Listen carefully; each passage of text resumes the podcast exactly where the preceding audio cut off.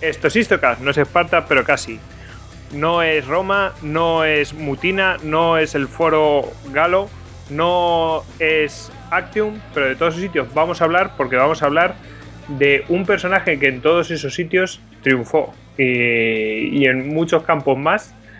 Eh, vamos a hablar de un personaje que muchos de nosotros pues prácticamente teníamos por desconocido, eh, que es Octavio, Octaviano, César Augusto, Julio César Augusto, eh, Octavio Augusto. La verdad es que es un lío de nombres. Yo incluso en alguna época de mi vida llegué a pensar que eran varias personas.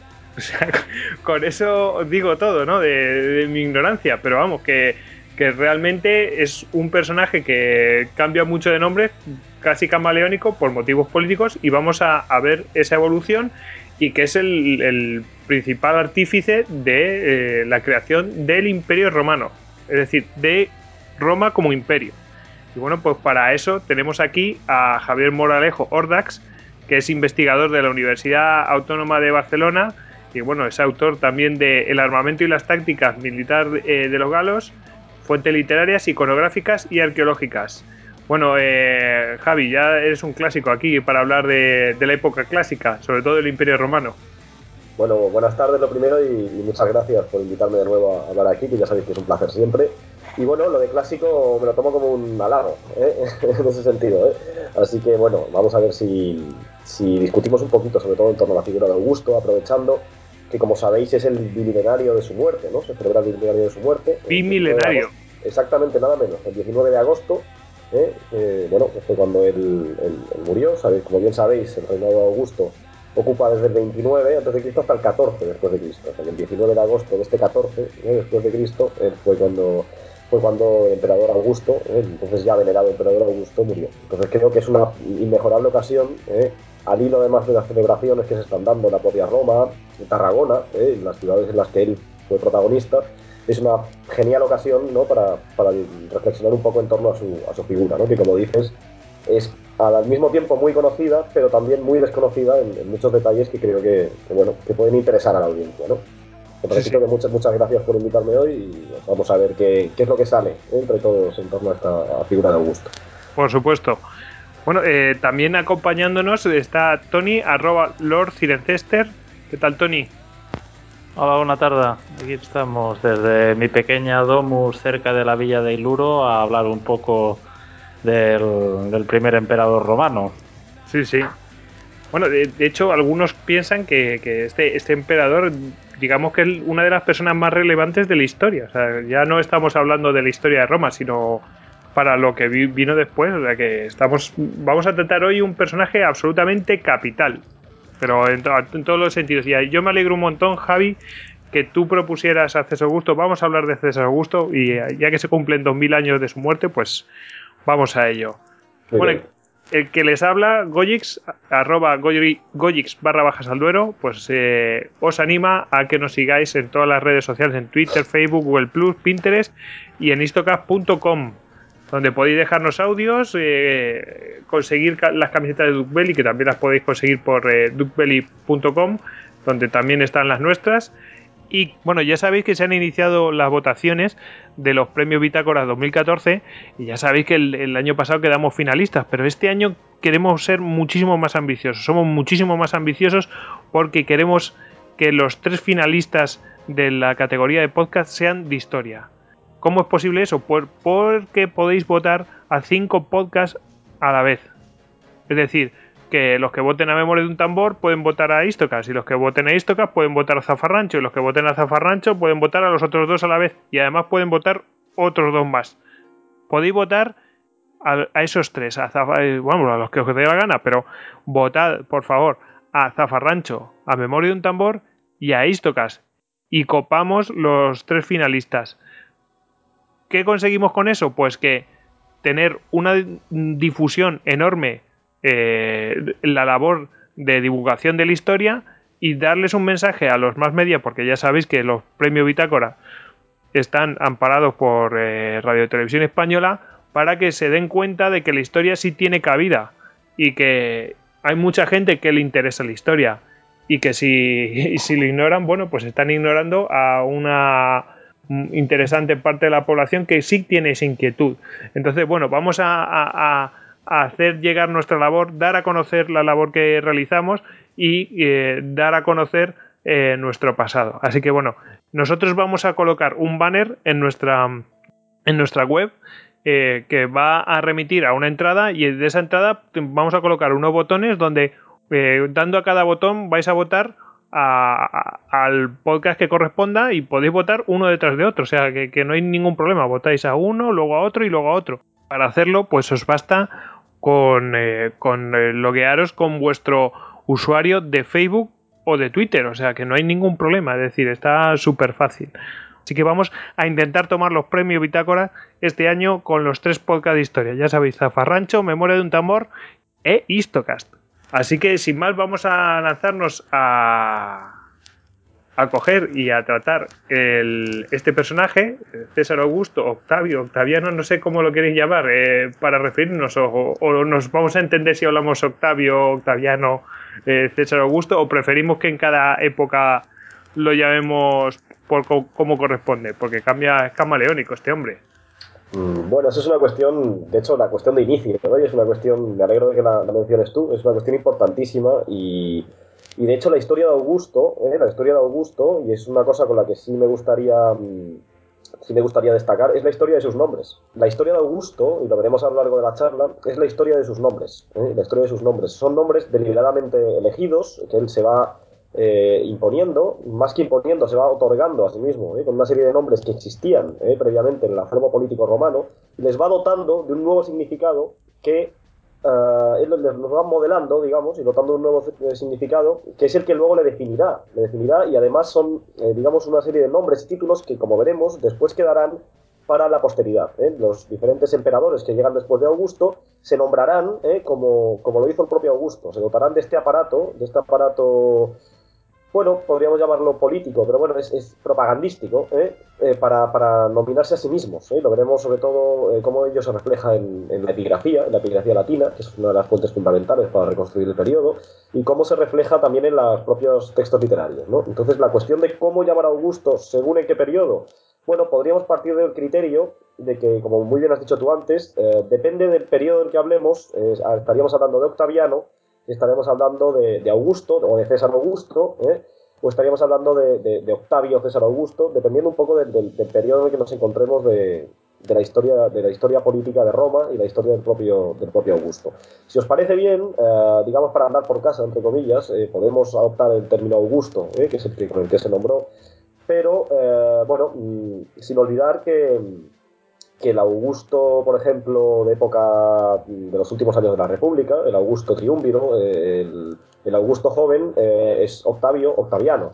Eh, este Octaviano, eh, normalmente en latín, pasa al castellano como Octaviano, pero es, significa el hijo de Octavio, ¿no? Vendría a significar, es este Octaviano, hijo de Octavio. Entonces, si os parece bien, podríamos comenzar con, el, con, con la denominación octaviano, ¿eh? sí. y iremos cambiando con respecto al programa vaya avanzando, si os parece.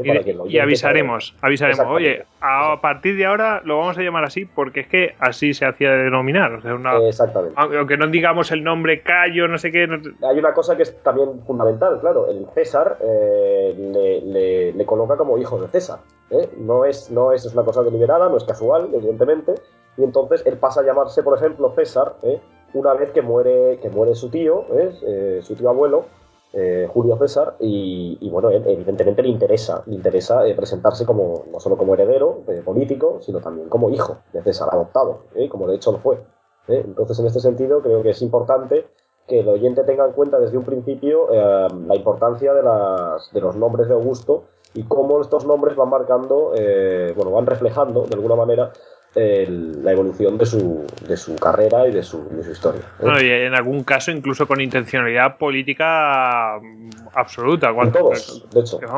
En todos, en todos. Eh, todos tienen su, significado particular y en su momento particular, ¿no? Y esto es una cosa que, bueno, conviene destacar desde el principio, ¿no? A la hora de hablar de este personaje. Bueno, el, programa lo vamos a dividir en tres, eh, por sugerencia de, Javier, y yo creo que está bastante bien traído. Eh, la primera época, luego ya hablaremos de las otras dos, pero la primera época es como su papel como heredero de César, como triunviro pero vamos a hablar un poco de también su origen familiar, ¿no? Y aquí, bueno, podemos decir que es de una familia eh, que se remonta a unos, a unos orígenes muy humildes. Eh, de hecho, no tiene. Después se inventan ahí que. que eh, se inventan el tema de la Eneida y todo esto para, para darle un, un, casi un origen mitológico, pero, pero en realidad mm, viene a tapar un poco ese origen familiar que es, que es bastante humilde, aunque después ya se une con, con el con, con César, ¿no? O sea, con el camino de César. Bueno, sí, efectivamente. El, bueno, no es un origen que podríamos llamar humilde, sino que es uh, de la clase, digamos, media romana, ¿no? Eh, uh -huh. Bueno, eh, Octavio, Gallo Octavio, ¿eh? vamos a empezar con esta con este criterio que hemos, que hemos establecido, ¿no? Gallo Octavio, que es como debe llamársele al principio de su, de su historia, bueno, sabe como todos, nace, como todos sabemos, perdón, el, bueno, el noveno día, que llamarían los romanos, ¿no? El noveno día antes de las calendas de octubre. ¿Qué quiere decir? El 23 de septiembre del año 63 antes de Cristo. Esta es la fecha de nacimiento. Nació precisamente y curiosamente bajo el consulado de Cicerón, un otro personaje, ¿eh? en el año en que era cónsul Cicerón con Gallo Antonio. ¿eh? Nace en el distrito del Palatino, nada menos, ¿eh? un distrito, bueno, lo que se podría llamar del centro de Roma ¿eh? en, esa época, y proviene, como bien has dicho, bueno, de una familia uh, no de la, de la, clase alta, no es, no es de orden senatorial, sino una familia del ordo ecuester. ¿Qué es el ordo ecuester? Bueno, pues son los llamados caballeros, los ecuestres, que eran una especie de, eh, de, bueno, de clase media adinerada, ¿eh? esto sí que hay que tenerlo en cuenta, eh, que ejercían, digamos, de, pues como podríamos compararlos, si, si podemos, aunque con todas las comillas que merece el término, con los burgueses, con la burguesía de, de, la Europa de, del Renacimiento en adelante. ¿no? Es esta clase media romana de, digamos, de venidos a más, de gente adinerada, que poco a poco eh, habían hecho, ido haciendo presión, a lo largo sobre todo del último siglo de la República, para inmiscuirse en los asuntos políticos de, de la URSS, de Roma, en este caso. Eh, Gallo Octavio eh, nace, por tanto, en, una familia de, este, de, este, de esta clase social, de este, de este nivel, y no pertenece, eh, por tanto, esto es importante, digamos, recalcarlo desde el principio, a la llamada nobilitas, lo que llamaban los romanos la nobilitas de la República Romana. De hecho, esto sí es, es, es destacable que sus, sus, enemigos, entre ellos Antonio, del que hablaremos después, eh, más de una vez nos cuenta Suetonio, en este caso, que le reprocharon al joven Octavio su ascendencia de panaderos y cambistas. Fijaros hasta qué punto tenían mala, mala uva los, los, los, los, de la nobilitas. De la nobleza, de la famosa nobilitas, que le recordaban más de una vez que no pertenecía a la, a, la, clase alta, digamos, a la clase destinada a, a gobernar Roma, ¿eh? sino a una clase de mercaderes, ¿no? un término peyorativo, ¿no? de cambistas, de panaderos, ¿no? de, gente que sí, que efectivamente había hecho dinero, pero que eran de origen eh, considerado bajo ¿eh? por, por, estos, por estos nobles, que además tenían, y lo veremos también a lo largo del programa, Cicerón, Antonio, tenían una conciencia, un, un, espíritu de corps, digamos, muy, muy cerrado, una conciencia de pertenencia a la nobleza, a la nobilitas, que, que se destaca o intentan destacar a lo largo de todo el periodo. ¿no? Sobre todo, más en un periodo como este siglo, estos últimos años del siglo I, antes de Cristo, en el que los secuestres, como, como hemos comentado antes, eh, están luchando, eh, están luchando su, la batalla decisiva por acceder a las instituciones políticas romanas, aunque se venía dando desde antes, desde los Gracos, en el 133. ¿Mm? Eh, bueno, en este sentido, no sé si, bueno, continuamos si os parece un sí, poco. Sí. Antes de hablar de la figura, digamos, de la biografía, si queréis hablamos, hacemos un pequeño repaso de las fuentes, ¿eh? de las fuentes que nos ayudan a reconstruir la vida, la vida de Augusto. Me, pa me, parece genial, porque si no tenemos que decirlo al final, así que decirlo al principio, como lo hemos hecho anteriormente con Julio César y las Galias, pues me parece claro. idóneo. Muy bien. Bueno, para la vida de Augusto es una de las, de las figuras de la antigüedad para la que tenemos mayor, mayor diversidad de fuentes. Eh, las tenemos arqueológicas, las tenemos literarias, por supuesto, y las tenemos epigráficas, las tres. Eh, bien, empezaremos por las, fuentes literarias, los textos los autores antiguos, que evidentemente son los, los que nos proporcionan un perfil más completo eh, de noticias, y más con la trascendencia del, personaje del que hablamos. Bien, en primer lugar, eh, deberíamos hablar del, del, biógrafo por excelencia ¿no? de, los, de los emperadores romanos, que es Suetonio. Suetonio, que es Gallo Suetonio, que escribe en época de Adriano, eh, escribió, como bien sabéis, las vidas de los doce Césares, ¿eh? y empieza, evidentemente, por el primer emperador, o César, que es precisamente Augusto. ¿no? Suetonio, en su vida, en su vida de los doce Césares, bueno, eh, nos proporciona una cantidad de anécdotas eh, que nos permiten reconstruir bastante bien, bastante fielmente un perfil de la personalidad del propio Augusto. Eh, bueno, entre las especialistas, digamos, en biografía y en biografías antiguas, Suetonio es un poco como la prensa rosa, ¿eh? si queremos poner, así por poner un término, término coloquial, ¿no? bueno, es un historiador que nos tiene habituados a contar estas anécdotas menores, eh, pequeñas, que considera interesantes y que nos, bueno, muchas veces, aunque están, eh, no debemos olvidar que están muchas veces sesgadas, ¿no? Por, muchas razones, igual que, las, que la mayoría de los textos antiguos, sí que es verdad que nos, nos, nos proporcionan una, una, imagen bastante completa de, de su personalidad, de su forma de reaccionar en diversas situaciones y bueno, es, es interesante en este sentido. ¿no? Después tendríamos que hablar, eh, bueno, por supuesto, de, de, Plutarco y sus vidas paralelas. ¿no? Plutarco, como bien sabéis, eh, bueno, era un griego, en este caso de Queronea, escribió en época también, y realizó, eh, bueno, hizo entre muchas otras obras, hizo las llamadas y famosas las célebres vidas paralelas en las que comparaba diferentes personalidades del mundo, del mundo romano y del mundo griego. Entre ellas, por ejemplo, al propio, al propio César, Augusto, y bueno, eh, hacía una especie de semblanza biográfica, de comparación, de similitudes y diferencias entre, entre los personajes que comparaba. En este sentido, también eh, obtenemos de, fuentes como Plutarco, obtenemos una, una imagen personal, eh, mucho más que política también, la dimensión política del, del, personaje, pero bueno, hemos de centrarnos en la riqueza de anécdotas, de detalles que nos cuentan con respecto a su personalidad. O sea que estas dos fuentes, Suetonio y Plutarco, serían las que más tendríamos que tener en cuenta a la hora de hablar de la persona, ¿eh? la persona del gusto. Aunque bien, teniendo siempre en cuenta el, el sesgo, el sesgo propio de, de, las fuentes de este periodo. No hay que olvidar que eh, estos dos autores, eh, ya en época bastante posterior a Augusto, eh, bueno, beben de la tradición propagandística que el propio Augusto había, había contribuido a forjar. No solo que perduró en su vida, pero que perduró después de, después de muerto él. Entonces, bueno, hasta en este sentido, ver una crítica, digamos, expresa o deliberada no es fácil en los textos de Suetonio y Plutarco. ¿eh? Por, por, la cuenta que les traía. O sea. Entre otras cosas. Bueno, aunque en la época en la que escriben, eh, bueno, tampoco era en este sentido, digamos que se considera eh, que ya había una cierta, una cierta, bueno, libertad de expresión es un término erróneo porque no se puede, no se puede emplear en, en, el mundo antiguo, ¿no? Pero bueno, digamos que ya había pasado un cierto tiempo. De hecho, esto lo prueba eh, la tercera fuente, digamos, importante con respecto a Gusto, que es Tácito. Que es Tácito, a mi gusto, ¿eh? a mi gusto, la más, eh, una de las más escuetas, es verdad, porque no habla mucho de él, pero una de las más ecuánimes. ¿eh? Tácito Uh, bueno, eh, como sabéis, en sus, anales y sus historias eh, recoge, bueno, Tácito, perdón, eh, escribe en época de Trajano. Estamos hablando del gobierno del emperador Trajano entre el 98 y el 117 después de Cristo.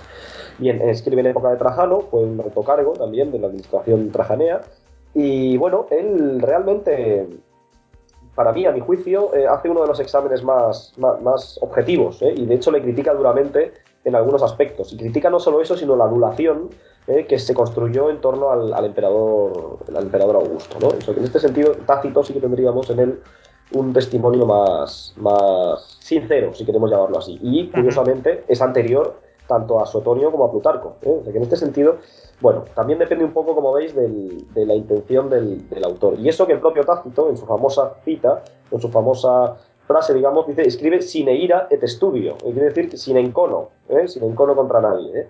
Aún así, bueno, podemos eh, considerarle en, bastantes aspectos como más, más objetivo y con lo cual una fuente de reconstrucción más valiosa, sobre todo para la, obra política y la figura de Augusto. El propio Tácito, aunque escuetamente critica, ¿eh? critica la crueldad con la que Octavio ¿eh? ascendió al poder y algunas de las medidas que tomó después en, su, periodo, en su reinado, digamos, durante, durante su periodo de, gobierno.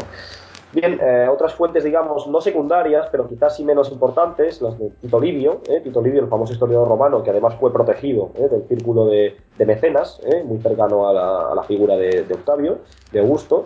Bueno, en su historia de Roma, Apur de Cóndita, evidentemente nos cuenta también los rasgos generales, ya más como historiador, eh, del, del, periodo político de Augusto, al cual ensalza, evidentemente. Tito Livio sí es un ejemplo de ensalzar a Augusto, porque pertenecía, como, bien os he dicho, a, a, a este círculo cultural eh, que protegía mecenas, eh, político muy cercano al, al, propio emperador. Y bueno, evidentemente, tanto él como otros autores que hablarán de, que del emperador tienden a ensalzarlo. Otros dos autores que pertenecen a este mismo círculo del que venimos hablando son Virgilio y Horacio. En este caso, los dos poetas. no acabaron los dos, bueno, perdón, en este caso eh, con una relación eh, especialmente buena eh, con el emperador. bueno, Virgilio sí, fue el, autor de la célebre Eneida, que digamos hacía, construía el pasado mítico de la familia de Augusto. Los hacía provenir, como veremos, los hacía provenir de, Eneas. de Eneas. De Troya, ni más ni menos. ni más ni menos de la, que de la propia Troya. La Eneida enseguida tuvo un éxito enorme y bueno, hoy se sabe que es eh, un encargo del propio emperador Augusto para legitimar eh, su, su, dinastía eh, y su familia.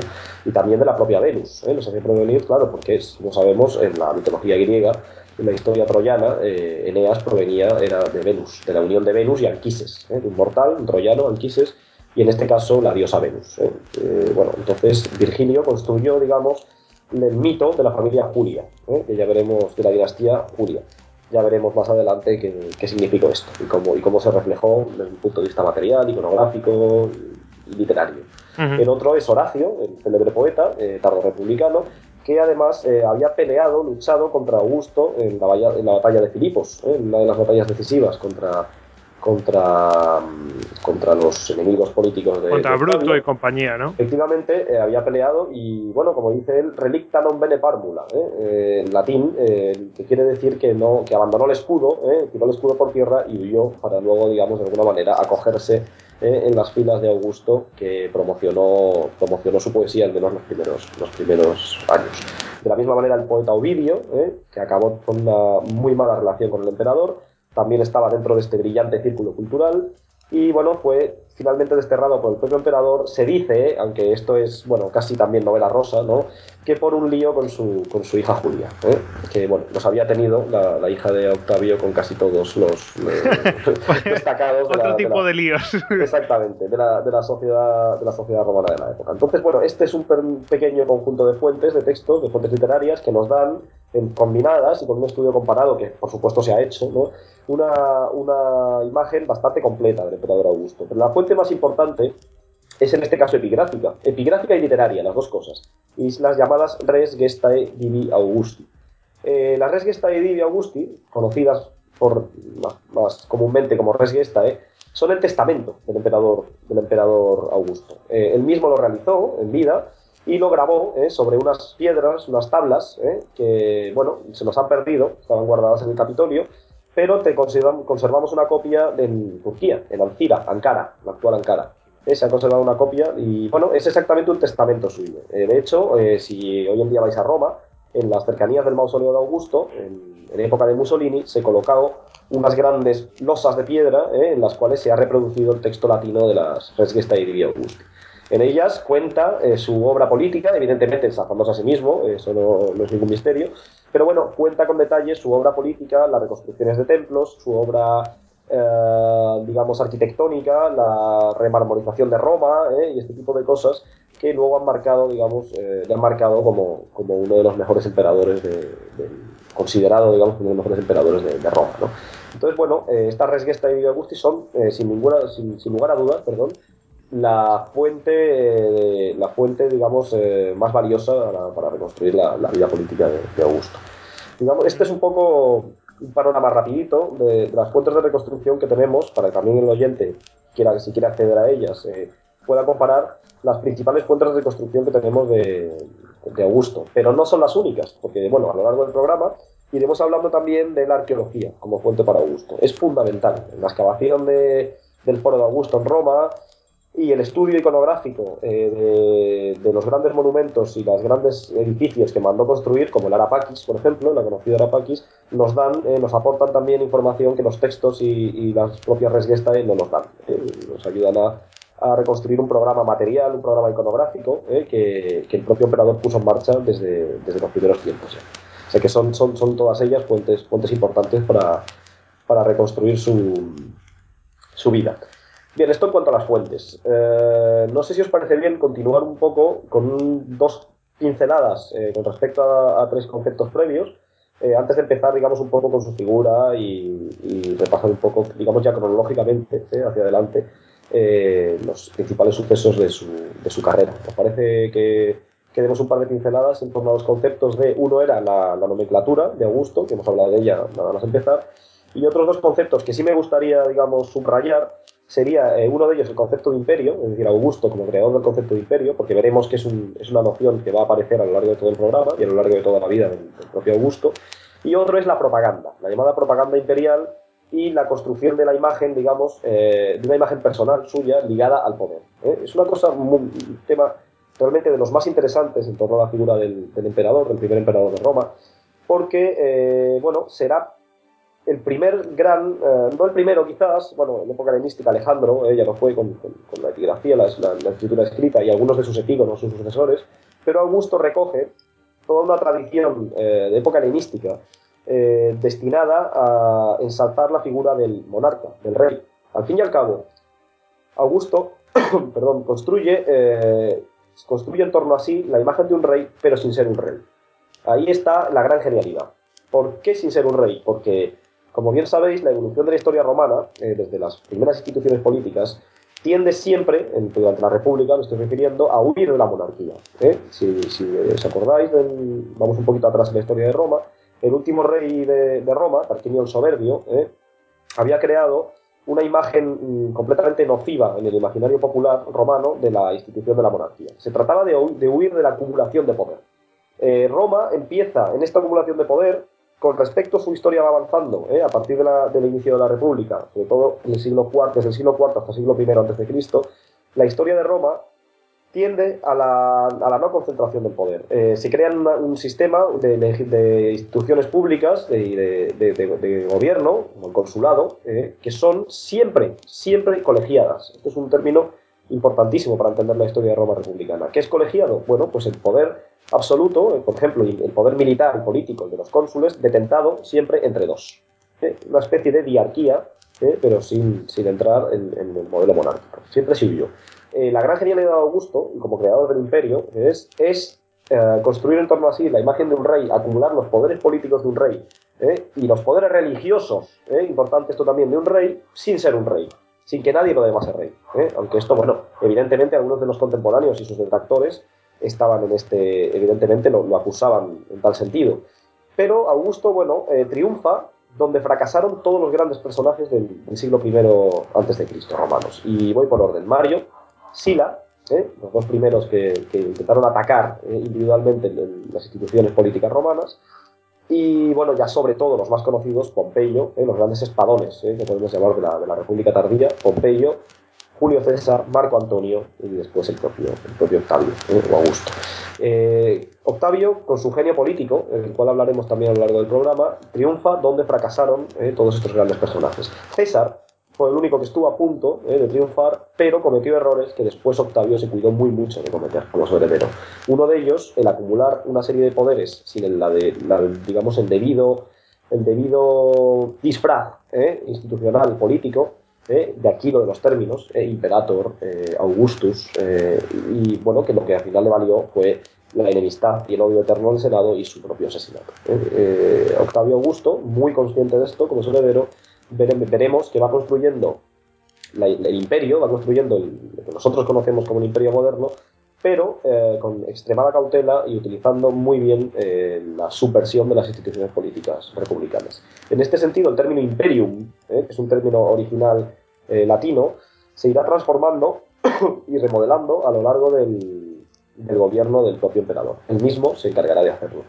Eh, imperium, en, origen, eh, es simplemente el mando militar. ¿eh? El Imperium era una, prerrogativa política que tenían los cónsules romanos en época republicana, no solo los cónsules, pero sobre todo los cónsules, también los pretores, que significaba mando militar. El imperator era en origen un general, por lo cual, por, el término, por el término imperator, en las fuentes y clásicas podemos encontrar, eh, bueno, pues tanto a Marco Antonio como a Sila, como a generales que han conducido tropas al campo de batalla. pero que, el poder, le, el poder le, viene del Senado, ese es el disfraz que le pone, Entre otras cosas, entre otras cosas, hablaremos de ello. Pero efectivamente, entre otras cosas, él hace que el poder emane ¿eh? de la red pública restituta. ¿no? Él, restituye las, las, instituciones republicanas, engañando, evidentemente, a todos, ¿eh? haciéndose ver como el valedor, el salvador de la, perdón, de la república, en un periodo en el que las convulsiones internas y las guerras intestinas, las guerras civiles, habían destrozado ¿eh? la propia Roma y, digamos, amenazaban con eh, acabar con las estructuras republicanas. Augusto,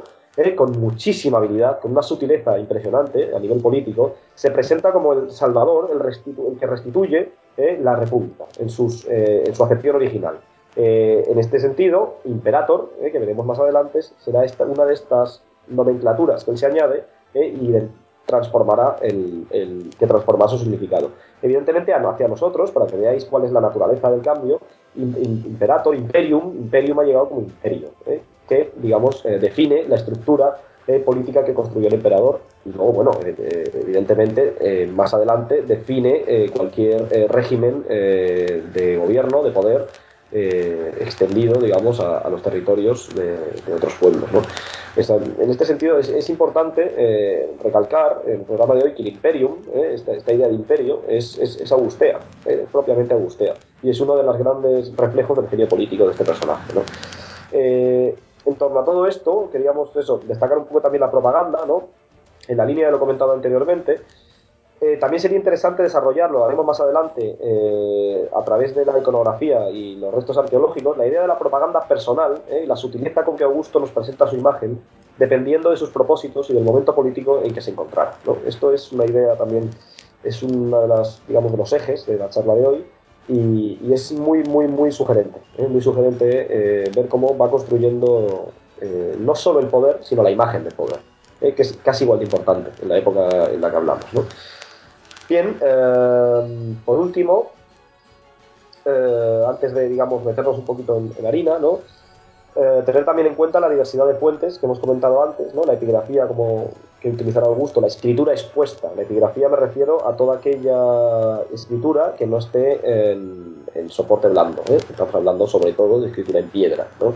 que se utilizaba como un vehículo eh, de propagandístico. Los frisos, los frontones de los grandes edificios, ¿no? que ponían, eh, eh, consignaban eh, deliberadamente su autor, las razones de, su, construcción, los decretos, las leyes que se exponían en público por obra y gracia del, gobernante.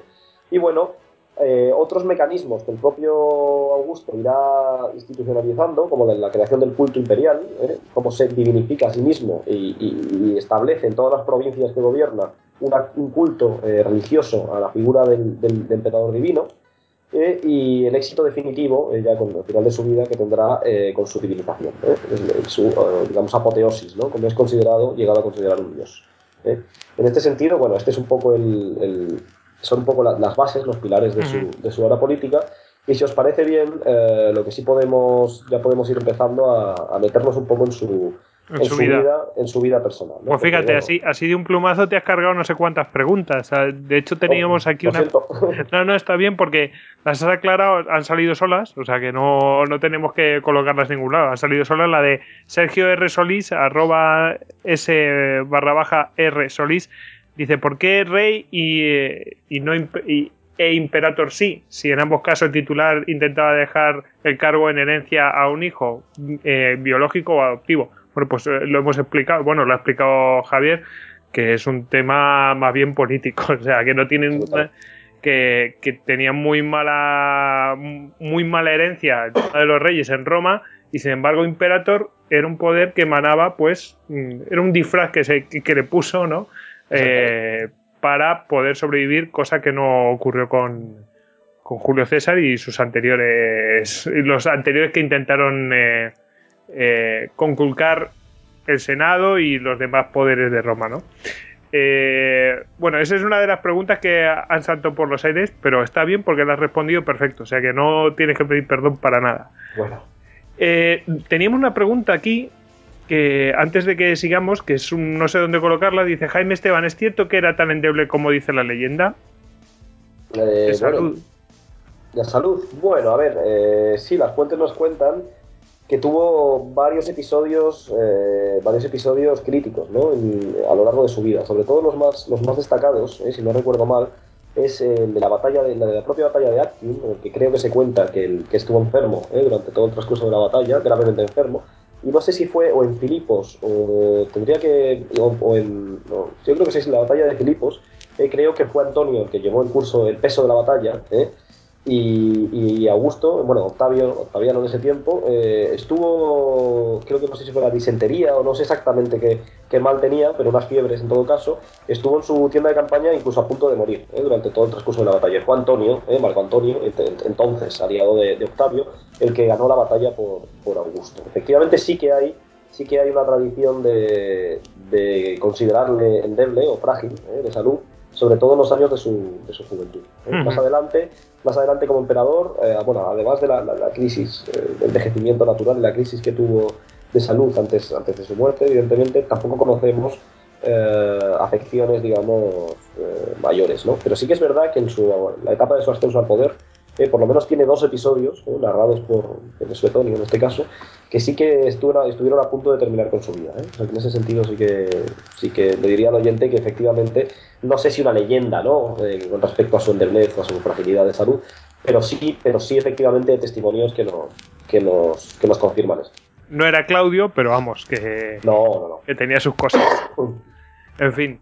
Eh, bueno, pues si queréis, seguimos. no sé si quieres pasar directamente a la adopción o comentar algo antes. O sea, adopción, me refiero a, que es adoptado como, hijo adoptivo por parte de Julio César? ¿O prefieres comentar algo antes de él? Hombre, hay, un par de datos, un par de cosas que sí que, sí que conviene, ¿no? digamos, recordar ¿eh? antes de la, adopción de César que son, que son importantes, ¿no? porque bueno, también definen un poco su origen ¿no? y, explican parte de sus hechos posteriores. ¿no?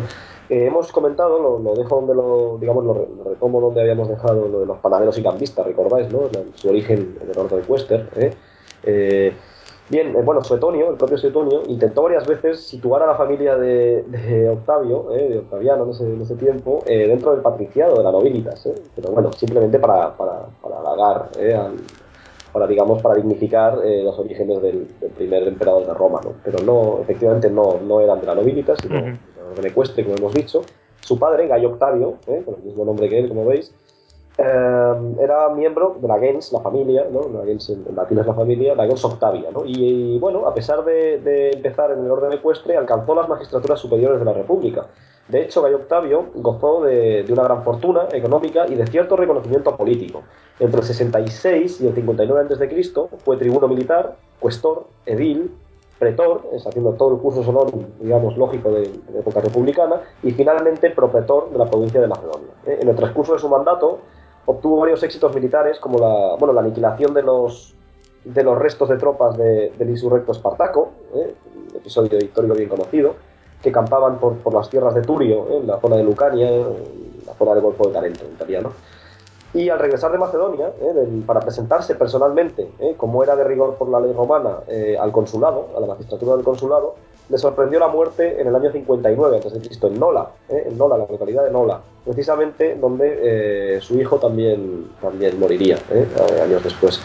Eh, Octavio dejó tres hijos, no solo Octavio, dejó Octavia, la, mayor, de su matrimonio con bueno, Ancaria, en este caso es un dato que no, con la primera esposa, y Octavia la menor y Octavio, como veis todos Octavios, de su unión con, con ¿eh? Eh, la famosa Atia ¿eh? de la serie Roma, que está, bueno, que es un personaje que también podremos hablar luego, muy deformado en, la serie. ¿no?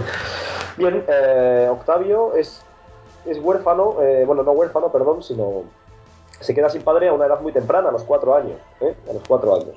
Según nos cuenta Suetonio, en este caso si hemos de seguirle a él, parece que cuando apenas 12, 12 años, pronunció la laudatio funebris de su abuela Julia, el discurso fúnebre, ¿eh? el elogio fúnebre de su abuela Julia. Con lo cual ya desde, ya desde parece que nos están indicando que ya desde, desde su más tierna juventud eh, poseía unas dotes retóricas y oratorias notables.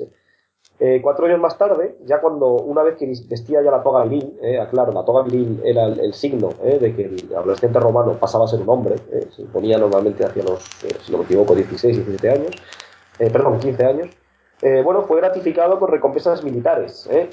en esta edad, con, eh, con, recompensas militares con ocasión del triunfo de César, de Julio César, de su tío abuelo, en África en el verano del 46 a.C. ¿no? En este 46, y esto sí me interesa, sí me interesa destacarlo, en este verano del año 46 es cuando comienza la relación entre Julio César y su sobrino nieto Octavio. Esta relación, bueno, como hemos comentado, como, es bien sabido, sería el trampolín de Octavio en sus aspiraciones políticas futuras. Se, pegó literalmente a su tío abuelo, que en este caso en el 46, como recordaréis, estaba en proceso de finiquitar la guerra civil que sostenía contra Pompeyo y sus hijos. César, por tanto, partió a Hispania para derrotar a, los hijos de Pompeyo, ¿eh? que se rebelaron una vez muerto su padre y, vencido tras la batalla de Farsalia, y Octavio, ¿eh? el joven Octavio, le siguió con una pequeña escolta, a pesar de estar enfermo. ¿eh? Vuelvo, a, vuelvo a, retomar un poco la pregunta, la pregunta que nos han hecho antes. ¿no? Una primera enfermedad, según Suetonio, que se le conoce, esa es, en esta época, Octavio joven, adolescente, en el que ya se, se haya enfermo, pero aún así eh, se, hace, se hace llevar eh, a Hispania con su tío abuelo eh, para, para, para, permanecer a su lado. Bien, según Suetonio, el, camino, el camino hacia Hispania bueno, fue, un auténtico via crucis con un montón de penalidades. A, la enfermedad que tenía hay que unirle un naufragio, fijaros. Y el hecho de que permaneciera al lado de César, de su tío, hizo que este, Julio César, comenzara a apreciar, bueno, comenzara de alguna manera a, sí, apreciar su naturaleza tenaz, ¿no? Eh, ese carácter que es verdad que, que, definirá eh, al propio Octavio de tenacidad, de, bueno, una persona que, no fácilmente olvidaba, olvidaba o, dejaba sus objetivos ¿no? a un lado. Y también la lealtad eh, que le había demostrado, por supuesto. por ello, sí que yo creo que es bueno un poco destacar que una vez que reconquista Hispania, en el 46, una vez derrotados en, Munda, ¿eh? los, hijos de, los hijos de Pompeyo, César envió a Octavio, al joven Octavio, a Apolonia, en la región de Iliria. ¿no? Lo envió, de hecho, como avanzadilla, porque planeaba un ataque futuro contra dacios y partos. ¿eh? Con lo cual ya vemos que en estas, que en estas fechas la relación entre, entre sobrino, nieto y, tío abuelo era ya estrecha ¿eh? e iba estrechándose, había una confianza.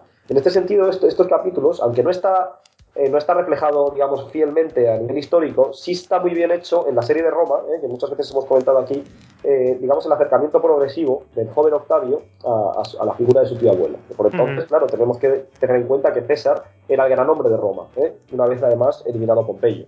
Era entonces el gran hombre de Roma, el, jefe, el, dueño de los destinos políticos de, la URSS. Bien, pues ahora sí nos vamos directamente a la famosa fecha, a los siglos de marzo del 44 a.C., cuando César es asesinado, ¿no? el conocido asesinato de, César, disculparme, eh, por parte de, lo de, bueno, una conspiración, como sabemos, de, senadores. ¿eh? Y Octavio, ¿qué hacía mientras tanto? Bueno, pues dedicaba su tiempo a estudiar, a formarse, y se enteró del asesinato de César. ¿eh? Una vez que se enteró, decidió inmediatamente ¿no? regresar a Roma sin dilación. Pues sabía perfectamente que César le había nombrado heredero, era, era su heredero en, su propio testamento.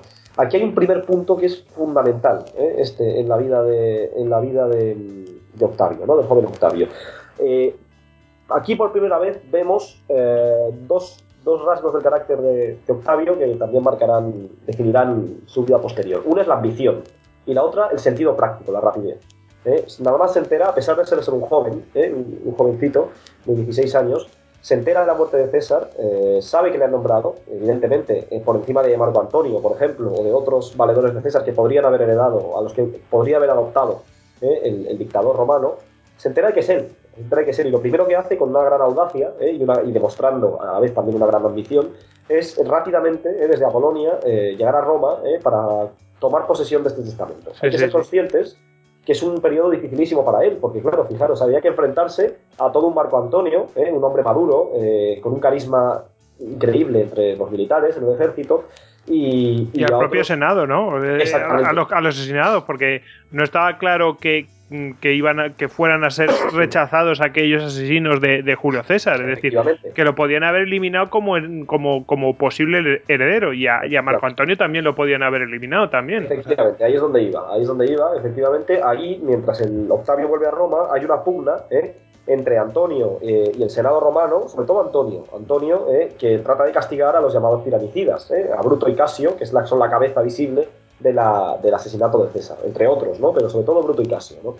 Entonces, bueno, eh, Antonio, que también era un gran genio político, hablaremos luego de él, eh, consigue de alguna manera pacificar los ánimos, eh, evita incluso un asesinato contra su persona y consigue decirle al Senado que habrá un perdón, que habrá un perdón, se perseguirá, a, que bueno, él quiere perseguir a los, a los tiranicidas, pero que habrá un perdón contra la conspiración. Con lo cual consigue, digamos, de alguna manera equilibrar equilibrar o estabilizar. Eh, que abandonen de, los de un bando a los que han efectuado el asesinato, propiamente dicho. Imaginaros las calles de Roma, ¿no? bueno, eso tiene que ser, vamos, de hecho en, la serie Roma sale perfectamente reflejado. O sea, me parece bastante bien, ¿no? Esto, pues eso, esto de que el propio Marco Antonio, ¿no? Un tiempo después, cuando es nombrado tribuno de la plebe, ¿no? Y aparece ahí en la serie escoltado, ¿no? En el propio foro, ¿no? ¿Eh? Aparece escoltado allí por, por sus soldados, ¿no? Eh, bueno, era un, era un periodo convulso, muy convulso ¿eh? de, la historia de Roma y Augusto en este sentido ya demuestra desde un primer momento saber desenvolverse, a pesar de su juventud, ¿eh? en, este, en este tipo de, situaciones. ¿no? Mm. recordemos que, han salido de una guerra civil, o sea, no es ninguna tontería. Es decir, que, que, ahí se asesinaban de cualquier manera, porque parece que los asesinatos y eso por poder es una cosa ya de emperadores romanos para sucederse unos a otros, pero no, no, no. Es que estaban en una época, como tú dices, en una época súper convulsa.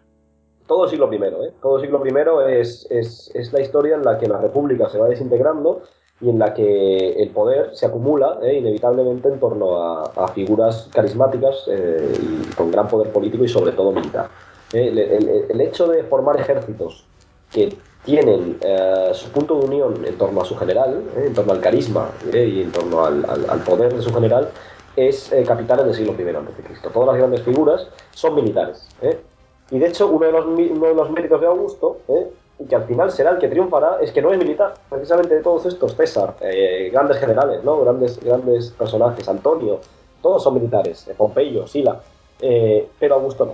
Entonces, en este caso, como vemos, digamos, el hecho ya de aparecer en Roma, en esta Roma convulsa, y, no dudar en, reclamar el, testamento de su, de su, padre adoptivo, de César, es ya un, un, hecho significativo y además el conseguir superar este reto, salvar la vida, ¿eh? salvar la propia vida ¿eh? y, poder seguir en la carrera política, es el primer triunfo y probablemente el mayor de toda la vida de, Octavio. ¿eh? No debemos subestimarlo porque, vamos, aquí podría, como has dicho tú muy bien, Gregorio, podría haber sido eliminado fácilmente y haberse quedado allí la, aquí la historia, ¿no? Pero, pero consigue, consigue ir adelante. De hecho, incluso Suetonio nos cuenta, fijaros la, audacia que tiene en este sentido el joven Octaviano, eh, nos cuenta que, que, consideró pedir legiones, pedir ayuda a legiones para llevárselos de la Polonia a Roma eh, para, para, ir protegido. Pero finalmente dice el propio Suetonio que desechó esta medida porque le pareció precipitada. ¿no? Eh, muy bien, bueno, una vez en Roma, si queréis seguimos un poco así el hilo cronológico, ¿no? en abril del 44, según nos cuentan los historiadores, bueno, aceptó la herencia, legalmente aceptó la herencia de su tío abuelo, a pesar de que, bueno, mucha gente de su entorno, eh, su madre entre otras, albergaban, su padrastro, eh, muchas dudas con respecto este, este, a, esta herencia, ¿no? a este testamento. A partir de entonces, este, aquí tenemos un, hito con respecto a la nomenclatura de, Octavio. El joven Octavio se presentó siempre como hijo legítimo de César y comenzó eh, a reclutar tropas en el sur de Italia. Estamos entre los años 44 y 43. en este punto, ya para que los oyentes también digamos, lo, lo vayan teniendo un poco claro, eh, sí que podemos, podemos empezar a hablar eh, de Gallo César Octavio, ¿vale? Ahora, es un primer, primer cambio, ¿no? Evidentemente, como hijo legítimo de César, eh, toma el nomen, el nomen, el nombre de su, de su padre, César. Claro, padre adoptivo, que bueno, que hablar de los padres adoptivos ya llevaría a otra historia, pero vamos, que que era muy importante eh, allí en Roma, hay que decirlo, porque esto de los padres adoptivos en Roma parece que, es un capricho o una cosa así de... No, no, no, es importantísimo allí, además por motivos también religiosos y tal, o sea que... Porque había un tema de, de, de religión, de, que, de digamos, de rendimiento de culto a los antepasados y cosas de esto. O sea, que era importante que hubiera un. Era un quedarse sin, sin descendencia era realmente una, una, catástrofe para ellos. Efectivamente, efectivamente. ¿no? Y además, ese mecanismo, Roma, eh, digamos, no vamos ahora a meternos, como has dicho, ¿no? en esto, porque es una cuestión compleja, pero, pero efectivamente el mecanismo de adopción es uno de los mayores méritos de Roma. ¿Qué quiere decir? Que bueno, que a veces no había por qué dejarle el cargo, y hablo ya de la historia imperial posterior, posterior a Augusto, ¿no? O, a un hijo incapaz, ¿no? Sino que se adoptaba ¿eh? como hijo a alguien que se consideraba capaz ¿eh? políticamente. Entonces es uno de los grandes triunfos de la, de la, historia de Roma, no siempre salió bien, evidentemente, pero es una de las grandes ventajas de la, digamos, de la historia política romana, ¿no? El poder adoptar, ¿eh? o convertir en tu hijo al, que será tu sucesor, ¿eh? y no confiar, como es cuestión, como es, como era regla en las monarquías helenísticas, por ejemplo, en, la descendencia, en la descendencia natural, ¿no? Que muchas veces, bueno, pues ya vemos todos, todos los problemas que generaba en los grandes imperios de antes, anteriores a Roma, Ese es uno de los mecanismos más, más, más ingeniosos ¿eh? que, adoptaron los romanos. Bueno, como sabemos entonces, eh, César eh, adoptó a Octavio y desde entonces se llamó, pasó a llamarse Gallo César Octavio, ¿no? O sea que, bueno, ya tenemos una primera, una primera época en la que, en la que cambia ¿eh? la nomenclatura del protagonista. Bien, es aún joven eh, para alcanzar todavía la magistratura, eh, una, magistratura, cualquiera de ellas, y carecía, como, como, como es normal, de, todavía de este peso específico que, que, era necesario para entrar en el juego de poder de los, de los grandes personajes de la época, de estos espadones de los que hemos hablado, y sobre todo para acceder al Senado. ¿no? Necesitaba el apoyo de, alguien poderoso en esta época, este joven, el joven Octavio. Tenía el prestigio del nombre, tenía la fortuna heredada de su tío abuelo, pero, y este carisma, ¿eh? pero no tenía todavía el peso específico, ¿eh? políticamente hablando, necesario para entrar en el juego, ¿eh? en el juego de, poder de, la, de los últimos años de la República Romana. Bien, Eh, ¿Cómo entra Octavio, el joven Octavio, en, esta escena política? Pues entra gracias, en primer lugar, por supuesto, a la adopción de César, pero sobre todo eh, de la mano de su lugarteniente, de su gran lugarteniente, de Marco Antonio, que fue de las figuras eh, claves del periodo. tanto a uno como a otro, tanto a Octavio como al propio Antonio, les interesaba contar el uno con el otro para presentarse ante el pueblo y ante el Senado como los vengadores del asesinato de César. Esto era, un, era, la, estrategia clave eh, de, ambos ¿no? para, aspirar al poder. Ambos contaban, por otra parte, con una gran fuerza política. Eh, y en el año 43, 43 a.C., formaron, junto con Emilio Lépido, eh, el hombre en la sombra, digamos, pero de gran fortuna económica, y perteneciente a la élite política, lo que llamamos el segundo triunvirato, ¿no? el conocido como segundo triunvirato.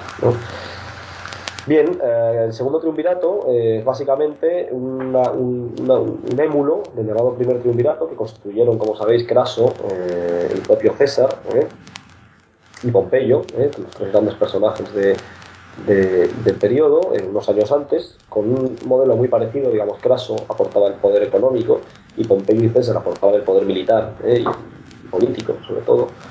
Y bueno, eh, fue uno de los modelos de gobierno eh, que, en los que acabó desembocando en, digamos, la lucha de poderes en, la República Tardía. ¿no? Eh, estos tres personajes se repartieron en el primer triunvirato los destinos de Roma y de la manera que lo hicieron ellos, luego se disolvió, se produjo una guerra civil, Craso murió en, en una invasión a los partos en Oriente eh, con el famoso, famoso episodio del oro y la, el por la garganta, ¿verdad? Exactamente, sí.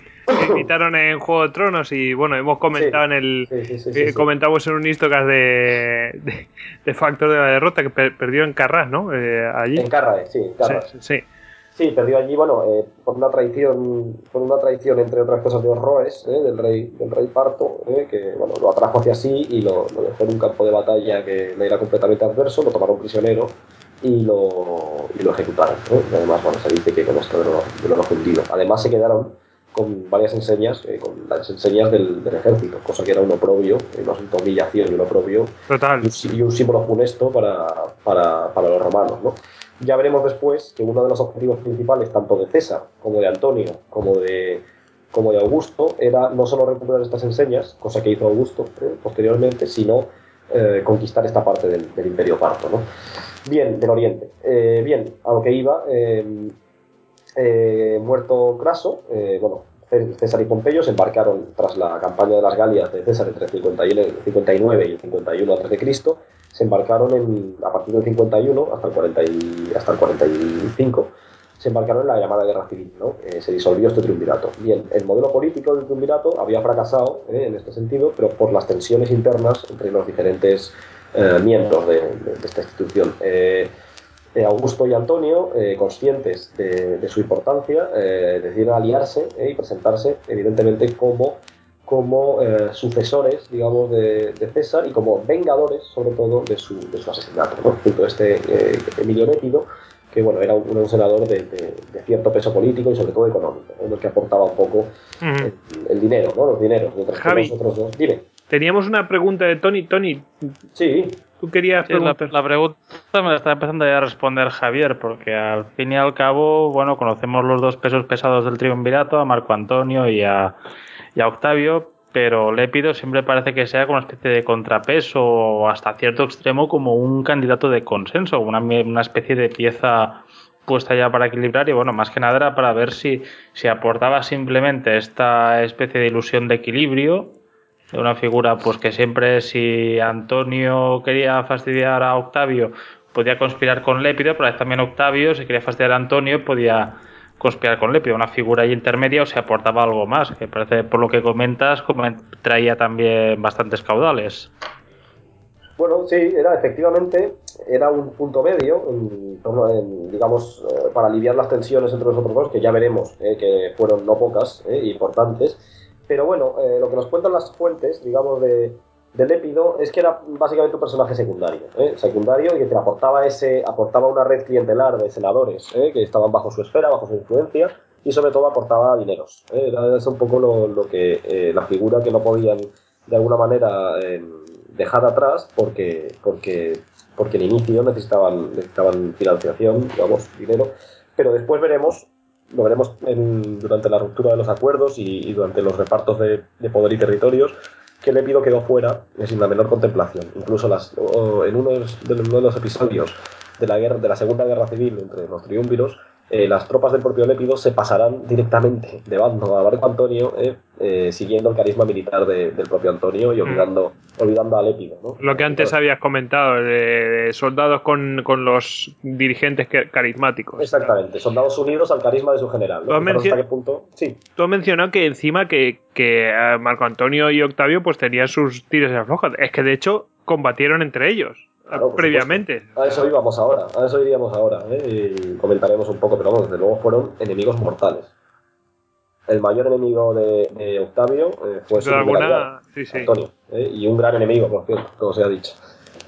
también un gran enemigo también te ensalza, te hace grande, no solo te hace grande tú mismo, sino también un gran enemigo, ¿no? Y eso es una cosa que los historiadores romanos tenían muy claro, como ya veremos más adelante, ¿no? Es decir, no solo el ser tu grande, sino el vencer a un gran enemigo, ¿no? bueno, pues Después del asesinato de César, ellos se presentan como, como, como comentaba, como vengadores, y además hay un, episodio célebre en este sentido, que es el discurso, el discurso fúnebre en el, en el de Marco Antonio. Exactamente, el propio Marco Antonio, que denota una habilidad política impresionante. ¿eh? Eso sí era populismo, de verdad, no lo que ahora se conoce. ¿eh? Eso sí era. ¿Fue tan dramático como lo pinta Shakespeare o.? Hombre, Shakespeare lo exagera, eh, evidentemente, pero Shakespeare coge Suetonio. Sabes que Shakespeare era además un gran admirador de Suetonio y Plutarco, de los dos, sobre todo de Plutarco, si no recuerdo mal. Eh, y digamos coge un poco, teatraliza eh, la, la, versión que nos da Plutarco, creo, del, del discurso, ¿no?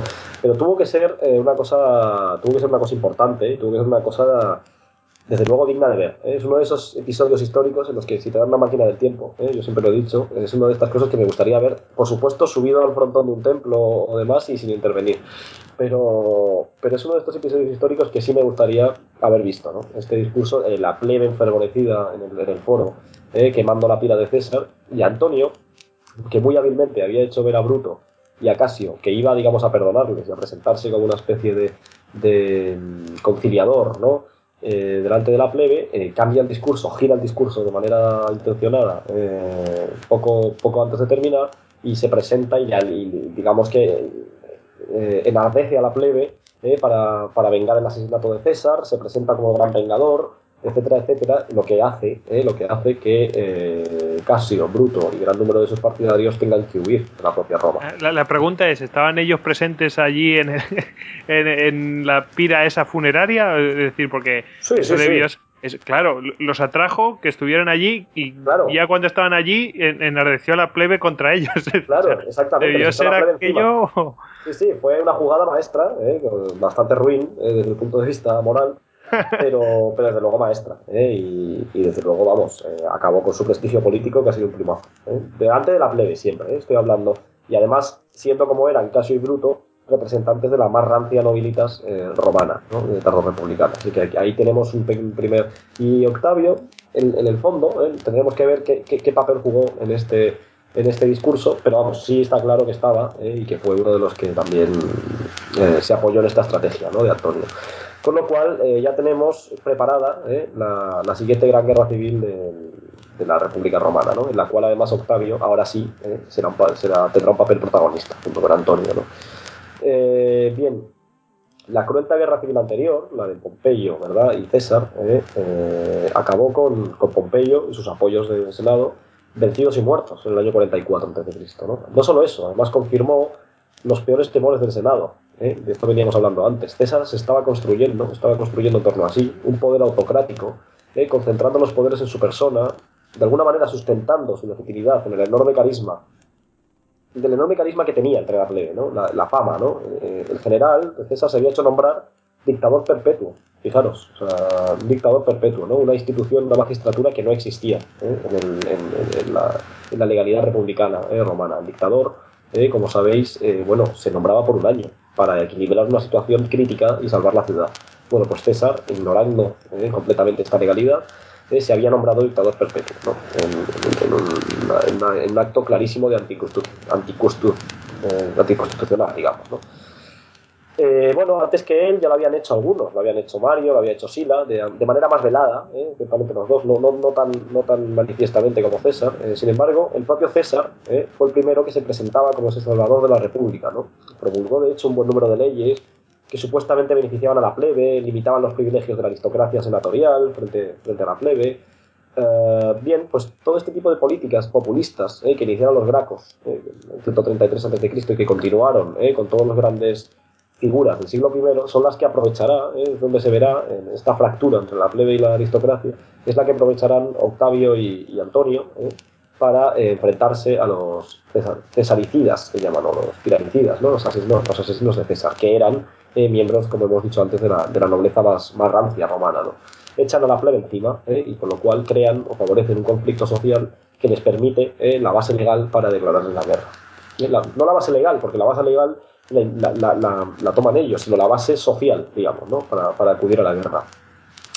No obstante, aún así, bueno, César eh, antes se había mostrado siempre clemente, que era uno de los rasgos eh, importantes de su carácter, con los, con los vencidos, con los senadores que habían estado en contra de él. Siempre había sido clemente.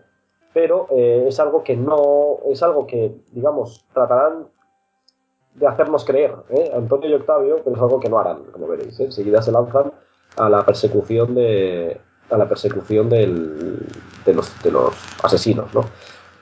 Bien, la muerte de César eh, dio, como hemos hablado antes, dio lugar a toda esta situación, a esta situación extremadamente convulsa, eh, a esta rápida actuación de Antonio, por este lado con su discurso, a la rápida actuación de Octavio, eh, asumiendo el, legado de César. César había había sido muerto, asesinado en plena curia, ¿no? a la vista de todos. Los que le habían dado muerte eran esta, esta, esta, alta aristocracia romana convencida de la necesidad de eliminar a un tirano, ¿no? lo que ellos consideraban un tirano, un rey, ¿eh? que además de que se estaba fabricando un trono, ¿no? hablando como con expresiones de la propia época. ¿no?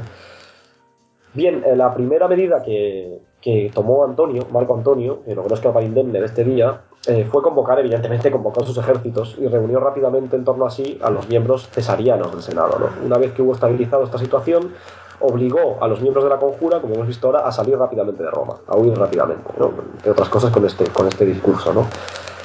Bien, eh, Antonio, no lo vamos a ocultar, esperaba ser nombrado heredero de César. Entonces ya desde la, desde la formación, y vuelvo ahora al triunvirato, desde la, primera formación del triunvirato, ya había ahí un elemento de rencor eh, entre ambos eh, que, que, siempre estará presente. Él esperaba ser el, heredero de César y no lo fue.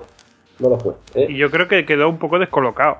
Por supuesto, o sea, debió quedar. Eh, bueno, ahí estaba también bastante bien la, escena de la serie de Roma, eh, vuelvo a decir, ahí está bastante bien conseguida, ¿no? Eh, ver la cara de Antonio, ¿no? Cómo reacciona contra un chiquillo, ¿eh? Que llega de encima, además, el chiquillo, digamos que reclama sus, sus opciones, su, testamento, ¿no? Y, la ley, y el otro, claro, dice, este chiquillo, ¿quién está aquí reclamando, ¿no? A mí que soy un, el primer hombre de Roma ahora mismo, ¿no?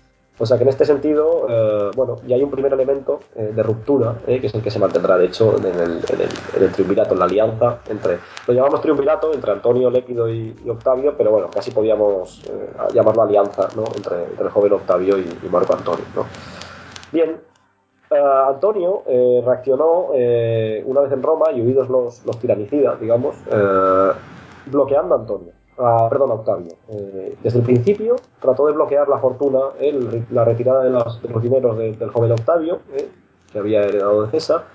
Y Octavio, eh, viéndose bloqueado eh, por un personaje con mucho más poder que él en la época, con gran ambición política también, decidió aliarse, en este caso con los enemigos de Antonio, con la facción senatorial de los optimates, los llamados optimates, la, la nobilitas, ¿eh? que apoyaban, por supuesto, a Bruto y Casio, ¿eh? porque pues el propio Cicerón, entre ellos, por ejemplo, ¿no? por poner un, un nombre famoso. ¿no? Esa jugada fue, vamos, eh, yo creo que luego. maestra, vamos. Desde luego, desde luego es, es una de las, sin ninguna duda, eh, es el segundo, digamos, de- después de la, de, de la, del viaje a Roma, ¿no? del asumir la herencia, esta sería, digamos, el segundo granito político ¿no? de la vida del, del joven Octavio. Y ¿no? encima, ¿cómo lo hizo? Porque sí, se alía con, con los enemigos que además habían, que habían asesinado también a Julio César y que eran enemigos de, de Marco Antonio, pero es que lo hace como. No, no como de igual a igual, sino yo os voy a servir para hacer esto. O sea, mm, como, como, pues así, de corte bajo, ¿no? O sea, que realmente está muy bien traído por parte de él. Efectivamente, sí, sí, sí, efectivamente en esto. Además me alegro que, que lo saques tú a relucir porque, porque efectivamente eh, esto es, esto es el, primer, el primer indicador, el primer indicio eh, que podemos ver de la, de la sutileza política con que hace las cosas eh, eh, Octavio. Moralmente es dudoso, eh, como casi todo lo que hizo en su juventud. como casi todo lo que hizo, también aprovechamos para decirlo, pero es una jugada política genial, ¿eh? y además viniendo de un jovencillo, ¿eh? como era entonces él, de, es de, de hecho de admirar desde el punto de vista de, de, la, la, estrategia política. ¿no? Bien, eh, como, como, os he dicho, pues eso, eh, decidió, dijo, bueno, estoy bloqueado por Antonio, pues, eh, pues lo que voy a hacer es acudir precisamente a sus enemigos, que le odian, además, y además, bueno, que además el propio Antonio eh, coaccionaba eh, a estos miembros del Senado con su fuerza militar eh, para tenerlos bajo su influencia, para tenerlos en el redil, ¿no? por decirlo de alguna manera. Bien, lo importante de esto es que esta facción mantenía, la, mantenía al Senado unido, aunque estaban coaccionados, estaban, estaban unidos contra, contra Antonio, aunque no podían, no podían desplegar el poder suficiente como para plantarle cara. Pero Octavio precisamente lo que decide es desequilibrar desequilibrar el, la balanza. Con lo cual, lo primero que hace es, eh, digamos, aprovecharse del fracaso de las negociaciones entre Antonio y el Senado para llegar a una situación de equilibrio, fracasan, y en abril del 43, Octavio sale con sus tropas, que recluta él personalmente con su dinero. Este es un ejemplo y es, una, es, un, es un hecho importantísimo, ¿eh? porque es, no es magistrado de ningún tipo, Octavio. Es simplemente un, caudillo, el heredero de César, que aprovecha ¿eh? y aglutina en torno a sí este respeto y este carisma heredado de su padre y hace un ejército privado, completamente privado. O sea, estamos hablando de alguien que no tenía ningún tipo de cargo público, como si lo tenía Antonio. Antonio era cónsul, ¿eh? era por entonces cónsul, entonces sí tenía ese imperium. Pero Augusto Octavio no estaba revestido de imperium, no tenía ningún tipo de legalidad para hacer esto. Pero ¿eh? es el primer ejemplo y además de hecho refleja perfectamente la tendencia del, política de todo, este, este, periodo, este siglo, es el primero que, um, que aglutina en torno a sí eh, a los veteranos de su, tío, de su tío abuelo, eh, y forma un ejército completamente personal. Sale con sus tropas hacia Mútina, eh, la famosa Mútina, la moderna Módena, en el norte de Italia, la entonces llamada Galia Cisalpina, la provincia eh, lo que hace, lo primero que hace es sitiar en Mútina a, a décimo junio, Bruto, que era el gobernador de la provincia, que había sido nombrado por César, eh, curiosamente, y había participado también, eso es cierto, en la traición, en la conjura de su asesinato.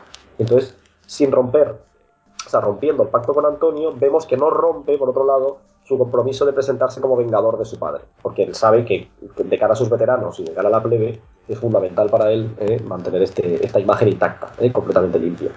Eh, poco después, una vez que parte para Mútina a sitiarla, eh, bueno, sabemos por las noticias que Octavio, eh, de hecho, fue enviado por el propio Senado, eh, junto con dos cónsules, Ircio y Pansa, los dos cónsules de, ese año, para romper el asedio de Mútina eh, y defender a Julio Bruto. Entonces, bueno, de repente va a sitiarla.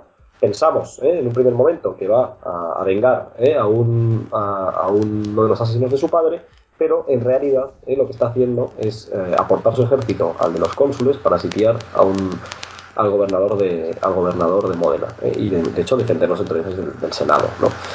Eh, bueno, las, las, legiones chocaron en el famoso Forum Galorum, ¿no? ese que hemos mencionado antes, y Antonio, eh, bueno, resultó las legiones de, en este sentido, perdón, no lo he explicado, no lo he explicado del todo bien, las legiones de, de Julio Bruto, y, de, y, de, y de Octavio, en este caso, y Antonio.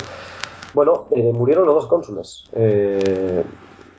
Octavio resultó vencedor, pero murió Pansa, ¿eh? en el combate y el otro en las heridas, eh, por heridas, eh, Ircio tuvo que retirarse. Eso sí que fue un golpe de suerte, porque casi uno imagina que, que, que urdió algo para que qué casualidad que vencen a Antonio, pero además mueren los dos cónsules. Claro. No, de hecho, además, está bien que lo digas, porque de hecho las propias fuentes siempre le reprocharon el haber matado él mismo, porque por lo visto Ircio tenía heridas que podían curarse, y, siempre se especuló, ya desde la propia antigüedad, que fue el propio Octavio el que envenenó, el que envenenó las heridas. yo eso no lo yo eso no tenía ni idea, vamos, o sea, siempre se le reprochó, ¿eh? vamos, Lo sospechaba y bien sospechado.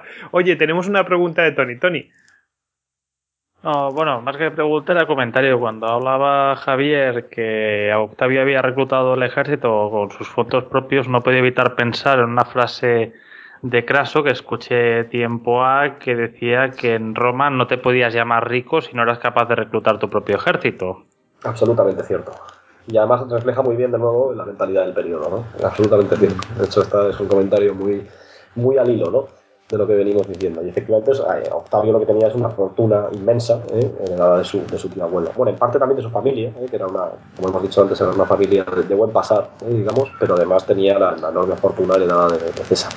Bueno, pues, pues aquí tenemos a Octavio, que bueno, después de estas dos batallas queda Marco Antonio vencido y, se queda él como, como, jefe de los ejércitos, enviado por el, Senado. O sea que, que, vamos, una jugada mejor no, no, pudo, no pudo haber.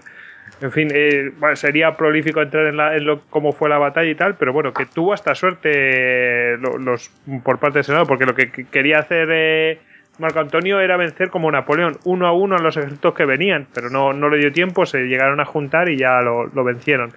Teníamos aquí una serie de preguntas de... Mm, nos pregunta Carlos Calles, que yo creo que ha sufrido una confusión, porque dice... Eh, cambia Octavio por Marco Antonio y yo creo que es lo que quería él decir. Dice, ¿fue cierto que en su primera batalla contra Marco Antonio no participó quedándose en su tienda y fueron sus generales quienes ganaron la batalla, mientras Marco Antonio sí combatía con sus hombres? Por supuesto. De hecho, en todas las batallas que, que, participó Octavio, no participó. Ajá. O sea, bueno, de hecho se decía que van a exaltarle, ¿no? Que había luchado en Mutina en primera línea, cosa que parece que no. De hecho, vamos, ni en Filipos, ni en Mutina, ni en Actio, ni en ninguna de las grandes batallas se las ganaron. A Augusto siempre le ganaron las, batallas. Antonio era un soldado. O sea, era un general, pero además era un soldado. Y gran parte del carisma y el prestigio que tenía era precisamente el de el cobre en primera línea eh, muchas veces en las, en las, propias batallas. Es muy, muy, interesante esto, ¿eh? sí, sí, sí. Es un político, es que es totalmente. Es, un político, literalmente. Sí, sí, no es, nunca fue un soldado. Mientras que los demás gobernantes del siglo I, César, Pompeyo, todos estos eran por encima de todo soldados. No soldados desde el punto de vista de un soldado raso, ¿no? Hablo de un soldado de, no un guerrero, porque no se podría decir así, pero sí un soldado. Eran soldados, eran, eran combatientes eran militares, en el sentido más eh, estricto del término. Mientras que eh, nunca lo fue. Octavio nunca fue un soldado ni un militar, siempre fue un político. pues, pues aquí viene una pregunta que viene muy, muy al pelo. Dice David Mora Álvarez. Personalmente me gustaría saber cómo y de qué medios se valió para conseguir el apoyo continuo y leal del ejército durante tanto tiempo y con tanta docilidad eh, y que tanta docilidad y que tanta docilidad impuso al Senado. Claro, se sirvió del ejército para, eso. Nos dice, bueno, gracias. Eh, eh, claro, pero tienes que mantener ese ejército fiel. Tú no eres un, un, eh, general carismático. ¿Los soldados aceptaban un político carismático? Bueno, es muy buena pregunta, ¿eh? Debo felicitar también al, oyente porque es muy buena pregunta. Y son, yo diría, en mi opinión, en mi juicio, son, son tres cosas las que mantienen la, la, cohesión del ejército en torno a Augusto. La primera, el carisma heredado de su tío abuelo. Eh, no olvidemos que la gran parte del ejército de, Octavio está compuesto por los veteranos de su tío abuelo, que defienden su causa, eh, la de su tío abuelo, y además eh, el dinero. El dinero, pero el dinero, digamos, gestionado de una manera muy determinada, en conexión con lo primero que acabamos de decir.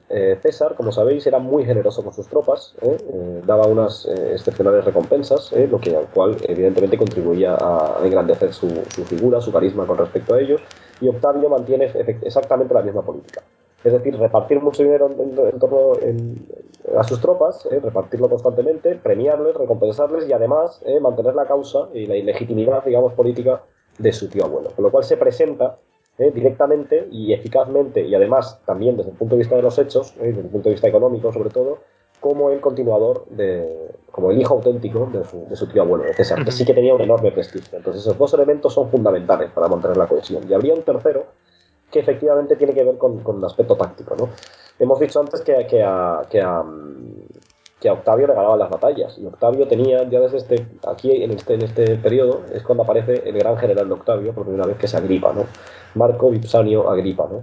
Que será el que ganará todas las batallas prácticamente, el responsable eh, máximo de todas las, del éxito de, militar de, de Octavio. ¿no? Entonces, hombre, había, había, más generales ¿no? y más, más, más militares unidos a la cúpula de, de, Octavio, ¿no? pero sobre todo Agripa, que será su gran general, eh, será el que, eh, el que tome las riendas eh, militar, de, de, tácticas, digamos, en el campo de batalla. Pues fíjate, acaba, acaba de sacar otra pregunta, porque Jorge, eh, arroba almondigón en Twitter, dice ¿No penséis que el verdadero genio militar de Augusto era Gripa, del que no se hace gran mención en, en la historia?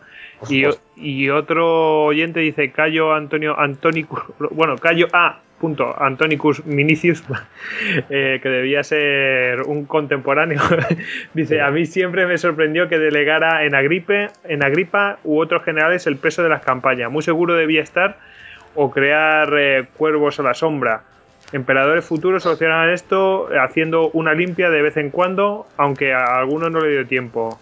Seguid así, sois geniales.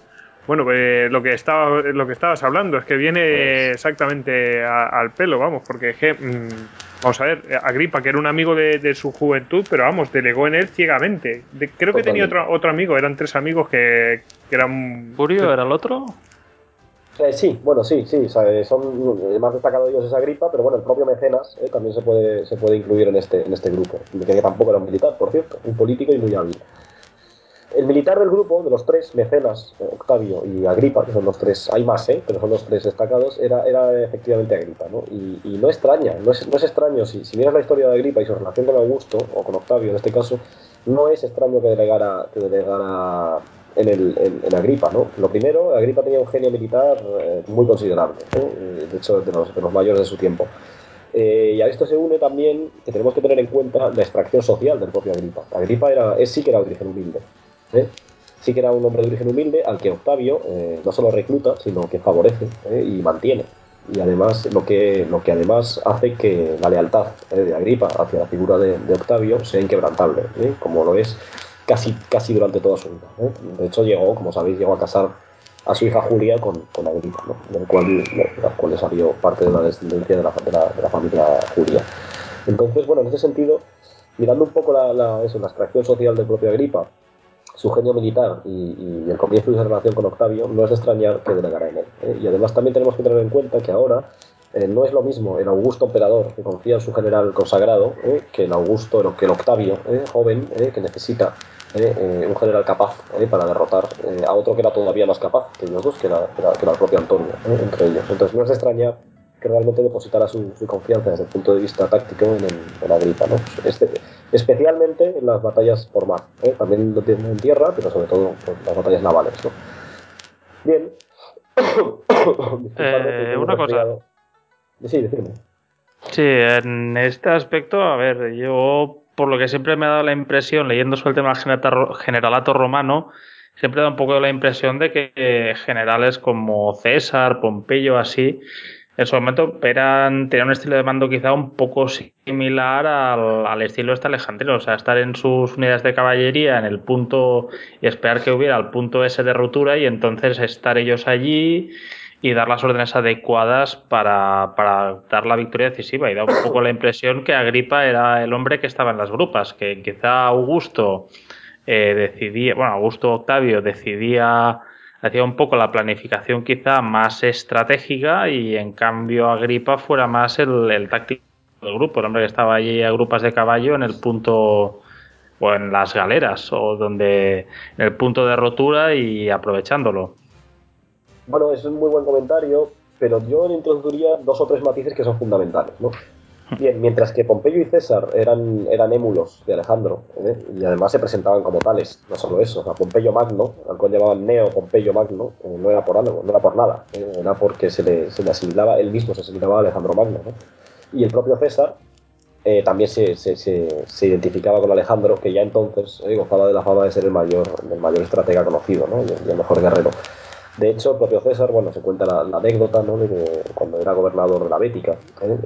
delante de una estatua de Alejandro, en Cádiz, en Gades, si no me acuerdo mal, rompió a llorar, ¿eh? según el testimonio creo que es de Suetonio también, porque no había conseguido a los 33 años ni la mitad de los éxitos que, había conseguido el propio Alejandro. ¿no? O sea que en este sentido, eh, tanto Pompeyo como César no solo digamos, abundaban las capacidades militares eh, políticas de Alejandro, sino que se presentaban como sus émulos directos, como sus imitadores en este caso. Y buenos imitadores los dos, los dos eran grandísimos militares, pero tengo que hacer un apunte con respecto a Agripa y Octavio, ¿no? con respecto a lo que has dicho. Agripa era el ejecutor, no solo el ejecutor, sino el, el diseñador, digamos, de todos los, los, planes tácticos de, de, Octavio. Octavio no, probablemente, por lo que sabemos ver, no tenía ni idea de estrategia militar. Él no era el que concebía la, las operaciones y luego, digamos que Agripa las ejecutaba. No, probablemente el, gran táctico, ¿eh? el estratega de, Augusto era el propio Agripa y además, ¿eh? emulando también en este sentido a Pompeyo y a César, eh, se ocupaba personalmente de ejecutar la, estrategia concebida. No sé si con esto respondo a la pregunta. Totalmente. Oye, si queréis hacemos un descansito, así nos, nos hacemos con agua y garum y continuamos. Muy bien, muy bien. Venga. Vamos a por víveres. Vale.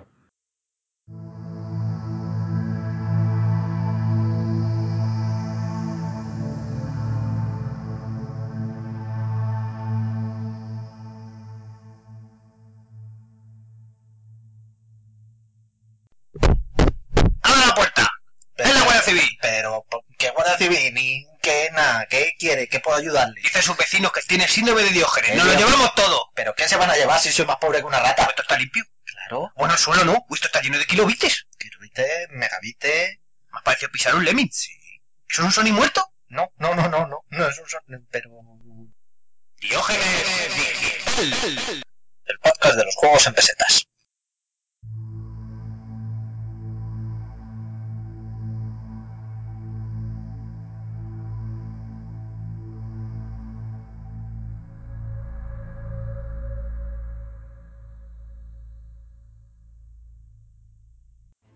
Bueno, ya estamos de vuelta y vamos a ver que después de la batalla de, Mutina, la de, donde realmente vencen a Marco Antonio y, los dos cónsules que, van con él, pues han fallecido.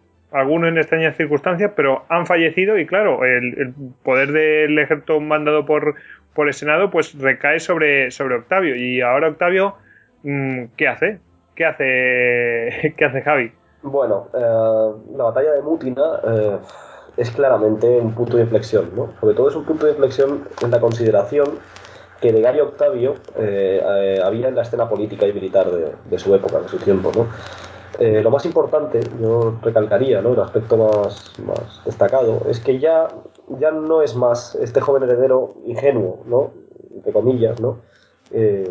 Que, esta imagen que había dado hasta entonces, sino eh, un hombre capaz de reunir legiones, ¿eh? un rival, en definitiva, capaz de disputarle a Antonio el control de la República. Este es el, paso importante ¿eh? del cual será consciente, sobre todo el propio Antonio, una vez, digamos, por la batalla de Mutina. Hemos de destacar también que, bueno, Antonio consiguió huir con, gran parte de sus legiones a través de la, en, una, en una mm, marcha impresionante, ¿no? a través de la Galia Cisalpina, cruzando los Alpes, consiguió huir de, de y refugiarse, literalmente matando a sus soldados de cansancio, ¿no? y, refugiarse, pero ahora, a partir de ahora ya eh, Octavio, Gallo Octavio, ya no es este este advenedizo, ¿eh? digamos, por decirlo con un término de la época, sino un hombre a tener en cuenta, a considerar. Esto es lo que de hecho marcará la evolución de los, los sucesos posteriores, ¿no? De hecho, hasta tal punto que unos meses después, son unos pocos meses, en noviembre del 43 a.C., estamos en noviembre del 43, también de vez en cuando conviene, poner ese, punto cronológico, ¿no? eh, Octavio y Antonio se reconcilian, se reconciliaron. ¿eh? Deciden, de hecho, perseguir definitivamente, de manera definitiva, a los asesinos de César. Se, se- se reabre ¿eh? este frente de la venganza del asesinato de César.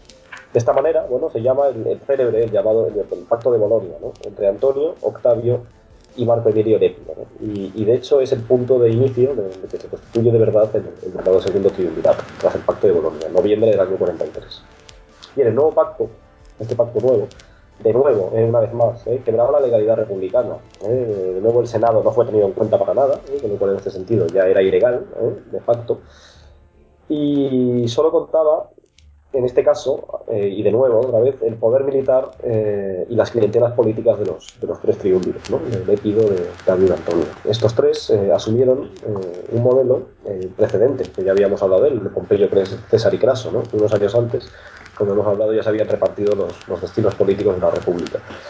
Sin embargo, bueno, eh, al igual que estos tres primeros, que los predecesores de, de, los, de los, nuevos triunviros, eh, los nuevos, se cuidaron muy mucho, eh, muy mucho de revestir, de revestir de legalidad eh, su nuevo régimen, su nuevo, la nueva constitución. Por lo que promulgaron, eh, bueno, sacaron eh, la llamada Lex Titia, ¿no? que es importante ¿no? para el periodo, uno de los documentos legales más importantes del periodo, que básicamente legitimaba eh, los acuerdos que habían suscrito los tres y, y con una serie de cláusulas ¿eh? Eh, destacadas entre las que podemos, digamos, reseñar eh, uno de los acontecimientos eh, por los que Octavio, eh, sobre todo Octavio, será después perseguido y criticado moralmente, las, célebres, las famosas proscripciones. Que las, proscripciones eran exactamente una limpieza, una limpieza política de, de, rivales y de adversarios. Eh, Antonio y Octavio, evidentemente, sobre todo ellos, querían diezmar. Lépido era más reticente en este sentido, pero Antonio y Octavio querían diezmar las filas de los optimates del Senado, ¿eh? que se les oponían, que tanta oposición habían mostrado también a, a, al propio César y que ahora eran sus enemigos declarados. ¿no? Eh, ¿Qué hicieron? Bueno, pues publicaron una lista ¿eh? con 300 senadores, nada menos, y 2.000 ecuestres, caballeros, que debían desaparecer de la vida política, lo que viene siendo el sinónimo de eh, morir. Bueno, morir, no todos, o bueno, algunos de ellos, la mayoría fueron asesinados, pero también sus bienes, por supuesto, confiscados y repartidos ¿eh? en, una, en, una, en, una, en, un modo de proceder, un modo superandi muy romano, ¿eh? o sea, que no solo me lo cargo y, y, y elimino la, la, posición política, sino que además me quedo sus bienes y los, y los, los, los reparto entre mis soldados o, entre, o los, utilizo para financiar mis campañas. Y la víctima más, más célebre, ¿no? que, que, además muy bien, ¿sabes? De nuevo apelo a la serie de Roma, ¿no? que sale muy bien el episodio, ese quinto Tulio Cicerón, ¿no? el famoso Cicerón. ¿no? Fíjate que, que, que, que, realmente le había ayudado para enfrentarse a Octavio, porque Exactamente. que no le hemos mencionado casi nada, como los, las diatribas que echaba Cicerón contra, contra Marco Antonio. Eh, sí, eran, supuesto, eran unas bueno. cosas brutales, o sea, pero auténticamente era, era, lo estaba difamando ahí con que se vomitaba encima y daba detalles de los tropezones y todo, es una cosa tremenda.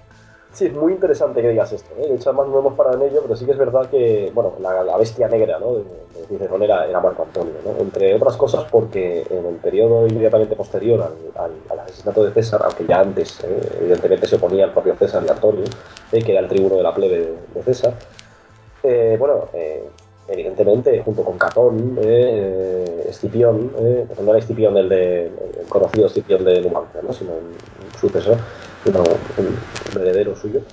Uh, bueno, estos formaban, digamos, el núcleo duro de estas nobilitas, eh, Bruto y Casio también, aunque, aunque, aunque Bruto, en el caso de Bruto, encubierto, ¿no? como sabemos, eh, bueno, eh, se dedicaban a, a dinamitar la, la, política la política cesariana y sobre todo Antonio, una vez muerto César, Antonio eh, impuso, como hemos hablado antes, una coacción eh, militar al Senado, que fue lo que, le, lo que ya le, provocó el odio eterno de, Cicerón, y los famosos discursos o filípicas ¿eh?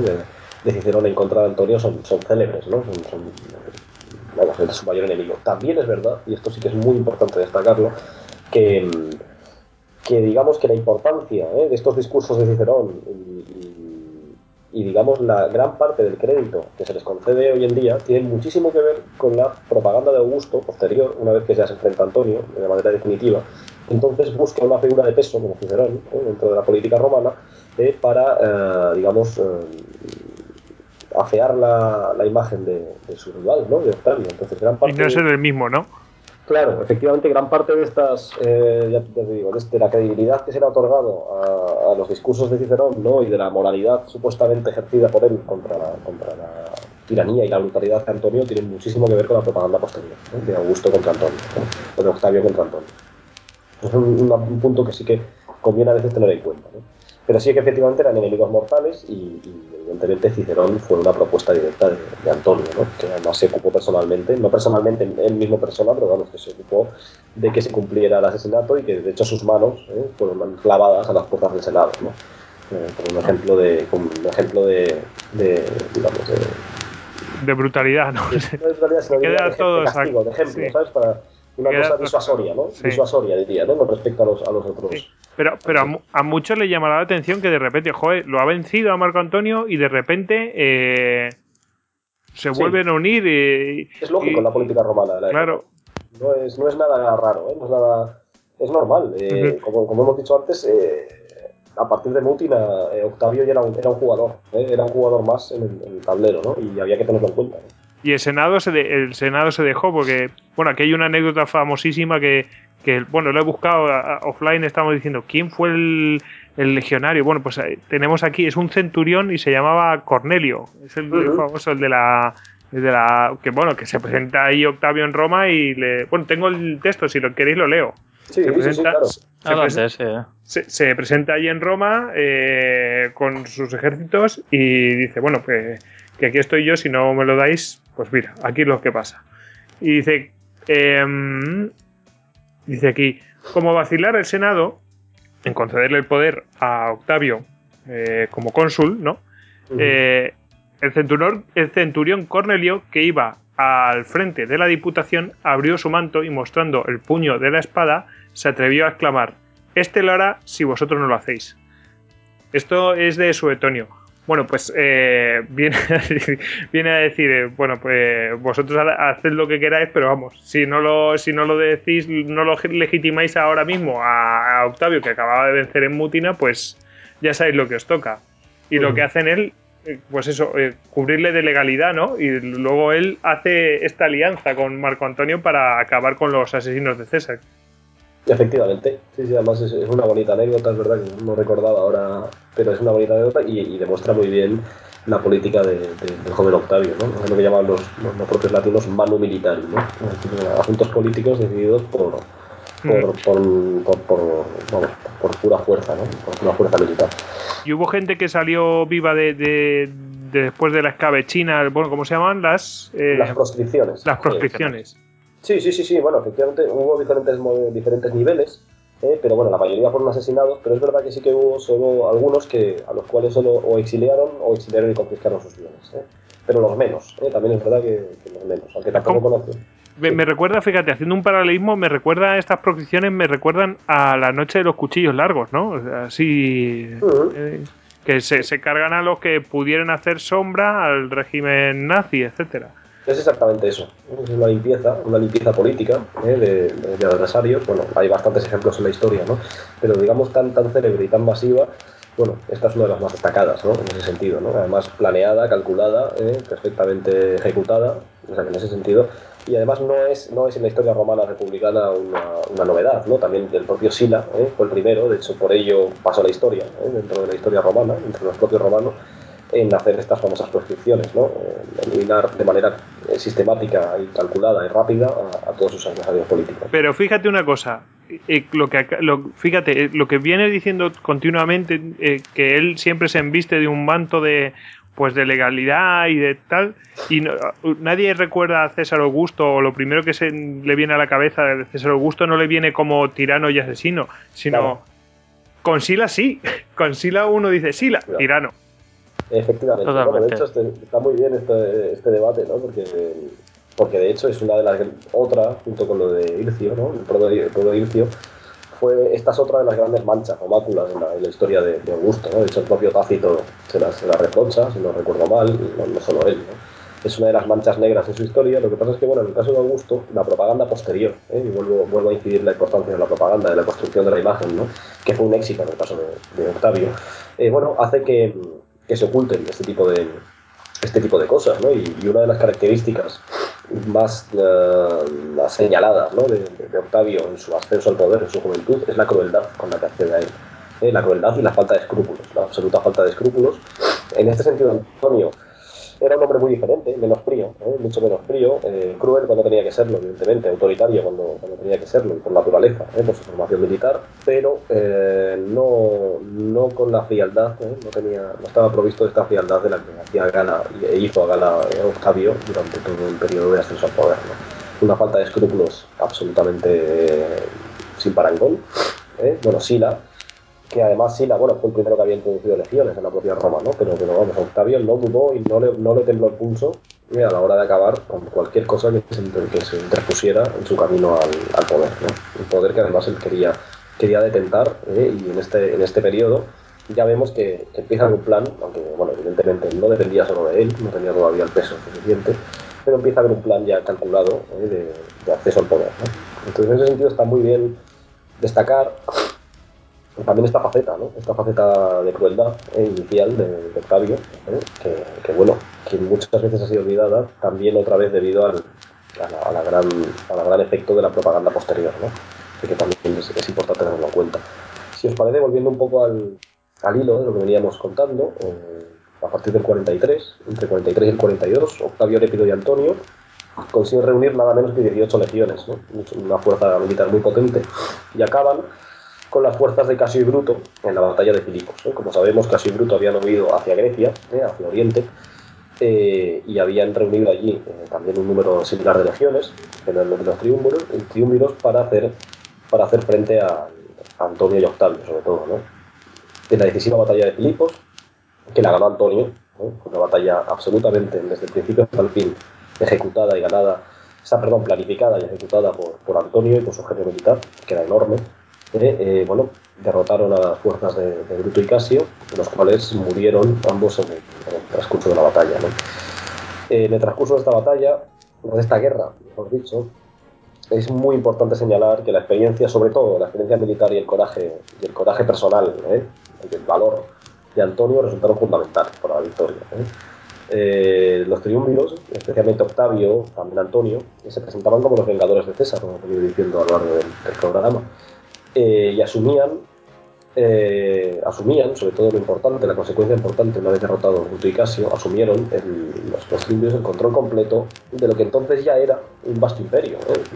recordar que la, que la República Romana eh, ya dominaba, eh, podía llamarse imperio desde el punto de vista del control del territorio ¿no? y la administración de los territorios controlados. ¿no? El pacto entre ellos, entre estos triunviros, se mantendría desde la fecha de Bolonia hasta el 31 antes de Cristo, momento en el que Octavio conseguirá, en este sentido, que Antonio eh, fuese declarado enemigo del Estado por, por el Senado, ¿no? y de esta manera, a partir del 31, comenzaría ya la última gran guerra civil de la, de la República Romana, ¿no? la, protagonizada entre, entre Octavio y, Antonio.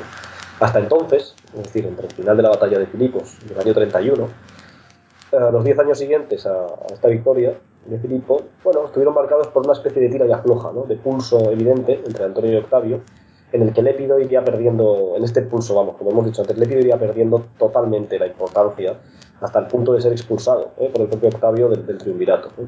Esto para que veáis, un poco también respondiendo a la pregunta de antes de Tony. Eh, bueno, aún así, así las cosas, en esta, en esta década, en esta década de, de, pulso, el pacto de Bolonia que habían, que habían establecido, eh, establecía, digamos, un periodo de gobierno de cinco años por parte de estos triunviros, ¿no? que fue renovado eh, por otros cinco años en el, en el año 38. Eh, pese a, bueno, Antonio y Octavio, eh, pese a sus diferencias políticas y personales, las dos, los dos tipos que las hubo, bueno, mantuvieron, mantuvieron, mantuvieron un poco el statu quo, eh, porque los dos eran conscientes de la necesidad que tenían, que tenían el uno del otro. ¿no? El uno de uno, eh, el primero, sobre todo Octavio, consciente de la importancia y el peso político de Antonio en, Roma, y, y por ello, sobre todo, lleva el propio Octavio esto sí que hay que reconocérselo, lleva a cabo una política de, contención presidida por una, bueno, que reinaba, en la que reinaba una diplomacia bastante sutil eh, que evita, en todo caso, siempre evita la ruptura inmediata con, su socio, con Antonio. Una vez que termina la, Tercera Guerra Civil, eh, los triunviros eh, bueno, confirman el, Pacto de Bolonia, como hemos dicho, y se reparten un poco los, territorios, ¿no? el gobierno de los territorios. ¿no? Queda Roma y las provincias occidentales, digamos, bajo, la influencia del gobierno de, Octavio, dejan África, una provincia por entonces marginal, luego será importantísima, ¿no? en manos de Lépido, África del Norte, y Antonio entra a posesión de las provincias orientales, las más ricas, incluyendo Egipto, que era además el granero de Roma, ¿no? de donde venía todo el grano eh, que alimentaba a la, a de Roma. Egipto era un estado vasallo de Roma, que había conquistado César, como bien se sabe, y supondrá una de las claves eh, para la ruptura eh, definitiva entre, entre Octavio y Antonio. Antonio marchó, como es bien sabido, bien, se fue hacia Oriente, donde tomó posesión de un gran, de un enorme, de hecho, conjunto de territorios que incluían, pues, sobre todo el Próximo Oriente, todo lo que conocemos como el Próximo Oriente entero, bueno, prácticamente entero, eh, los estados aliados de Asia Menor, Grecia, Macedonia, el Ilírico, Egipto, por supuesto, y Octavio permaneció, permaneció en Roma, en la ciudad, donde tuvo que hacer frente, en este caso, a un gran número de adversarios políticos.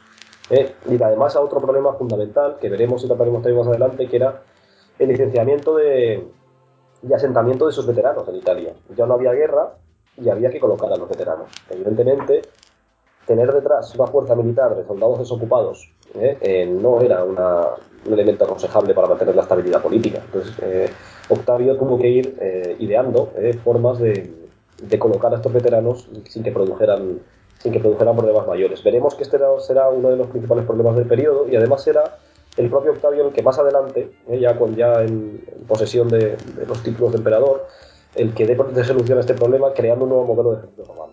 Vemos cómo cambia completamente el modelo del ejército romano, que pasa de convertirse en un ejército, digamos, reclutado de levas eh, ciudadanos, ¿eh?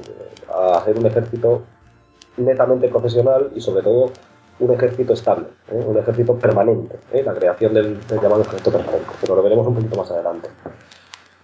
Bien, pues seguir un poquito la historia ya, ir, ir un poco avanzando ¿no? hacia lo que será el Augusto Emperador, en el 42, empieza esta Guerra Fría que habíamos llamado, la, la, la, historiografía moderna ¿no? le, le, ha puesto este, este nombre a la década, ¿no? Ah, es que no daban por hecho que, que, era cuestión de tiempo que se zurraran. Efectivamente. Empieza esta Guerra Fría entre, el 42 y el 31, ¿eh? entre, entre Octavio y Antonio, ¿no? Este, este, este, esta, este periodo, preludia, ¿no? De, por decirlo así, el, el, el, último conflicto, o la gran última guerra, la última guerra civil de la República Romana, ¿no? De hecho, hablando de Guerra Fría, tenemos una pregunta de Fernando, arroba Fernander, en uh -huh. Twitter dice, ¿cuál fue el motivo del enfriamiento de relaciones y posterior guerra con Marco Antonio?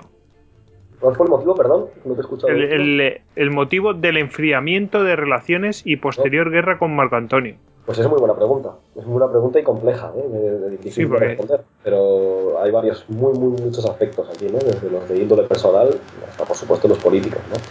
Digamos que había, habría dos, dos, grandes bloques de motivos. Estos, los políticos, evidentemente, tienen que ver con, con, el ascenso al poder, con el, con el inicial bloqueo de Antonio a, Octavio ¿eh? por, para la fortuna, para heredar la fortuna de, César, con el miedo de Antonio, evidentemente, a, que le surgiera, surgiera, un rival eh, directo y además heredero, ¿eh? en, en, asumiendo los destinos de, de César y luego sobre todo también por, por, la, por, la, diferencia de intereses y por la diferencia de proyectos y personalidades que tenían uno y otro. De lo cual además es muy, muy buena pregunta porque me da pie eh, para presentar un poco la, el, siguiente, el siguiente contenido que, del que quería hablar, ¿no? el siguiente aspecto.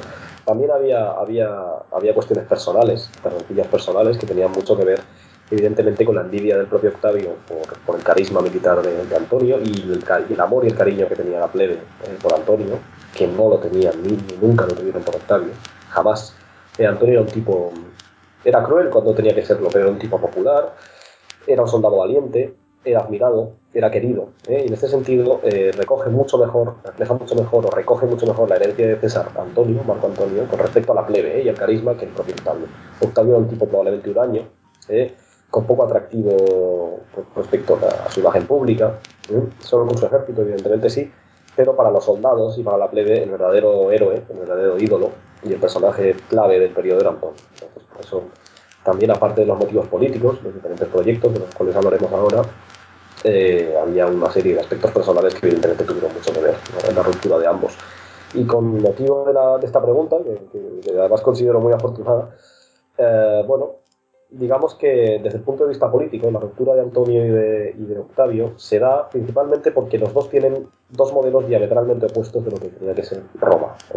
Los dos tienen dos modelos claramente monárquicos, es decir, aspiran a detentar el poder absoluto y, organizarlo ellos, pero uno, digamos que sería, mirad Roma desde el punto de vista occidental, es decir, de- desde la propia URSS que controle ¿eh? todo el territorio, todo el, todo el imperio ganado, y el otro, el proyecto de Antonio, es un proyecto mucho más oriental. Pretende, perdón, pretende eh, de alguna manera gobernar los destinos del, imperio desde, desde Oriente, desde Grecia y desde Egipto. Y esto tiene muchísimo que ver con la formación de cada uno. ¿no? Eh, bueno, Antonio, eh, la propaganda augustea, digamos, por, continuar, nos suele mostrar un, a un Antonio como un hombre poco refinado, cruel, marcado, vamos, o tachado por, una pasión desmedida por el alcohol, por el vino, por las mujeres, las orgías, un hombre carente de escrúpulos, una visión que, como hemos dicho, hemos hablado antes de la propaganda, eh, es totalmente sesgada, o sea, no es objetiva, es totalmente sesgada, ¿eh? como la llevada a cabo bueno, por, por todos los historiadores posteriores a Augusto. En este sentido, me gustaría recomendar a los lectores. Hay muchas obras, muchos, muchos libros sobre la figura de Marco Antonio, pero hay uno de un historiador francés, de François Chamot, que ya pondremos también por escrito, en el que nos muestra, es muy, muy, muy interesante este libro, ¿no? porque nos muestra una figura de Antonio muy diferente a la que, a la que estábamos acostumbrados, incluso muy diferente a la que Shakespeare eh, ha también contribuido a difundir eh, a través de su, de su visión de Plutarco, ¿no? de su adaptación de Plutarco en, en sus obras de teatro. ¿no? Um, bien, por poner un poco así, para entender un poco las diferencias políticas entre ambos y la ruptura, eh, se basan sobre todo, en, como hemos dicho, en, la, en diferentes modelos políticos, ¿no? uno de otro. Uno desde Oriente, otro desde Occidente. Eh, Antonio se entenderá muy bien su, su, su, visión diferente del imperio y su propuesta ¿eh? de, del imperio romano, entre, digamos, yendo un poco hacia su, hacia su educación y su extracción social. ¿no? Antonio había sido educado en los valores tradicionales de la nobleza romana. Era un, era un, miembro plenamente, conscientemente perteneciente a la nobilitas, eh, de época republicana. Él aprendió desde muy prontito eh, la lengua, la filosofía, la retórica, sobre todo griegas, que eran los pilares fundamentales de la educación de los, de los ricos. En la adolescencia, Antonio, en su, propia juventud, pasó una temporada en Atenas, una larga temporada en Atenas, que será importantísima para, para definir su figura. ¿no? En esta etapa se empapó, se empapó, vamos, literalmente, de, de la que llamamos la alta cultura helena, ¿no? la, la, alta cultura griega. ¿no? Es una cultura que marcaría, por supuesto, ¿eh? los, los, rasgos de su carácter futuro y que nunca, nunca le abandonaría a lo largo de su vida. Nos muestra, eh, sobre todo, la figura de Antonio efectivamente, sí, una patente, una afición notoria ¿no? por los placeres de la vida. Era un hombre que le, al que le gustaba, evidentemente, disfrutar la vida. Eh, y de ahí su afición a las fiestas, ¿no? a los actores, eh, a rodearse de compañías eso, pues de actores o de gente, en teoría, de dudosa reputación, eh, bueno, todas aquellas orgías ¿no? que se le acusa. Y tenía sobre todo también no solo esto, sino una gran capacidad oratoria, era un enorme, grandísimo orador, ¿eh? cosa que también es un, es, un, es, un, es un, gesto del un rasgo perdón, que se ha tendido a olvidar. Y no tenía, vamos, que envidiar nada ¿eh? a muchos de los oradores ilustres de, su tiempo. Era un gran aficionado a la, a la, cultura, a la cultura griega sobre todo. Poseía unas enormes, enormes dotes políticas ya desde joven y militares sobre todo que evidentemente lo llevaron al ascenso muy rápido dentro del escalafón político de la República, ¿no? en, su, en, su, tiempo, en su periodo.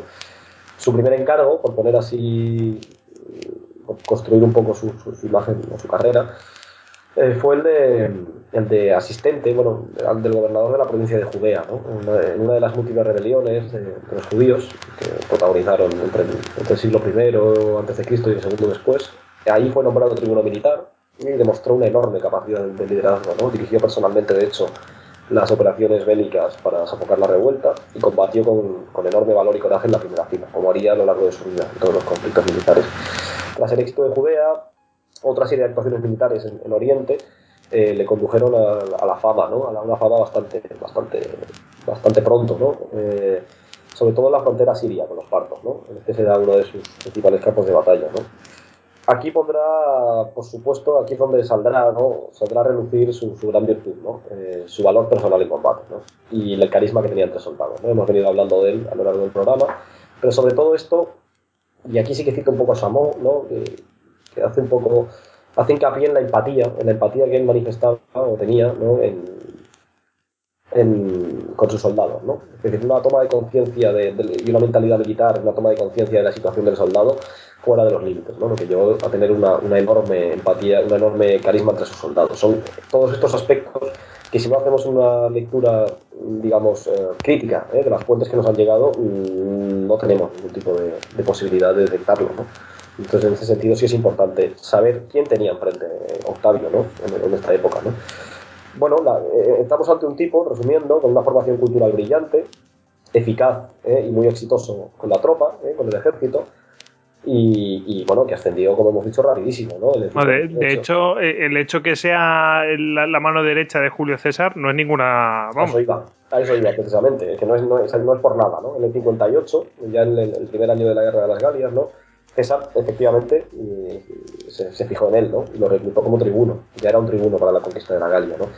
Es curioso que, que allí en la Galia sabemos, o, o intuimos, que, mejor dicho intuimos, que Antonio desarrolló, o, digamos que sí, desarrolló hasta su máximo nivel o, o alcanzaron en el techo sus aptitudes militares, ¿no? Y sabemos que fue un papel muy destacado, pero a pesar de eso apenas es mencionado en la Guerra de las Galias por César.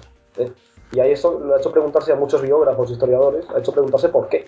¿Por qué siendo un hombre destacado y además César, que tiene tendencia a citar a sus centuriones valientes, ¿eh? a citar a, la- a sus, pues bueno, a muchos de sus lugartenientes, ¿no? Eh, bueno, entre ellos, bueno, hay muchos, ¿no? Pero, pero a muchos de sus lugartenientes más destacados, ¿no? Bueno, eh, no, apenas encontramos una mención, si no, recuerdo mal, eh, a, Marco Antonio en la Guerra de las Galias, ¿no? Pero eso, aún así, sabemos que gradualmente se convirtió en, el hombre de confianza de César, el primero, y que desempeñó un papel fundamental, ¿no? Eh, de hecho, vamos, entre el 50 y el 45, ¿eh? ya después de la Guerra de las Galias, cuando César estaba en la, guerra civil contra Pompeyo, sabemos que, gestionó el gobierno de Roma, mientras, mientras César estaba en Hispania y en Grecia, y salvó la situación, unas situaciones convulsas con el Senado y los ayuntamientos en más de una ocasión, ¿eh? lo cual también revela su genio político, ¿no? su, su habilidad política. ¿no? Con la victoria en el 44, César lo encumbró cuando, cuando ganó la guerra civil, ¿eh? y a su muerte, a la muerte de César asumió, asumió, asumió su legado, ¿no? aunque, aunque fuese el, el- el heredero Octavio, fue él el que fue el que asumió, digamos, un poco su legado desde el punto de vista eh, político, ¿no?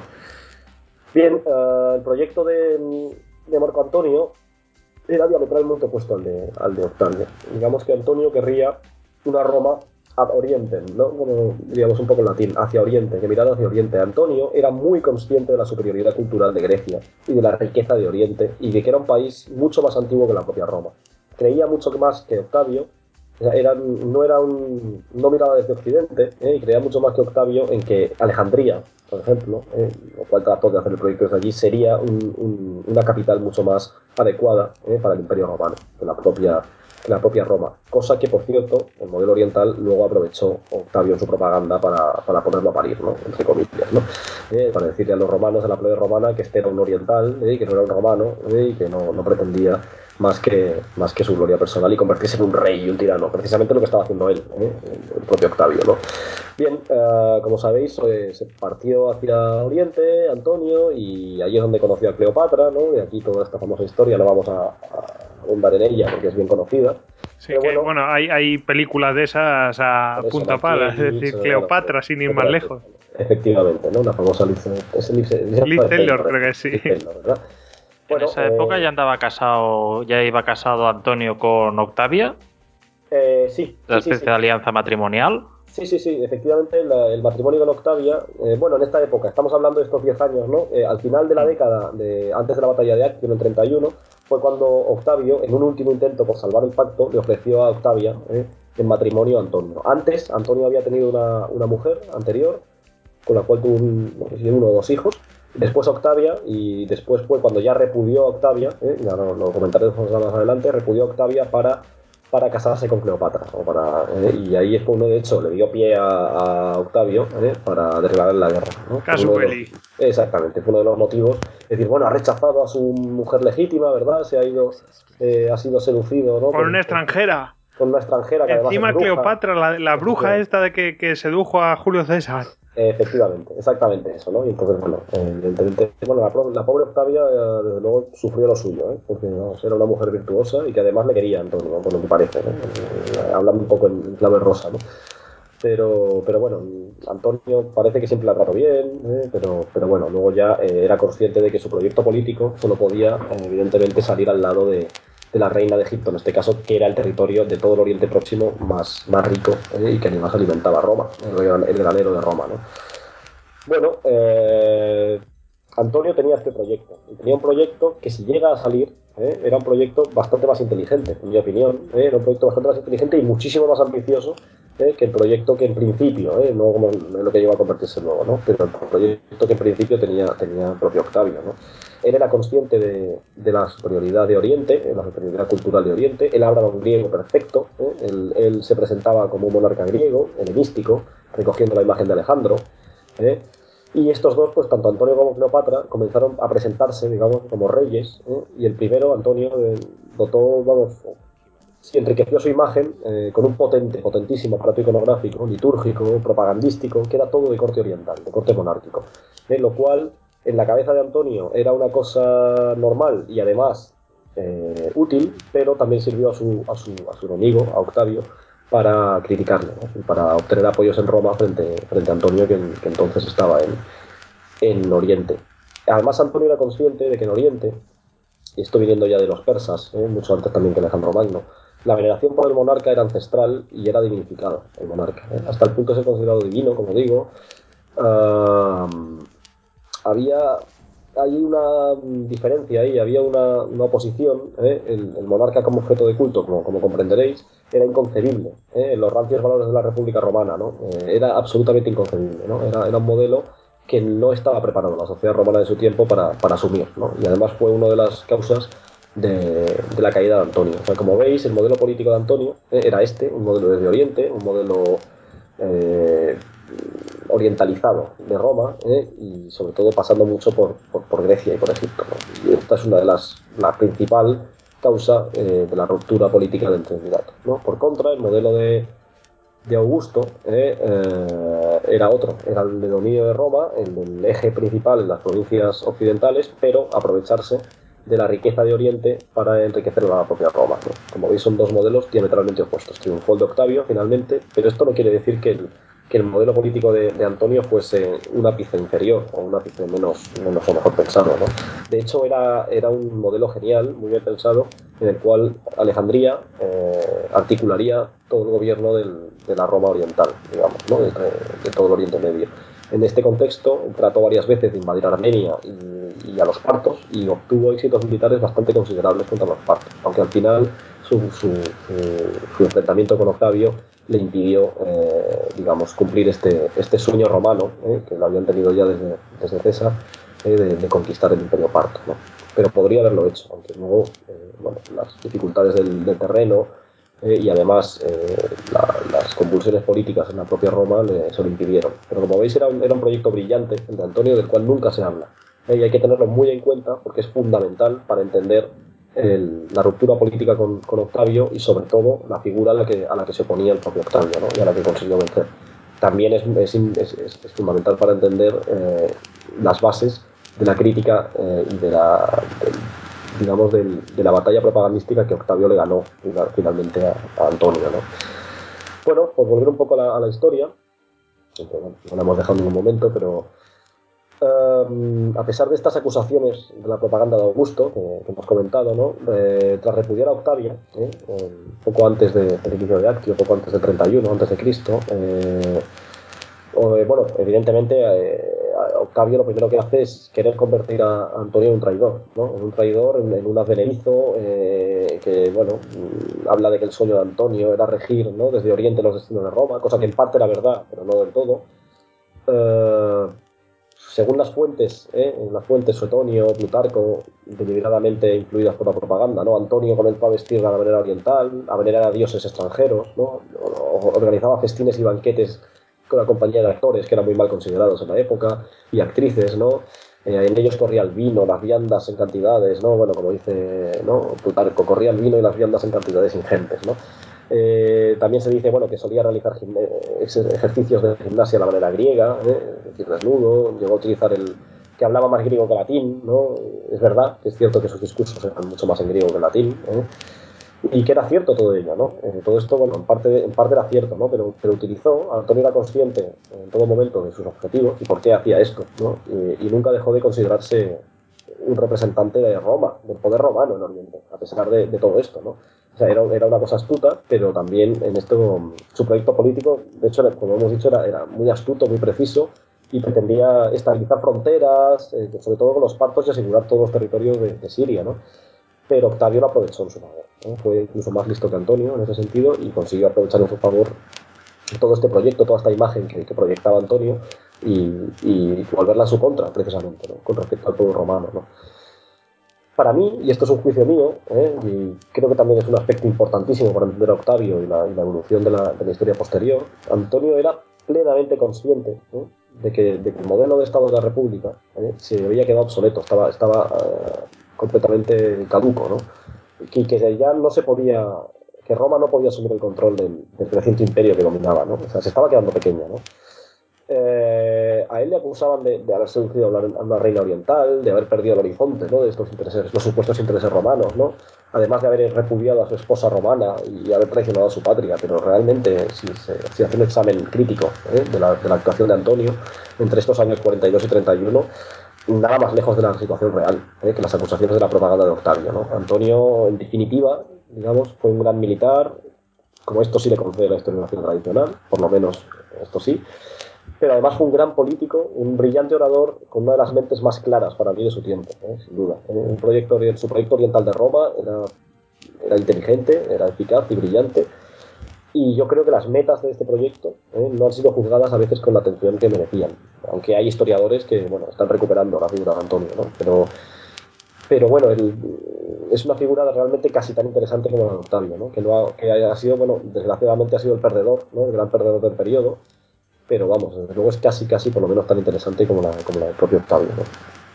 Eh, bueno, si la rota de Actio, que pasaremos a ello, eh, fue en parte, es verdad, debido a, a, la, a, la, terquedad que tuvo ¿no? para, para conseguir sus objetivos políticos, pero vamos, desde luego fue completamente un digno, digno adversario. ¿no? Y bueno, por terminar un poco este bloque, por su parte, en este sentido, Octavio, en este periodo permaneció en Italia, trató de reorganizar el Senado eh, tras la victoria de, de Filipos contra los, los asesinos de César y de mantener sobre todo, eh, es verdad, en eso sí que hay que reconocerse a Octavio, de mantener una entente, una relación cordial con Antonio. ¿no? De ello dependía, de hecho, en gran medida del suministro de grano de Roma, ¿no? uno de los grandes problemas. ¿no?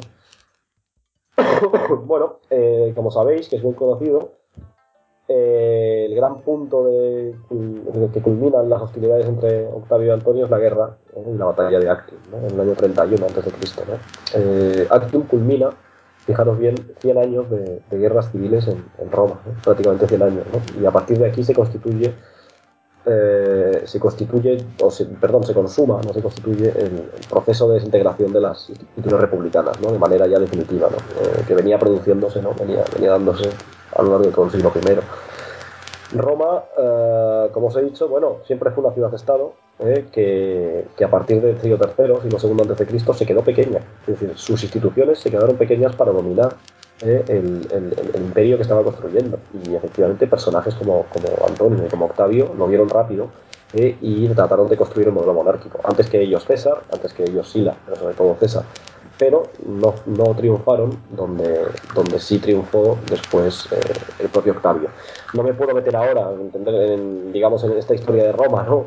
y cómo se quedan pequeñas sus instituciones, ¿no? pero, pero sí que es importante que, que la gente tenga en cuenta que gran parte de la, de la, del comportamiento de estos grandes personajes de finales del siglo I y el de Octavio es, es, es claramente ello eh, responde precisamente a la conciencia, eh, a la conciencia plena eh, de que las instituciones romanas del Senado o el modelo político romano se había quedado absolutamente caduco. Que ya no servían. Exactamente. Bueno, bueno, antes de seguir avanzando, quería comentarte una cosita que es que mmm, yo he llegado a leer que, para que veamos la catadura moral de Octavio, que también, que sí. bueno, que que llegó a, robar el testamento a las vestales, el testamento sí. de Marco Antonio. O sea, que sí. cual, sí. cualquier medio, o sea, ¿cómo es esto de el fin justifica los medios? o sea, Desde luego, bueno, hay que verlo. Sí, sí. ¿no? Efectivamente, él hizo que.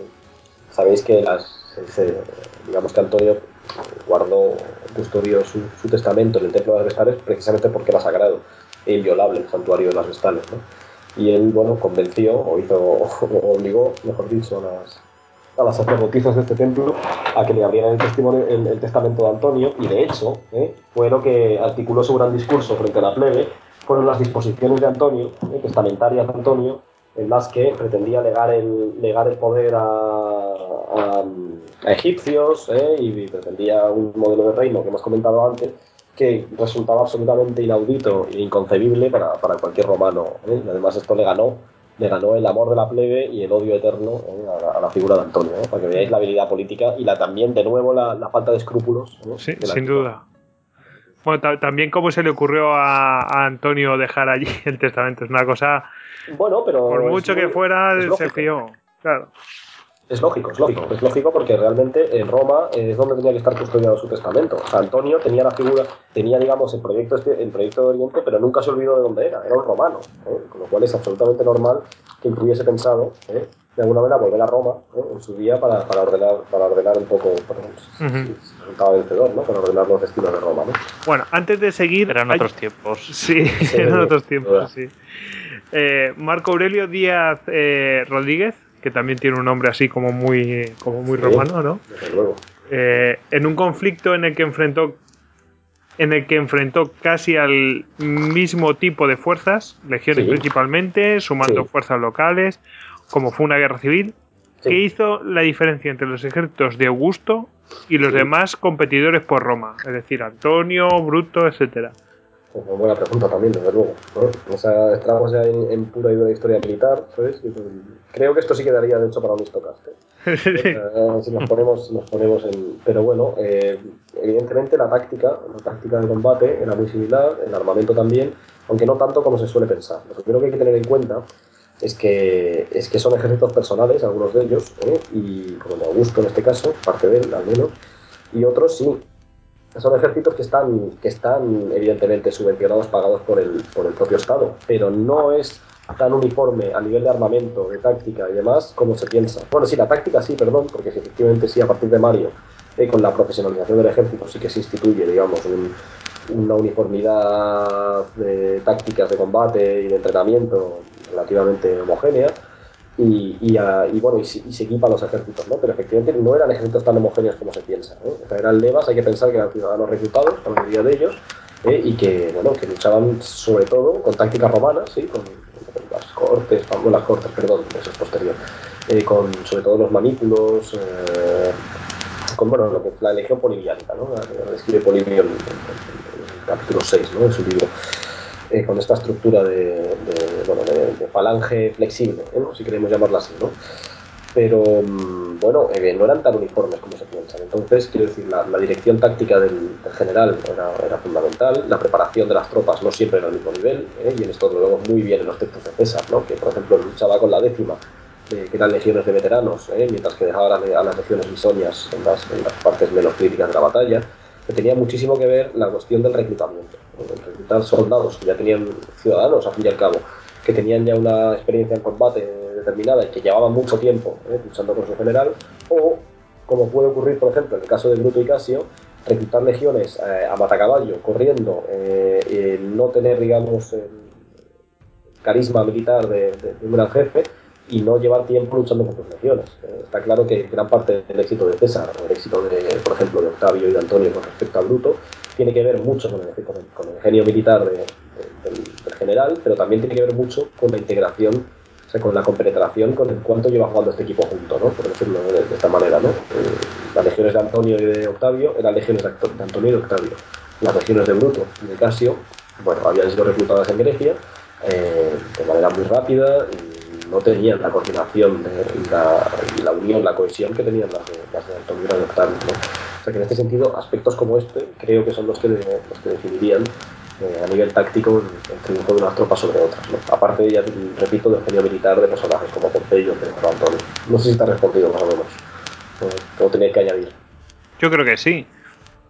Bueno, ah, ya la, la batalla de Actium y todo eso ya sería hablar de una campaña completa y tal, pero vamos, que a mí lo que me ha sorprendido es que se quedara encerrado y que y porque hay una pequeña, como diríamos, no trifulca, pero sí polémica con ¿realmente eh, querían plantear batalla Marco Antonio y Cleopatra o salieron Ah, por sí, patas sí. o están siempre diciendo ¿realmente fueron a luchar o querían escapar y, y romper el cerco? Es que, esa- no sé, se tu sabrá. opinión personal, pero...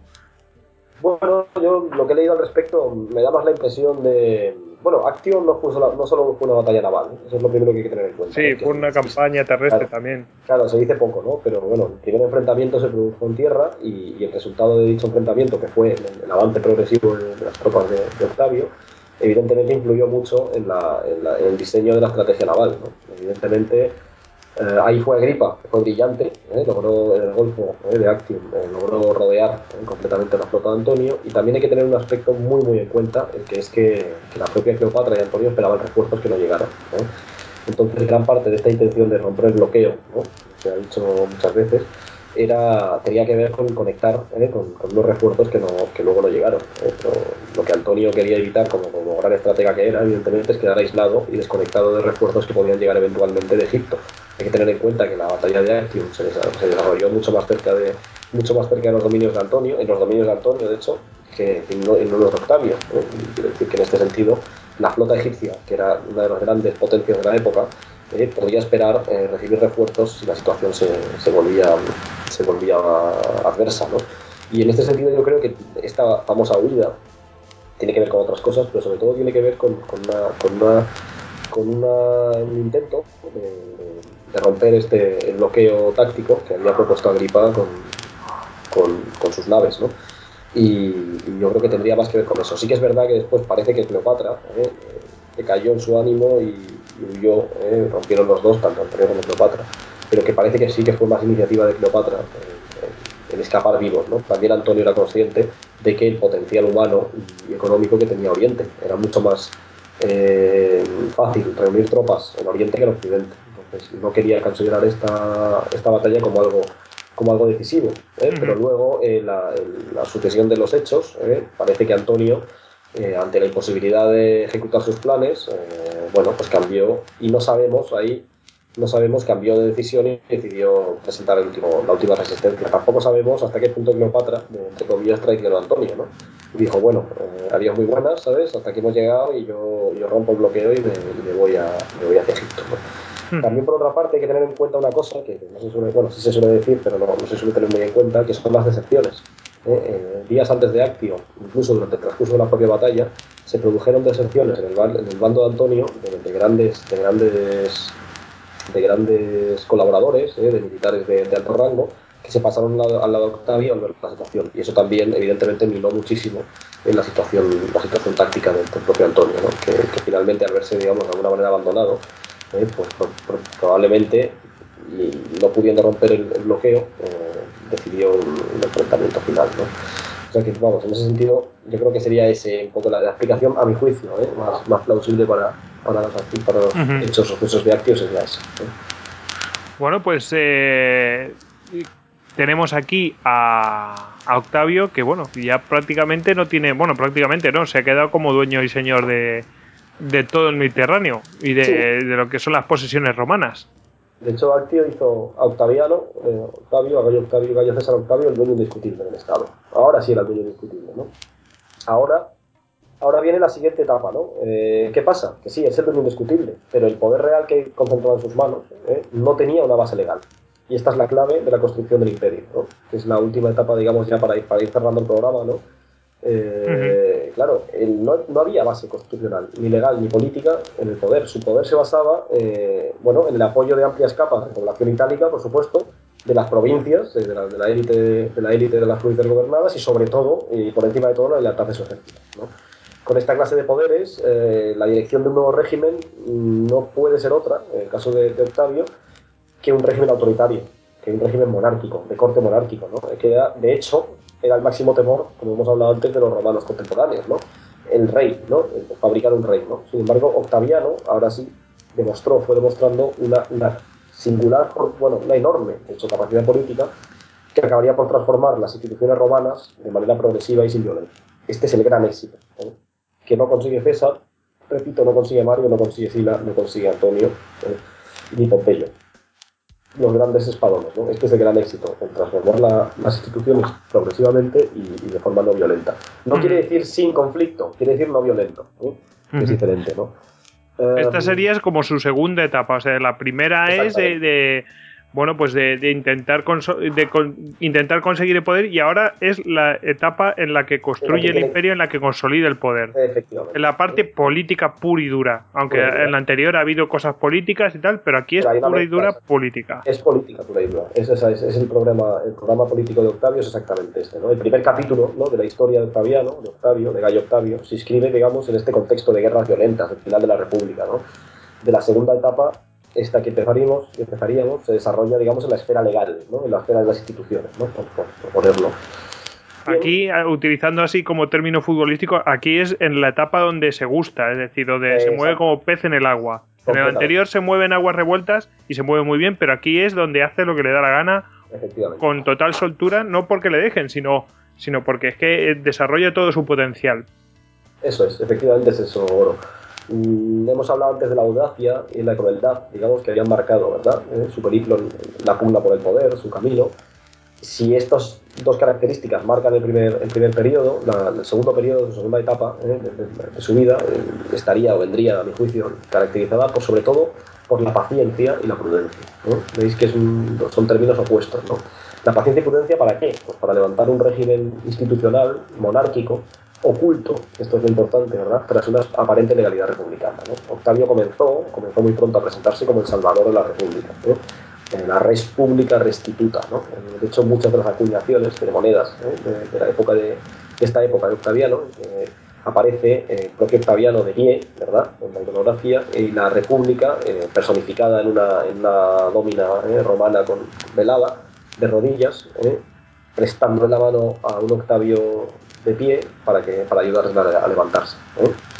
Muestra muy bien eh, su, su, su- su propaganda. ¿no? De- desde este mismo momento, después de Actio, eh, como sabemos, bueno, como es bien sabido, Octavio puso en marcha una, una- una elaboradísima, diríamos, ¿eh? campaña de propaganda destinada a convencer al Senado, sobre todo y a sus adversarios, claro, y de una manera secundaria, ¿eh? podríamos decir a la plebe, de la honestidad de sus intenciones. Es decir, soy honesto, no quiero ser el rey, no quiero quedarme con el poder, quiero restaurar la república, quiero que la república vuelva a ser lo que era en sus tiempos. ¿no? Octavio, Octaviano, era muy consciente de, lo que le pasó a César, era muy consciente del destino de César, ¿no? y se cuidó muy mucho de aparecer como un monarca. Jamás, es una cosa que jamás hizo. ¿no? La solución que encontró, que fue brillante, fue encontrar, transformar ¿eh? las excepcionales poderes que tenía, eh, que de hecho los, los poderes que le había conferido, digamos, la guerra, la guerra que había ganado, ¿eh? los transformó en formas constitucionales, como premisa indispensable en este caso para estabilizar la sociedad eh, romana que ya venía de casi 80 años de guerras civiles, ¿verdad? Bien, sin sufrir grandes cambios, modificaciones, digamos, sustanciales, eh, experimentó estas instituciones o experimentaron una redefinición ¿no? de, de- de las posiciones y funciones de los distintos, las distintas clases sociales que había en la sociedad romana. ¿no? Y hubo, por ende, una extensión del sistema político romano al mundo de las provincias. Una vez que estuvo asentado este cambio institucional en Roma, Octavio, otro de sus grandes, otro de sus grandes logros fue precisamente extender esto a las provincias. ¿no? Con lo cual, ahí tenemos el- la fórmula perfecta del imperio. ¿no? Bueno, hay una serie de, de cambios, de, de- de, digamos, de bases, de, pilares, ¿eh? que son los, los- los fundamentos de, los cambios de Augusto, ¿no? y los que articulan eh, totalmente esta, esta transformación. ¿no? Serían, para ponerlo un poco claro, digamos, para los oyentes, serían tres. ¿no? Uno sería el ordenamiento político, el otro sería, es decir, las instituciones, ¿verdad? Otro sería la redefinición, en este caso, bueno, sí, de la sociedad, ¿eh? en muchos de sus aspectos, y un tercero sería la administración de las provincias. Tenemos estos tres, estos tres pilares básicos que son fundamentales a la hora de explicar la, obra de Augusto. Bien, eh, vamos un poco al, a- al primero, ¿no? al ordenamiento político. Es decir, el ordenamiento político se traduce sobre todo en las bases, en la creación, como hemos dicho antes, de bases legales, ¿eh? de bases legales que legitimaran su poder tras Acción, ¿no? tras la batalla de Acción. Bien, eh, urgía, le daba prisa, tenía prisa, tenía, tenía cierta mm, necesidad urgente, ¿verdad?, eh, de presentarse, Octavio, eh, como un restaurador, como hablado antes. Y no solo como un restaurador, sino como un curador. Mucho más eso que como un caudillo que triunfa o, que, o como un gran espadón, ¿no? Eh, tenía la necesidad de construir una ficción ¿eh? Eh, para devolverle al pueblo los poderes que habían sido depositados en él, ¿verdad? Porque evidentemente digamos, él se presentaba como una especie de dictador en el que el pueblo romano había confiado para vencer al gran enemigo, a, Antonio. ¿no? Entonces ahora había la necesidad urgente, rápida, de, digamos, de devolver esos poderes, o de hacer, mejor dicho, la ficción de que devolvía esos poderes. Esos poderes ¿no? Bien, esta es la clave o el principal objetivo de todo ordenamiento político que hará Octaviano en la primera fase, ¿no? en marcha. ¿Qué hace para ello? Bueno, en primer lugar, eh, hemos hablado antes al empezar el programa de los títulos, de los títulos de Octaviano. ¿no? Eh, Octavio, Octaviano fue un enorme, un gran acumulador de títulos y de nombres, sobre todo de títulos y de nombres. Nombres que siempre le conferían eh, los demás, nunca se los ponía él, los demás. Bueno, salvo el de César, evidentemente, que era que le debía el nombre de su, de su padre, eh, pero los demás eran los que, bueno, los a su virtud, eh, a su mm, carácter de restaurador de la patria, eh, bueno, pues él eh, evidentemente se los confería a él, pero hacía ver a los demás que eran los demás los que le habían, los que le habían puesto estos títulos, ¿no? Bien, era, esta es una de uno de los sistemas, eh, un sistema de hecho que, que denota una gran habilidad, ¿eh? y el primero de ellos fue Caesar, César, ¿no? Hemos hablado de él ya. Al morir César adopta, adopta el nombre de su padre. Bien.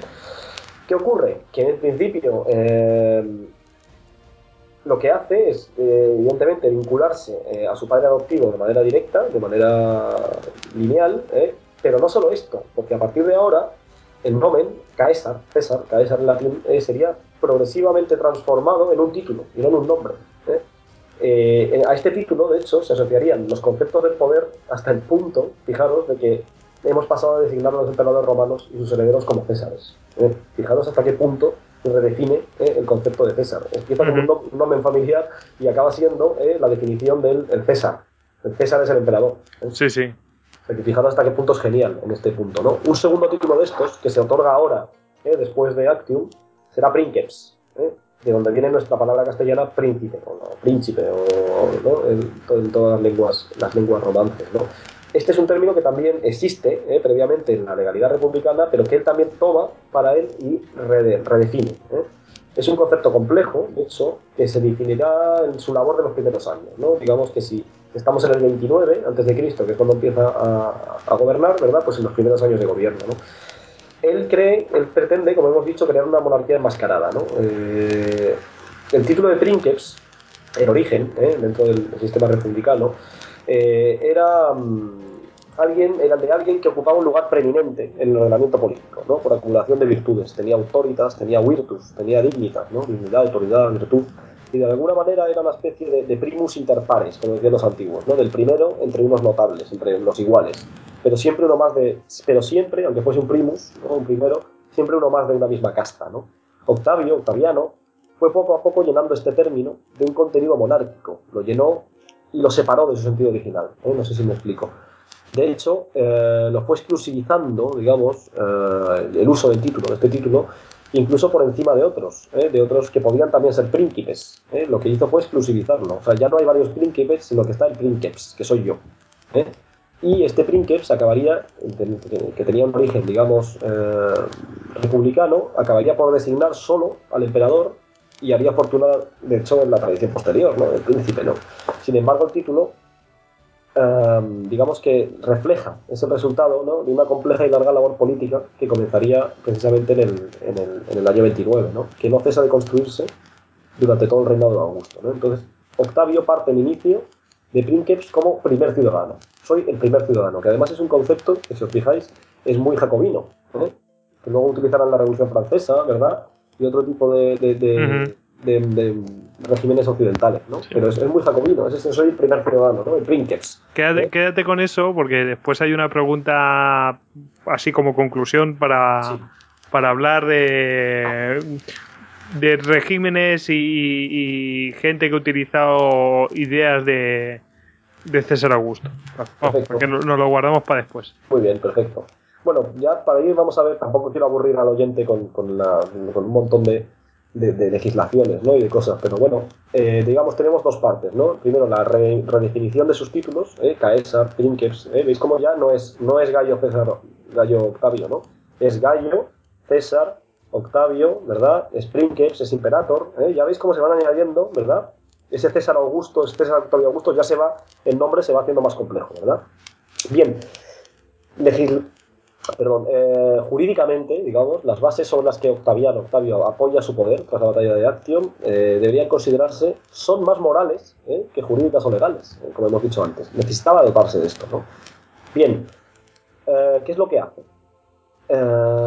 Vamos a ver, desde la desde que terminó el, el triunvirato en, en diciembre del 31, eh, de- Octaviano había recibido para luchar contra Antonio un imperium. Hemos hablado antes del imperium, ¿verdad? Un, un militar. Un imperium es un mando militar extraordinario, ¿vale? Para la guerra contra Cleopatra y Antonio, ¿vale? Entonces, este imperium se había constituido sobre una base, sobre un marco legal, un recurso legal que, bueno, no voy a digo el nombre, pero bueno, se llama la Iuratio Italia, ¿eh? ¿no? Que era una especie de consenso común ¿eh? de toda Italia que, eh, bueno, que permitía a, Octavio construir su poder, apoyar su poder en un consenso universal, ¿no? en un supuesto siempre, consenso universal, ¿no? que era fruto de un estado de excepción, de una situación urgente, ¿eh? que bueno, se conocía, este, este consenso era un consensum, consensus, perdón, universorum, ¿no? dicho en latín, ¿no? un consenso global, ¿no? que luego no era tanto, pero bueno, a nivel jurídico estoy hablando. ¿no? Bien, los dos términos, tanto esta Iuratio Italia como Imperium como Consensus, estos están siempre vinculados ¿eh? en, la, de- la- la constitucionalidad, legalidad republicana, siempre vinculados a una situación excepcional, a una necesidad de proteger la república. Bien, bien. Eh, pero, ¿qué hace Octavio? De una manera habilísima y sutilísima, eh, utiliza este acuerdo universal, digamos, que tenía un fundamento ¿eh? ético-político, bueno, si quieres ético.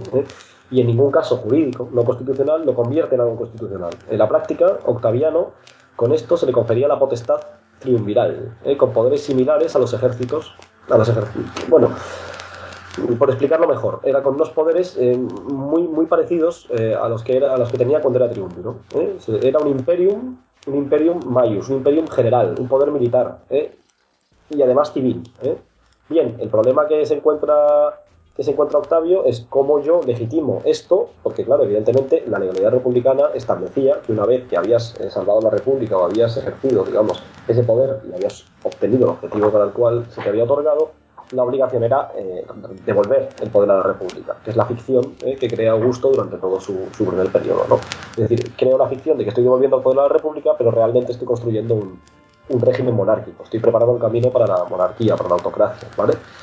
Bien, eh, hay, una, hay un poder, un tipo de, magistratura que es clave eh, para entender, el, para entender el- la, la construcción de Octavio, que es la potestad tribunicia, ¿eh? en latín tribunicia potestas.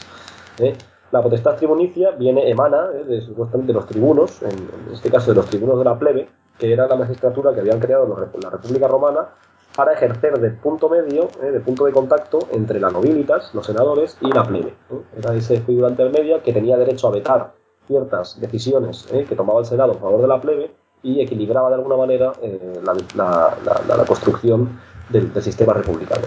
Bien, pues lo que hace Augusto eh, es nombrarse tribuno de la plebe de manera repetida. La primera vez que se le concede y hace que lo mejor de todo esto es que no lo hace él, es que hace que el Senado, ¿eh? consigue que el Senado le nombre tribuno de la plebe, perpetuo. ¿eh? El tribunado de la plebe tenía, como todas las instituciones republicanas, un colega, es decir, era colegial, había que, que desempeñarlo junto con otro, y además tenía una duración de un año. ¿eh? Pues lo que hace Augusto es poco a poco ¿eh? era proponer, ¿eh? proponer, nombrar patricios, sacerdotes en el Senado y teje sutilísimamente una red clientelar que lo que hace es que consigue que el Senado le otorgue, el, por ejemplo, eh, la potestad tri- tribunicia eh, no perpetua porque era ilegal, pero sí que van renovándole de manera automática cada, cada cierto tiempo.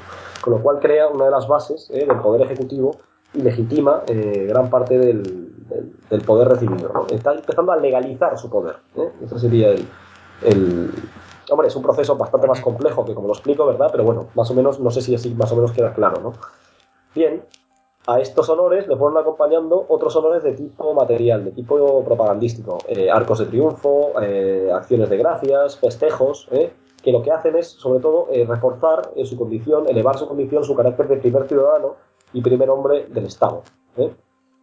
Bien, como manifestación de todo esto, en el año 30 a.C., adoptaría otro de sus célebres nombres. Hizo preceder, en este caso, su nombre, que ya se conocía, Caesar, con el imperativo de Imperator. O sea, ya tenemos un Gaius, Octavius, Caesar, Imperator. Fijaros cómo se va mm, formando eh, toda su titulatura con respecto a avanzando su vida política y las atribuciones que él se va, que él se va, se va añadiendo. lo que, lo que hablábamos al principio de eh, la utilización de los nombres con un motivo, una finalidad política. O sea, que, cuando él tiene cuatro- 40 nombres o los que sean, los utiliza por una razón, no es porque él tenga el capricho. Pues ahora me voy a llamar así. No, no, no. No, no, no son caprichosos, no son azarosos, ¿no? No, no, no. Está muy bien, muy bien, muy bien definido, muy bien, muy bien diseñado, ¿no? Muy bien No pensado. es titulitis. No es titulitis, exactamente. Efectivamente, efectivamente, efectivamente. Entonces, bueno, lo que efectivamente lo que hace con Imperator es añadir a su carácter de hijo y heredero político de César, suma eh, un, nuevo, un nuevo título y que lo transforma en un nuevo elemento de su titulatura. ¿eh? La gloria del vencedor, digamos que es lo que expresa la gloria del vencedor, el prestigio propio de un caudillo, ¿eh? que- son elementos que quedarían ya ligados, ¿eh? mediante esta titulatura, quedarían ya ligados a su persona de, manera, de manera perenne, ¿no?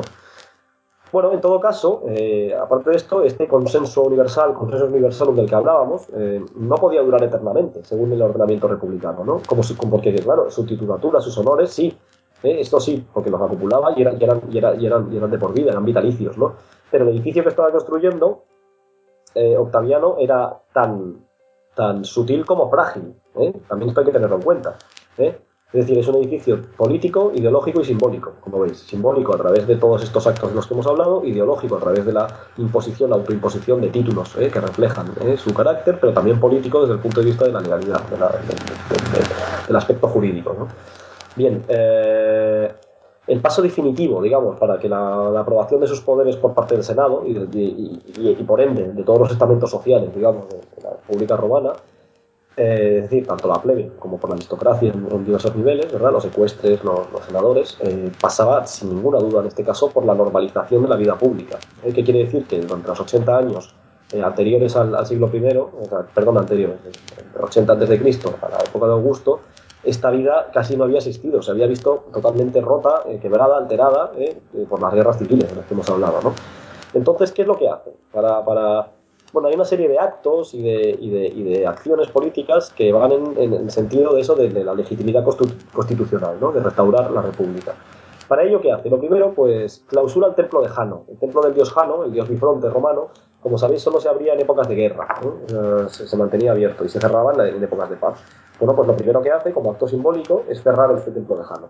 Son actos que tienen un enorme, una enorme importancia, ¿eh? puede parecer simbólico, pero tienen una enorme importancia política y también simbólica. ¿no? Es su, primer, su, primera, medida. La segunda medida, y muy lógica, elaboración de un censo. El primer censo, ¿eh?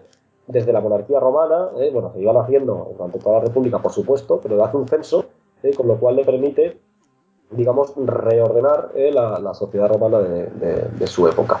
Y el tercer paso importante, digamos, ¿eh? para normalizar esta vida, esta vida pública, esta vida política, es lo que se conoce eh, bueno, como la lectio senatus. Esto se conoce bueno, en, digamos en, una terminología un poco, un poco específica, ¿verdad?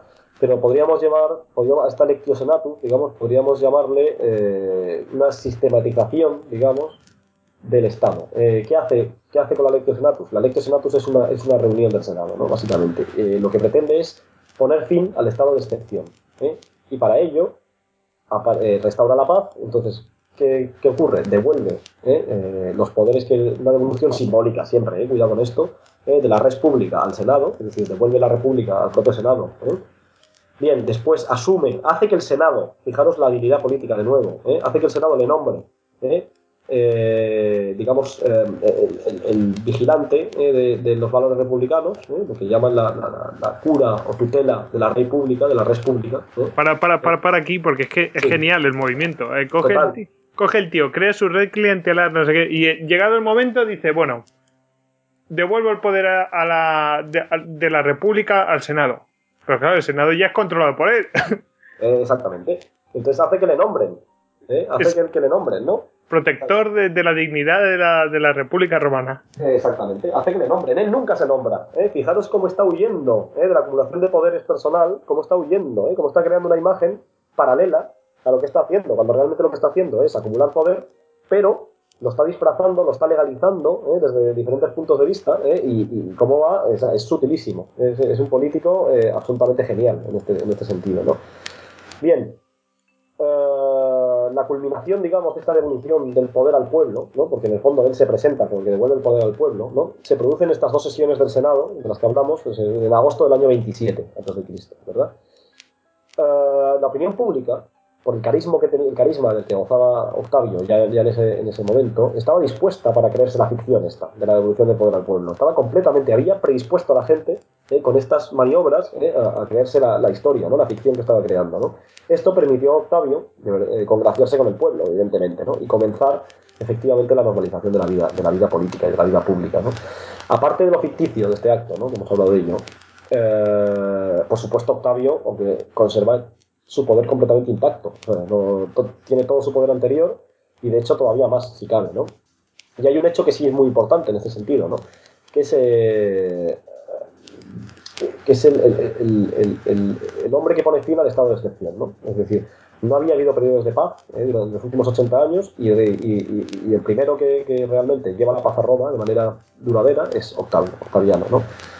Bien, es muy consciente de ello, Octavio, ¿no? y diseña toda la puesta en escena ¿eh? que, diseña es sobre las bases del fin del estado de excepción ¿no? y la devolución de los poderes que le habían sido conferidos ¿eh? en, en, época de la guerra. ¿no? Eh, así pues, por ejemplo, en estas sesiones públicas, es, la Lectio Senatus y demás, lo que hace es, a los ojos del Senado y del pueblo, hace ver que devuelve los poderes al Senado ¿eh? y este, el Senado, que a cambio, ¿eh? lo que hace, ¿eh? a cambio de, volver a recuperar sus prerrogativas, sus poderes, a petición del propio Senado, ¿eh? nada menos, ¿eh? vuelve los poderes a, devuelve los poderes al, al, al, al, Augusto Octavio, ¿no? En este sentido, ¿no? Con lo cual, al final, la situación queda como está, o sea, tal cual estaba, que es decir, que el príncipe es el primer ciudadano, pero además legalizada. ¿eh? Es decir, no es un monarca que quiere venir aquí a dominarnos, sino que es un tío ¿eh? que realmente ha llegado aquí, por decirlo de manera coloquial, ¿eh? y que ha llegado, nos ha devuelto el poder y nosotros le, le elegimos a él como, como salva, como salvaguarda de las garantías legales republicanas. No sé si queda más o menos explicado en este punto. Yo creo que sí, y además se me están ocurriendo unos cuantos paralelismos sí, sí. con eso de la paz. ¿Verdad? sí, sí, sí. Luego lo, lo mencionamos, si Perfecto. nos atrevemos, vamos. Muy bien. Bien, eh, ¿qué ocurre con esto? Pues en el plano político, ¿eh? estrictamente político, eh, la protección del Estado autorizaba a Octavio, ¿verdad? Que así se hizo, a Augusto, perdón, ¿eh? que así se hizo llamar desde entonces. Ahora vamos a introducir ¿eh? de nuevo, hemos, tenemos Imperator, ¿verdad? Ahora vamos con Augustus. en, en, en, estas sesiones del 27 eh, se le concede, el Senado de nuevo, claro, por supuesto, el nombre de Augustus. que este homenajeado, en, en, este caso Octavio, incorpora inmediatamente a su nomenclatura para acabar convirtiéndola de nuevo en un título, de nuevo vincularla al poder. Entonces ya os digo que, que bueno, eh, veis cómo se construye su nombre y con respecto se construye su historia, ¿verdad? Veis que ahora tenemos un Gaius, Octavius, Caesar, Augustus, Imperator, fijaros, nada menos, ¿verdad? Eh, bien, en principio son epítetos de carácter honorífico que le concede el Senado, ¿no? Pero en el plano político son fundamentales y están completamente ligados a su, a su poder y a, su, a, la construcción de su modelo, ¿no? Desde un punto de vista práctico, eh, el cometido, el nuevo cometido o el nuevo reparto de poderes que se genera entre Augusto y el Senado es el siguiente, el reparto de las provincias. Ahora se reparten, se dividen las llamadas provincias senatoriales y las provincias imperiales. ¿Qué quiere decir esto? Bueno, pues que el Senado, el Senado y Augusto se reparten el, el, tipo de provincias gobernadas por, el imperio. ¿no? El Senado confiaba a Octavio las provincias de Hispania, Galia, Siria, Chipre, Egipto, entre otros, por un periodo de 10 años. ¿Y qué tienen en común estas provincias? Que son provincias que necesitan un control específico. ¿eh? Eh, son levantiscas, ¿eh? que todavía no están enteramente conquistadas y que necesitan de la protección del princeps para poder asimilarlas de manera, de manera normal al, al poder imperial. El Senado, por contra, se queda con, con las provincias teóricamente pacificadas. Fijaros que esta división se mantendrá durante todo el imperio. ¿eh? O sea, se la inventa Augusto ahora y es una división en provincias senatoriales, provincias imperiales que se mantendrá durante todo el imperio. Quiere decir que el emperador gobierna directamente una serie de provincias y el Senado, ¿eh? en una ficción de nuevo del poder, porque hasta cierto punto las administra, administra las provincias senatoriales. Con lo cual, además, le das, ¿eh? en el equilibrio de poder con el Senado, le das el elemento ¿eh? que le faltaba al Senado para, eh, digamos, de poder efectivo, para poder eh, crear un equilibrio de poder entre tú y el Senado. ¿no? Le das ese, poder eh, que el cual administra cierto número de provincias que no son, que no son en este sentido, digamos, peligrosas o que no son, o que no son, que son, entre comillas, fáciles de gobernar. ¿no? Bien, de, de estos actos del 27 la conclusión es clara. ¿no? Eh, no significa, ¿eh? ni podía significar, ni mucho menos, la restauración de la República como gobierno de la, de la del Senado, ¿no? o de la aristocracia senatorial. ¿no? Sin embargo, sí cabe reseñar que efectivamente, o si podíamos añadir, ¿no? que tampoco fue una mera representación, no fue, no fue solo una pantomima, ¿no? por decirlo en, en lenguaje eh, coloquial. Confundió evidentemente a la opinión pública sobre el verdadero carácter de la monarquía, ¿eh? que era lo que, estaba, lo que estaba construyendo en realidad, pero no olvidaba el destino de su padre adoptivo, ¿eh? César, con lo cual lo que hace es crear todo eh, este aparato. ¿eh? Eh, bueno, César había asesinado, había sido asesinado por los senadores en la misma, en la misma curia, como hemos dicho antes, ¿eh? por estos senadores, ¿no? Era muy consciente Octavio de esto y era muy consciente de la necesidad de entender, de entenderse, entender muy bien al Senado y entenderse con él las dos cosas para gobernar Roma. ¿eh? O sea que no es solo una pantomima, no es solo un acto representativo, sino que es eh, evidentemente una presentación eh, enmascarada, ¿eh? sí, es verdad, una presentación de sus intenciones.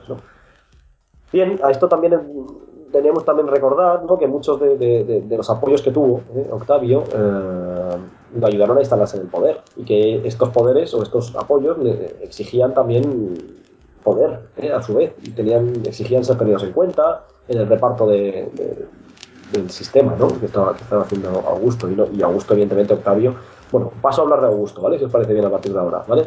Porque ya paso con, con- total... ¿eh? Augusto evidentemente no se podía permitir eh, eh, fallarles en este sentido, ¿no? Y no se podía, podía, tenía que dar un paso en firme donde los, donde los, los que le habían precedido habían, habían fracasado, ¿no?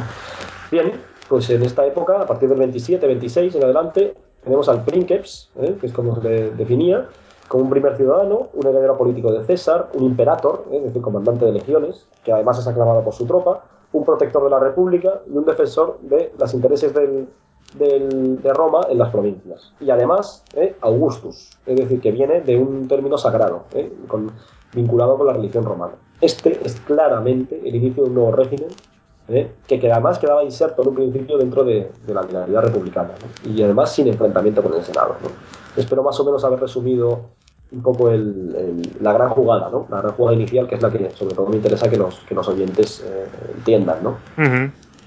Si quieres, si sí. quieres te, te- Bueno, no sé si querías hablar más de cómo, cómo se hace fuerte en el poder, aparte de lo que acabas de, ese, de esta parte inicial, de cómo lo, cómo lo hace, cómo, cómo transforma el, No, el- bueno, yo creo que más o menos.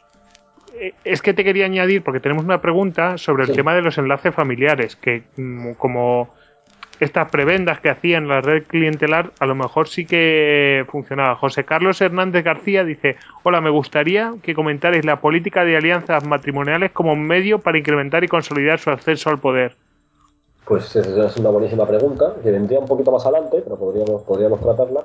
Y efectivamente, una vez en el, en el- no solo de acceso al poder, ¿no? digamos que estas alianzas matrimoniales tienen muchísimo que ver con el mantenimiento del poder. ¿no? Lo que hace Augusto es casarse, eh, bueno, se casa una primera vez, eh, pero bueno, sobre todo eh, la, la- la- la esposa importante de Augusto sería Livia, ¿verdad? Eh, obliga a, a Livia a, divorciarse y, y- contrae matrimonio con ella y además con ello se asegura la se asegura la, lealtad de, de una de los Julios, Julio Claudios, que se conocerán después, de una importantísima eh, rama aristocrática del, poder del poder de Roma y, mediante los hijos que tiene evidentemente eh, organizará o, vertebrará en torno a él una, una, una- dinastía entera, que será la que domine Roma de hecho hasta, hasta Nerón, hasta el año 69, ¿no? con el fin de la dinastía Julio Claudio. Eh, efectivamente, no solo en, en su misma persona, sino también casando sobre todo a sus hijas eh, con, bueno, Julia con Agripa en primer, en primer, en primer lugar, y a, a, su- a sus hijas y a sus herederos, a los que consideraba sus herederos, con, con, las, eh, digamos, con los... eh, las mujeres más influyentes, digamos, del periodo ¿eh? y de las, las familias más influyentes del periodo, logra eh, crear toda una red que al final acaba siendo una dinastía. Una dinastía. Entonces, en este sentido, sí, también es otro de las, la política matrimonial, o las políticas matrimoniales que comentaremos ahora después, ya para cerrar, también son uno- un aspecto capital en la, en la política de Octavio. Pero primero, ¿eh? primero lo que tiene, tenía que hacer es este, este, digamos, esta ficción o, este, o esta le- legalización, digamos, de sus poderes eh, que, que hemos comentado ahora, ¿no? Eh, Ujú. ante- antes de, digamos, la política matrimonial. Y el tema de campañas militares también le sirvió como elemento de propaganda y, y tal. Por ejemplo, Sí, por- tenemos por aquí. Eh, Javier Caballo. Hola, me gustaría que comentaseis eh, su intervención en las guerras cántabras. Es cierto que Sí, estuvo a punto de sí, matarle un rayo. Cierto. tuvo algún encuentro con el líder cántabro Corocota. Bueno, pues eh, esa es una de las campañas que hizo y que, bueno, sí, sí que los apaciguó, pero a sangre y fuego. Efectivamente, las, las guerras cántabras, ¿eh? que, que fueron su, su- su campaña militar más exitosa y por la que obtuvo mayor fama, junto con la, junto con la hipotética victoria sobre los partos, ¿eh? que era muy importante en esa época. Eh, bueno, la- la- las lideró Agripa, como siempre, por supuesto, eh, y bueno, el objetivo, el objetivo era eh, conquistar el resto de Hispania que quedaba por, por conquistar. Efectivamente, dentro de la, la llamada provincia Quiterio, ¿no? Quiterio Tarraconensis de Hispania, eh, quedaba por conquistar la zona noro- noroeste, ¿no? la actual Galaecia, Cantabria, eh, Asturias, ¿verdad? Donde, bueno, una serie de pueblos que además tradicionalmente habían sido hostiles a Roma, todavía no habían sido sometidos.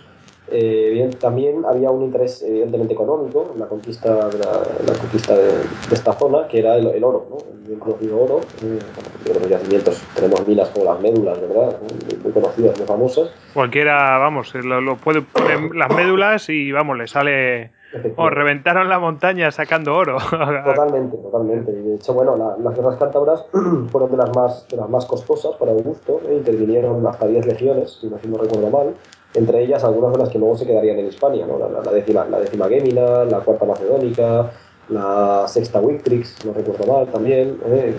Una serie de legiones que luego además articularán todo el territorio. Una vez vencidos los, vencidos los cántabros, que costó, eh, bueno, incorporarían toda esa, esa, esa zona a la provincia interior, ¿no? Pero bueno, durante las campañas, que era un poco lo que me preguntaba el oyente, es verdad que la anécdota esta, que si no me acuerdo, no sé es Plutarco Setonio, ¿eh? la cuentan que, que, que Augusto se trasladó personalmente a Hispania para dirigir las operaciones, desde Tarragona luego hasta, hasta la zona de Cantabria.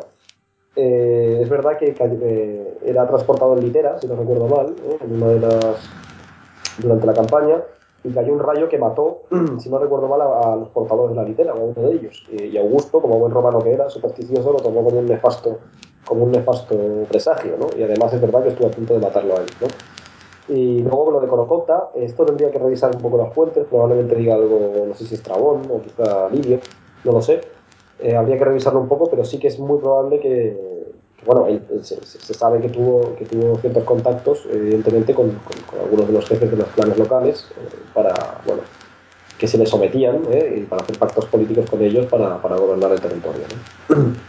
De las guerras cántabras son otro episodio muy interesante del cual podríamos hablar también en otro ¿no? Sin duda alguna, porque la- la sería largo, largo de contar. Eso de es. hecho lo es, lo es, como es esto también, ¿no? Pero, pero bueno, un poco por ir, si queréis, ya poniendo un poquito el cierre, ¿no? Las claves, Sí. me parece bien, porque tampoco, evidentemente, no podemos aquí ahora desarrollar eh, todo, bueno, todo el, ¿no? Todo el aparato que desplegó Augusto, ¿no? Y todo, todo el- o pormenorizar todo su reinado, ¿no? Porque no, no acabaríamos realmente. ¿no? Pero bueno, lo que sí que tenemos que reconocer, volviendo un poco al, al hilo, es la habilidad política y la sutileza de Augusto, que era unas, bueno, eh, en principio lo que no era más que una solución de compromiso ¿eh? entre, entre el Senado y el Princeps, ¿eh? entre Augusto y el Princeps, una especie de pulso político, frente a una, si- una situación que necesitaba una solución, que necesitaba una solución, bueno, acabó, acabó convirtiéndose en uno de los edificios políticos ¿eh? y sociales más, más potentes que, que hemos conocido. ¿no? Con la restitución de la, de la República, la República, se reconocía legalmente su posición, la posición de Augusto en el Estado, y surge por primera vez en la historia, eso es de verdad, surge eh, el término que será lo que, lo que vertebre ¿no? Eh, su régimen ¿no? y su relación con el Estado, la autoritas, la autoridad. ¿no? La autoridad que es lo que, digamos que es el concepto teórico ¿eh? que da respaldo a todo, a todo su poder. ¿no? Eh, bien, en torno al año 27 tenemos toda esta sistematización, ¿verdad? Eh, de, y, llegada al poder, legalización de su poder, y en torno al año 23 ¿eh? antes de Cristo se produce, digamos, lo que llamamos el proceso de, la perpetuación de su poder, ¿no? Precisamente en época de entre las guerras cántabras. Bien, él retiene, eh, digamos, para él y transforma dos instituciones eh, básicas de la, de, la, de la República. Una de ellas, ya hablado de ella, la, la, tribunicia potestas, la potestad tribunicia, y la otra, sobre todo, el imperium, también hemos hablado de ella, el imperio proconsular. ¿no? Consigue que el Senado, eh, de manera reiterada, le vaya invistiendo cada cierto tiempo con esta tribunicia, con este imperium, y de alguna manera mantener ese poder mientras que se, todavía se, se, digamos, se mantiene como un, como un personaje eh, que no detenta, o sea, que no trata de acumular poderes, que no es un que no es un, tirano, ¿no? Que no es un- en este tiempo eh, fue precisamente, eh, retomando la pregunta del oyente, el que se embarcó en la campaña contra los cántabros y Astures, o Astures mejor dicho, en el norte de Hispania, ¿no? en el extremo occidente, como hemos dicho. El propio Augusto eh, partió con sus tropas, con las legiones hacia Tárraco, personalmente, eh, donde y él mismo pretendió dirigir las campañas. Que vez que cambió un poco desde Augusto republicano, ¿no? tarde republicano, ¿no? Eh, bueno, también sabemos que se puso enfermo, enfermó durante la campaña contra los, contra los cántabros y tuvo que abandonar las operaciones en manos de Agripa y, volver a Roma. ¿eh? También sabe, como, como hemos dicho antes, no es la primera vez que le ocurría, le había pasado en Actium, le había pasado en Filipos, y después ya había estado enfermo en estas campañas. ¿no? En Roma, eh, una vez que volvía de, las guerras cántabras, la oposición del Senado y la inquietud que existía, digamos, eh, requerían además también su, presencia, ¿no? necesitaban de su presencia. ¿no? Hubo, de hecho, incluso algunos episodios aislados de, de conjuras eh, que acabaron con, incluso con algún asesinato de Estado. ¿eh? La eliminación de, se eliminó, por ejemplo, a Liquinio, a Craso, pariente de- del Craso anteriormente comentado. Eh, se, se asesinó a, un- a Cornelio Galo, un, un militar de confianza, bueno, entre otras cosas por, por- por ser acusados de, de traición, de conjura. ¿no? Esto nos muestra, ¿qué nos muestra? Bueno, pues que Augusto lo primero estaba decidido a detentar el poder a toda costa y a mantenerlo, ¿no? Y a no ser eclipsado por ninguna figura por encima de él. Y también nos muestra, por otro lado, una inseguridad, ¿no? Eh, y una, una determinación bastante fría, ¿verdad?, de mantenerse en el poder, ¿no? Eh, bien. Tras los actos y medidas que tomó en el, en el 27 que hemos comentado, eh, en el 23 también se producen unas, unas, nuevas provisiones, digamos, eh, que también deben considerarse como, lo- como los fundamentos del, del Principado, del nuevo régimen, el Imperium y la Tribunicia Potestad. No puedo tampoco abundar en ellos, ¿sabes? Porque, porque bueno, no tenemos demasiado tiempo ya y, y realmente es, es una cuestión política compleja, ¿no? Pero bueno, pongamos como que con estas, con, con estas provisiones logró a dis- disfrazar de constitucionalidad eh, el carácter vitalicio con el que le fueron revistiendo estos poderes. La clave de esto es que todos los poderes estos, en la época republicana, como hemos dicho, eran, eh, tenían fecha de caducidad y además eran compartidos. Augusto poco a poco fue consiguiendo detentar solo él eh, estos poderes, que se los diera al Senado y que el propio Senado además eh, le diera los poderes con carácter vitalicio. Con lo cual fue construyendo a expensas del Senado una monarquía efectiva, pero legalizada por el propio Senado. ¿Eh? Y, aquí residía la traba legal, digamos, para el ejercicio del, del poder monárquico, pero él se la saltó. Digamos que era la, la traba, era sobre todo la colegialidad del poder y la, y la fecha de caducidad. Él consiguió que el propio Senado, ¿eh? para que os deis cuenta, consiguió que el propio Senado se saltase sus propias normas ¿eh? para investirle a él de un poder que, en- que era ilegal, ¿eh? pero que lo convirtió en legal. ¿eh? Eso, eso es la, la gran, la gran la gran digamos trama o la gran, la gran trama que le, sí, a la que sometió el Senado ¿no? Ujú. Bien, eh, así como comentar un poco, hemos hablado del orden político. ¿Os acordáis que hemos hablado de tres, de tres pilares? ¿no? Eh, el orden político, la redefinición social, ¿verdad? De la sociedad de su tiempo. Y la esta redefinición social también se da en torno a una serie de valores y de leyes que merece la pena comentar, ¿eh? al menos por encima. ¿no? Eh, sobre todo, todo el programa de la sociedad social de Augusto se centró en la idea de la recuperación de los valores tradicionales de la República. No se presentaba como un, como un continuador, ¿eh? como un, rest, un curador de la República, sino también como un continuador de los valores de la, tradicionales de la República. Como veis, hasta qué punto construyó una imagen realmente perfecta. ¿no? Eh, bueno, esta, esta especie de, de, recuperación de los valores se centra en un, en un, concepto latino, se llama mores maiorum, que significa precisamente las, las, las, las costumbres de los mayores, de los antiguos, ¿verdad? Lo que le hizo, por un lado, por un lado emprender un programa de construcción, de reconstrucción de templos ¿eh? Y, de, y de, de, otro tipo de monumentos, es decir, una, una remarmorización de Roma ¿eh? y, una, y, una, construcción de, de, un gran proyecto arquitectónico y religioso. ¿eh? Y por otro lado, eh, promulgar una serie de leyes de, de, legislación social, unas nuevas medidas que también le marcarían, marcarían su, su carácter. ¿no? Bien, un vistazo a la Roma de la época, desde el punto de vista arqueológico, nos muestra, eh, como muy bien además enseña la serie de Roma, eh, al, al, contrario de lo que nos mostraban las películas clásicas ¿no? de, de una Roma de, de madera y barro, eh, no es una Roma de mármol. La Roma de mármol, eh, como bien es parte del programa, del programa propagandístico del propio, del propio Augusto. ¿eh? Lo que hace Augusto es precisamente reconstruir eh, una serie de templos muy importantes, los del foro de César los termina, a su padre, eh, presentándose como, como, como, sucesor absoluto de su, de su padre, y además, no solo eso, sino que también pone en marcha la construcción de un foro propio y, y llena el foro romano, el, foro republicano característico romano, de una serie de imágenes ¿eh? y, de, y de edificios que ensalzan su, su poder y su condición de, de primer ciudadano. ¿Qué quiere decir? Que no solo pone en marcha un aparato político impresionante para, para, para legitimar su poder, sino que también a través de, de- del concepto de la recuperación de los valores antiguos y de la pietas, ¿eh? la piedad, ¿eh? la piedad, eh, digamos, religiosa, ¿eh? Emprende todo un programa de reconstrucción de la propia Roma, de la propia Roma, perdón. ¿eh? Es un programa arquitectónico. Entonces, por poner claro al, oyente, dos, dos aspectos importantes en, en torno a su, a su redefinición social, ¿no? Hemos dado ya la, política. Eh, la pietas, por un lado, es decir, la piedad religiosa y la reconstrucción eh, de, la arquitectura, de la arquitectura religiosa romana de la ciudad, y por otro lado, las, las mores majorum, ¿eh? las costumbres de los antiguos, las costumbres clásicas de la República, que dan como consecuencia una promulgación de una serie de leyes, de, de medidas que tratan de, en teoría, preservar los valores clásicos de, de Roma. ¿no? Las dos políticas, eh, tanto la una como otra, son un absoluto y rotundo éxito ¿eh? y además contribuyen eh, de una manera muy original eh, a la- a la- al mantenimiento de su poder. Como hemos dicho, eh, la reconstrucción de templos empieza, eh, por ejemplo, por, por, por, los, por los de su padre, del foro de, de César, en la propia Roma, y continúa con, la, por ejemplo, la creación, la construcción de un propio de un, de un foro propio. un foro de Lo que sería el foro, el foro republicano, eh, que, donde interviene y tal, y luego donde crea uno propio que es el foro imperial, ¿no? El, el foro de Augusto, efectivamente, el foro imperial, dando además el modelo a otros emperadores que también crearán su propio modelo de foro. Los que visiten Roma, pues lo verán allí, porque es que es de visita obligada. Exactamente, eso lo que es sobre todo eh, visitar Roma en ese sentido. Eh, bueno, veréis por ejemplo la reconstrucción de las ruinas de lo, que llaman Aeres Divi Juli, eh, el templo del, Divino Julio, eh, en, el, en el foro republicano. Eh, lo reconstruye completamente, tenemos acuñaciones, ahora, por eso hablo de las fuentes arqueológicas, que ahora nos ayudan mucho, ¿no?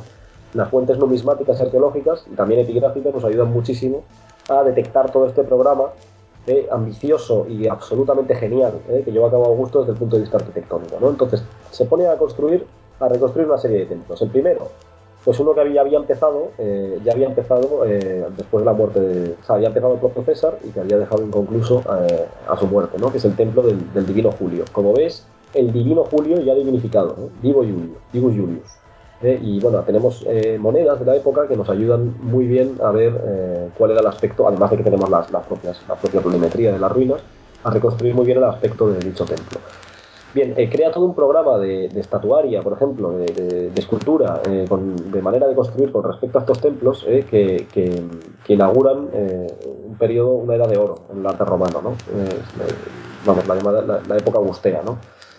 Eh, bueno, coloca en el, tradicional eh, foro romano, eh, coloca el templo del Divino Julio y además reconstruye la curia, la curia que había empezado su, su padre César, que es nada más y nada menos que la, sede del Senado, la curia Julia, en el propio foro romano. También eh, encarezco su visita porque, vamos, realmente merece la pena. Bien, a la curia y al templo del Divino Julio tenemos que añadir otros ejemplos, eh, vamos, muy, muy representativos, muy interesantes y sobre todo, bueno, dentro del contexto de la reformulación arquitectónica del, del viejo foro republicano. Convierte el foro republicano, ¿eh? el tradicional foro republicano, en un espacio de representación para él mismo, en el que se ensalzan los valores, sus propios valores como, como, como líder del como primer ciudadano, como líder de la República, a la vez que crea, eh, digamos, una imagen de su dinastía, ¿no? Eh, lo presenta de una manera, lo materializa eh, con, con, este tipo de construcciones, ¿no? En este sentido, su actuación en los foros, ¿no? Crea el foro de Augusto, que es un, elemento capital de referencia, con, con, una iconografía que tiene muchísimo que ver, hemos hablado antes de la Eneida, no sé si lo recordáis, de Virgilio y la Eneida. Bueno, pues con un, con un tipo de arquitectura, con un programa iconográfico que tiene muchísimo que ver con la, con la legitimación de su, de su, familia y con su descendencia de los, de los Julio Claudios, ¿no? de, perdón, de, de, Eneas y de, de Eneas y de Velus, ¿no? Hace un, un, programa estatuario, ¿eh? un templo central ¿eh? espectacular, el llamado templo de Mar Sultor, ¿eh? del Marte Vengador, que lo construye en honor a la, a, la, venganza por su padre César, y bueno, en el frontón presenta toda una serie de, elementos familiares y, los, pórticos del, del foro, ¿eh? los laterales, presentan también una serie de estatuas de, los reyes de, los reyes itálicos descendientes de Eneas, de los Julios, con lo cual está creando eh, una imagen, una imagen deliberada eh, de, su nuevo, de su nuevo poder. Bien, por no abundar mucho más en esto de, la arquitectura, que es muy interesante, pero bueno, requeriría ejemplos gráficos y, explicarlo de- delante de imágenes, también eh, el otro gran, la, la otra gran vía ¿no? de, de, su, de su redefinición social, digamos, sería la, la, de la, piedad, la pietas, perdón, eh, la de la mores maiorum. Eh, se trataba de reconstruir eh, las costumbres le- legales de los antiguos, ¿no? Para ello, ¿qué hace? Pues una nueva legislación social. Eh, tres leyes, eh, sobre todo. La Lex Julia contra el adulterio, ¿eh? la Lex Julia del matrimonio, que, que regula el matrimonio, y la llamaban Lex Papia Popea, bueno, que también va un poco en la misma dirección. Por, por resumir un poco el, por resumir un poco los contenidos, digamos, eh, lo que hace eh, a partir de ahora, eh, Augusto, digamos, es consciente de que gran parte del vicio, digamos lo que los antiguos llamaban vicio, había llevado a la sociedad romana a la decadencia. Ya no había, había mucho menos romanos que antes, eh, ya no había matrimonios consolidados, entonces lo que trata de hacer es eh, presentarse como un restaurador moral, ¿eh? no solo un restaurador, eh, digamos, eh, político, sino también moral, y eh, volver de nuevo a las, a las viejas costumbres, con lo cual eh, favorece, con una legislación concreta, favorece el matrimonio, al cual premia entre, entre ciudadanos romanos, ¿verdad? Y sobre todo también favorece la natalidad, es decir, eh, se favorece la, que las familias romanas tengan hijos ¿eh? y penaliza, ¿eh? digamos, a los, a los altos miembros de la sociedad que queden solteros o, o sin hijos, ¿no? en ese sentido. Bien, eh, estas leyes se volvieron contra él, ¿eh? porque sus propios hijos, su- bueno, sobre todo su hija Julia, Julia, ¿eh? Eh, que, exactamente, que le llamen una ley Julia y luego que tu, tu propia Julia mm, contravenga la ley. Exactamente, se volvieron absolutamente contra él, ¿no? Eh, porque, bueno, eh, como es bien sabido, eh, la, la hija de Augusto eh, mantuvo una serie de escandalosos ¿no? Eh, relaciones ¿no? con, con- con muchos de los, de los miembros de la sociedad de su tiempo y el propio Augusto se vio absolutamente defraudado eh, con, con el ejemplo familiar, ¿no? Él quería presentarse como un, un res- un restaurador de las costumbres antiguas, como alguien decente, digamos, por- en términos actuales, ¿eh? Pero bueno, también sabemos que el propio Augusto eh, no era precisamente un ejemplo personal de las leyes que promulgaba. era más bien propaganda, ¿no? Sí, sí, sí, porque vamos, sabemos también que su conducta personal era muy mujeriego, eh, sabemos también que su conducta personal no era precisamente coherente con, con su legislación, ¿no? Pero bueno, sí es importante tener en cuenta esta redefinición de la sociedad que él pretende, que él pretende incorporar, ¿no? No solo una redefinición del modelo político, sino también del modelo social, ¿eh? mediante este tipo de leyes, ¿eh? que además luego se volvieron, le trajeron problemas y se volvieron en su contra, ¿eh? sobre todo por su propia familia. Esta fue su gran amargura, ¿eh? que la- nos la cuentan las fuentes y una de las, probablemente de las de las causas del desenvejecimiento prematuro. ¿no? Bien, la otra gran característica, hemos hablado de ella, que la, esta pietas, ¿verdad? Esta es la que llevó a, a embellecer Roma de una manera eh, que, no, que no se había conocido nunca, ¿no? y a la creación de los, de los foros, eh, del foro augusteo, la redefinición del foro augusteo y, de la- y del foro de César, eh, y, y sobre todo a crear una Roma que fuese la imagen de sí mismo. eh, esa imagen que hoy podemos detectar mediante la arqueología, la iconografía, ¿eh? ¿verdad? De todo, de, de- de- su régimen como, como restaurador, como un mundo sobre todo, como un mundo sobre todo estabilizado que él había, con- que él había contribuido a, a- pacificar, se ve y se refleja perfectamente, casi mejor que ningún otro monumento, en la llamada Arapakis, ¿verdad? Que es bien conocida, la acaban de restaurar en Roma, eh, la han dejado preciosa, nos recomiendo su visita. Y el Arapakis nos muestra en una serie de relieves, ¿eh? es un gran altar ¿eh? en, en Ara, Cuadrado, muestra- ¿verdad? Exactamente, cuadrangular, que nos muestra en una serie de relieves eh, los principales elementos de la, de la política de Augusto y de su régimen. ¿no? La familia imperial, toda en un gran, en un gran friso, ¿verdad? Corrido. Otro gran friso lateral que nos muestra eh, un- a todas las instituciones de la religiosas y políticas de la, de la- de la república que habría creado, en teoría.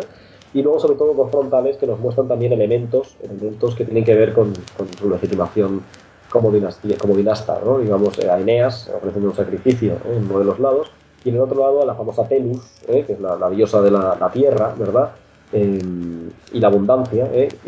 Digamos, sobre, un, sobre un manto vegetal que significa la, el paraíso, digamos, un poco es la imagen de este paraíso terrenal que él había contribuido a construir, ¿no?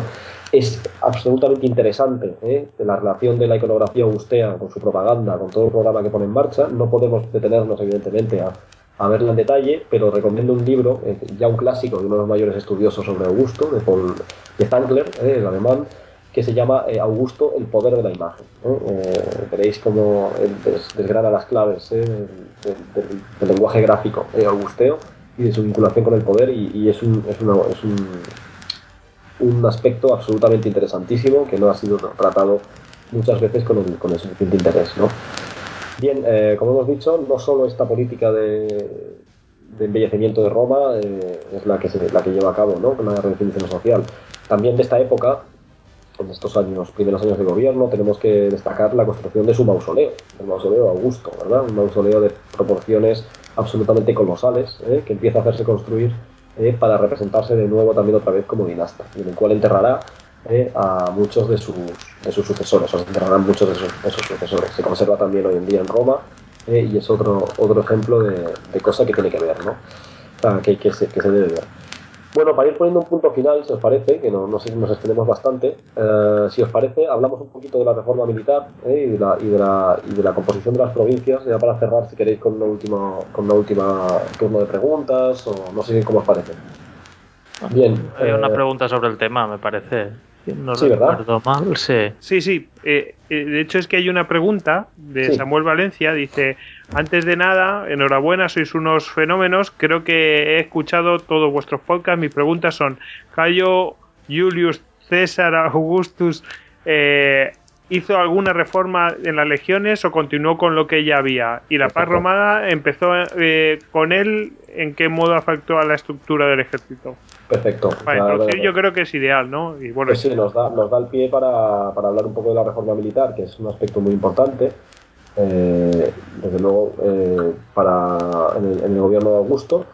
Y luego lo de la Pax Augusta, que efectivamente viene, viene completamente vinculado con, con, el- con el- con la cuestión del, del ejército, ¿no? del, del nuevo ejército permanente. Bien. Eh, entonces, bueno, en política exterior hemos hablado un poco de política interior, de redefinición de la sociedad, de las bases políticas para, para gobernar, que, de las que se vistió el emperador, eh, pero no hemos hablado, bueno, hemos hablado de política exterior solo para, para mm, digamos, para referir que se, se- se dividieron las provincias entre el propio Augusto y el Senado, ¿no? cosa que es eh, hecho que marca todo el periodo y todas las, las acciones de su política exterior. ¿no? El objeto principal de las reformas de Augusto en política exterior el fue el ejército. ¿no? Ejército y provincias, digamos, ¿no? Serían los dos, los dos, los dos puntos claves, ¿no? El ejército, eh, bueno, claro, era el punto, uno de los puntos más sensibles, ¿no? Que quedaba por, por resolver, porque claro, eh, recordemos, volvemos un poco a lo que hemos dicho antes, del, del problema que era, el, el problema que había con el licenciamiento de los soldados, con soldados que debían la lealtad solo a, a- a generales por su carisma, por gente como el propio Octavio, que sabía y era consciente que, podía, que se podían reclutar ejércitos para derrocarle ¿eh? con, con- con dinero y con, cierto prestigio, con lo cual, bueno, era un, era un- punto sensible y que, el, y Octavio sabía que tenía que, que tenía que reformar, ¿no? Bien, eh, Augusto introducirá en, el ejército reformas eficaces y, duraderas, las dos. ¿eh? Aún así, es verdad que no es un reformador original o, radical, ¿no? Ya, ya tiene un instrumento que él recibe ¿eh? en las manos, en el ejército de la época, y que llevaba de hecho un siglo transformándose el ejército romano, ¿no? experimentando importantes cambios, ¿no? y sobre todo cambios que se aceleraron de manera mm, increíble a, partir de época de César. ¿no? Bien, em, igual que pasó con, con la República, con las instituciones republicanas, cuando Roma pasa de ser una ciudad-estado y comienza a convertirse en, un- en una potencia extraitálica, digamos, ¿no? en, una- un imperio, ¿eh? la estructura del ejército de milicia urbana, de este ejército reclutado, ¿verdad? Reclutado entre los ciudadanos y, también entre los aliados itálicos, se queda pequeña, ¿eh? se queda pequeña porque no puede responder a las, a las necesidades de, de una potencia de control como, como era Roma entonces. Bien, eh, no había por tanto una coincidencia, no coincidían la realidad del imperio y el instrumento que materializaba el imperio, que era el ejército. Ello, en el- a principios del siglo I, llevó a, a Mario, uno de los grandes reformadores, a actuar. ¿no? A partir de Mario se considera, la, aunque es muy discutible también, eh, la profesionalización del ejército, ¿no? y el soldado ya no es más, ya no es un campesino, arrancado, digamos, por un periodo de tiempo determinado de sus tierras para servir en el ejército y cumplir con sus deberes cívicos para con Roma, sino que es un profesional de la guerra, que pretende vivir de ello, sobre todo, y que era equipado por el Estado romano y además, no solo equipado, esperaba ser recompensado al final de su periodo de servicio con su estatus económico elevado, digamos, y sobre todo con, con su reintegración a la sociedad civil. ¿no? Es un problema importantísimo que tenemos que entender para, eh, para, para entender los cambios de Augusto en el, ejército. Bien, esta profesionalización de Mario, que hemos, de la que hablamos, eh, elevó la- muchísimo la eficacia del ejército, pero el Estado no- no- no asumió estas medidas hasta su, hasta su, digamos, no culminó con estas medidas. ¿Y qué era la culminación de las medidas? Pues sobre todo el punto de recompensar a los veteranos, a los soldados que habían cumplido su periodo y reintegrarlos en, la sociedad, en la vida civil romana. ¿no? Este era el gran problema con el que se enfrentó Octavio. ¿Os acordáis que antes hemos hablado del licenciamiento de las tropas, ¿no? En, el contexto de su guerra con, con Antonio. Bien, esto no creaba un verdadero ejército permanente, sino que seguía siendo un ejército profesional, pero de alguna manera inestable, ¿eh? no, no, era, no, era, no era permanente. ¿no? Y los tamaños de los ejércitos eran enormes, porque eran, aunque eran profesionales, seguían dependiendo del reclutamiento clientelar, ¿verdad? De, de la, de la lealtad al caudillo, de un, de un determinado personaje que podía levantar tropas en torno a él. Eh, bien, el problema de esto, una vez que Augusto vence en Actio, es que no se- los mandos, eh, los mandos republicanos antiguos no, no eran, no eran profesionales. Eh, los pretores, los tribunos, eran, eran, estaban elegidos entre el Senado y no, no se adecuaban al mando de unas tropas también, también profesionales. ¿no? Se presentaban toda una serie de problemas que merecían, que merecían atención. Bien, por, acortar un poco, Augusto, muy consciente de todo esto, hizo una reforma inteligentísima del ejército y convirtió, y esta es la clave absoluta, eh, el ejército, después de su victoria en Actio, de un ejército reclutado de forma clientelar, eh, fiel a su, solo fiel a su, a, su, a su pagador, solo fiel a su general, lo convirtió en un ejército, primero, defensivo, no ofensivo, y por otra parte, permanente. Y con ello, ¿qué conseguía? Bueno, pues conseguía, lo primero, empezó a recompensar a sus veteranos de guerra con tierras en las provincias, con lo cual conseguía que estos veteranos se integraban, se integraran en los órdenes municipales o en las ciudades de las provincias y además que de, de tenerles contentos hasta cierto punto de vista, además conseguía alejar eh, a los veteranos de, de la propia Roma, con lo cual evitaba un riesgo de un motín. Eso, eso es lo primero. Ujú. Y además colonizaba, claro. Exactamente. Además romanizaba los territorios de las, de las provincias, ¿no? que todavía por entonces, claro, no estaban efectivamente menos Explotadas, vamos. sobre todo las occidentales. ¿no? Bien, eh, eso es un primer objetivo. ¿no? Eh, claramente el ejército seguía siendo la base del poder de Augusto, ¿no? con lo cual eh, no podía tampoco alejarlo de una manera definitiva. Tenía que ser un alejamiento calculado, bien, bien ordenado, sistematizado. ¿no? Bien, eh, con lo cual la sistematización, digamos, y el carácter permanente del ejército eh, era, por- era un objetivo por una parte, pero por otra parte era importantísimo vaciar de contenido político, digamos, eh, al, al ejército y hacer que los mandos eh, estuviesen subordinados al Estado. eh, y estos mandos subordinados a la figura del emperador directamente. Otro objetivo importante y reforma de Augusto era sobre todo la elección de los mandos, es decir, una cuidadosa elección de los mandos, de los mandos militares, y que estuviesen, como hemos dicho, eh, subordinados a un único comandante, que era en este caso eh, la persona del emperador, el emperador como imperator, eh, en este caso, como comandante único de los ejércitos, evitar la, la duplicidad de mandos. Bien, eh, otra de las grandes reformas de Augusto fue eh, la, la elección de estos, de, digamos, la creación de una cadena estricta y jerarquizada eh, de mandos militares que dependían unos de otros y sobre todo todos de él. ¿eh? Es decir, un mando global, ¿eh? un mando reunido del ejército. Esto se, se lo pudo hacer eh, tras Actium, ¿verdad? Bien, eh, el otro, la desmovilización de los veteranos, ¿no? Otro de los grandes problemas, ¿no? Del que hemos hablado. Fijaros que se calcula, la- algunos de los historiadores calculan que Octaviano, en, en la época de Actium, tendría más o menos unos 230.000 hombres a su servicio tras la victoria. ¿eh? Bien, eh, los recompensó con motines en Egipto tras esta victoria, ¿verdad? Eh, actuó como César, como habría actuado su padre. Pero, ¿qué hacías? ¿Cómo, cómo, cómo gestionabas el proceso de. cómo desmovilizabas a toda esta masa de soldados tras las guerras civiles? Bueno, fue un proceso lento, lento y, gradual, eso por supuesto, y, y en el que en el que propio Octaviano, bueno, en este caso Augusto, asumió muchos muchos de, las- de, los- ejemplos de, César, pero también in- introdujo, introdujo novedades. Bien, eh, los fue recompensando con lotes de terreno, ¿eh? lo que llamaban bueno, la honesta misio, era la, el licenciamiento hon- hon- honrado, hon- honroso perdón, ¿eh? del ejército, y los fue recompensando con, eh, evidentemente, con cantidades sumas económicas, pero sobre todo con lotes de terreno ¿eh? para cultivar en, la- en el territorio de las provincias, ¿eh? casi siempre fuera de Italia. También parte de ellos en época, en época de, de su ascenso al poder en Italia, pero sobre todo en, en la época en, en las provincias, como hemos dicho.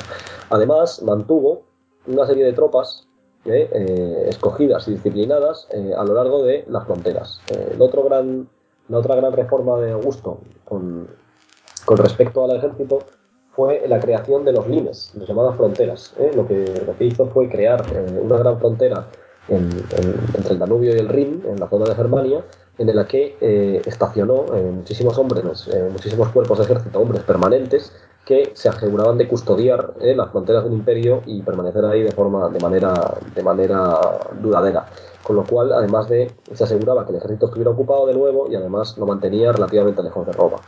Co- cosa que era una, una- era una genialidad por su parte no se había hecho. De hecho eh, la propia Hispania eh, fue un teatro de operaciones de prácticas eh, para crear un, un limes antes de antes del germano Eh, después de las guerras cántabras algunas de las legiones que dejó Augusto aquí en Hispania, hicieron, empezaron a, a- a actuar como administradores del territorio desde todos los sentidos y crearon una especie de sistema previo al, al limes germano, ¿eh? de ejército permanente, un ejército de fondo que por primera vez el que pod- podía asumir el podía asumir el, el- el imperio.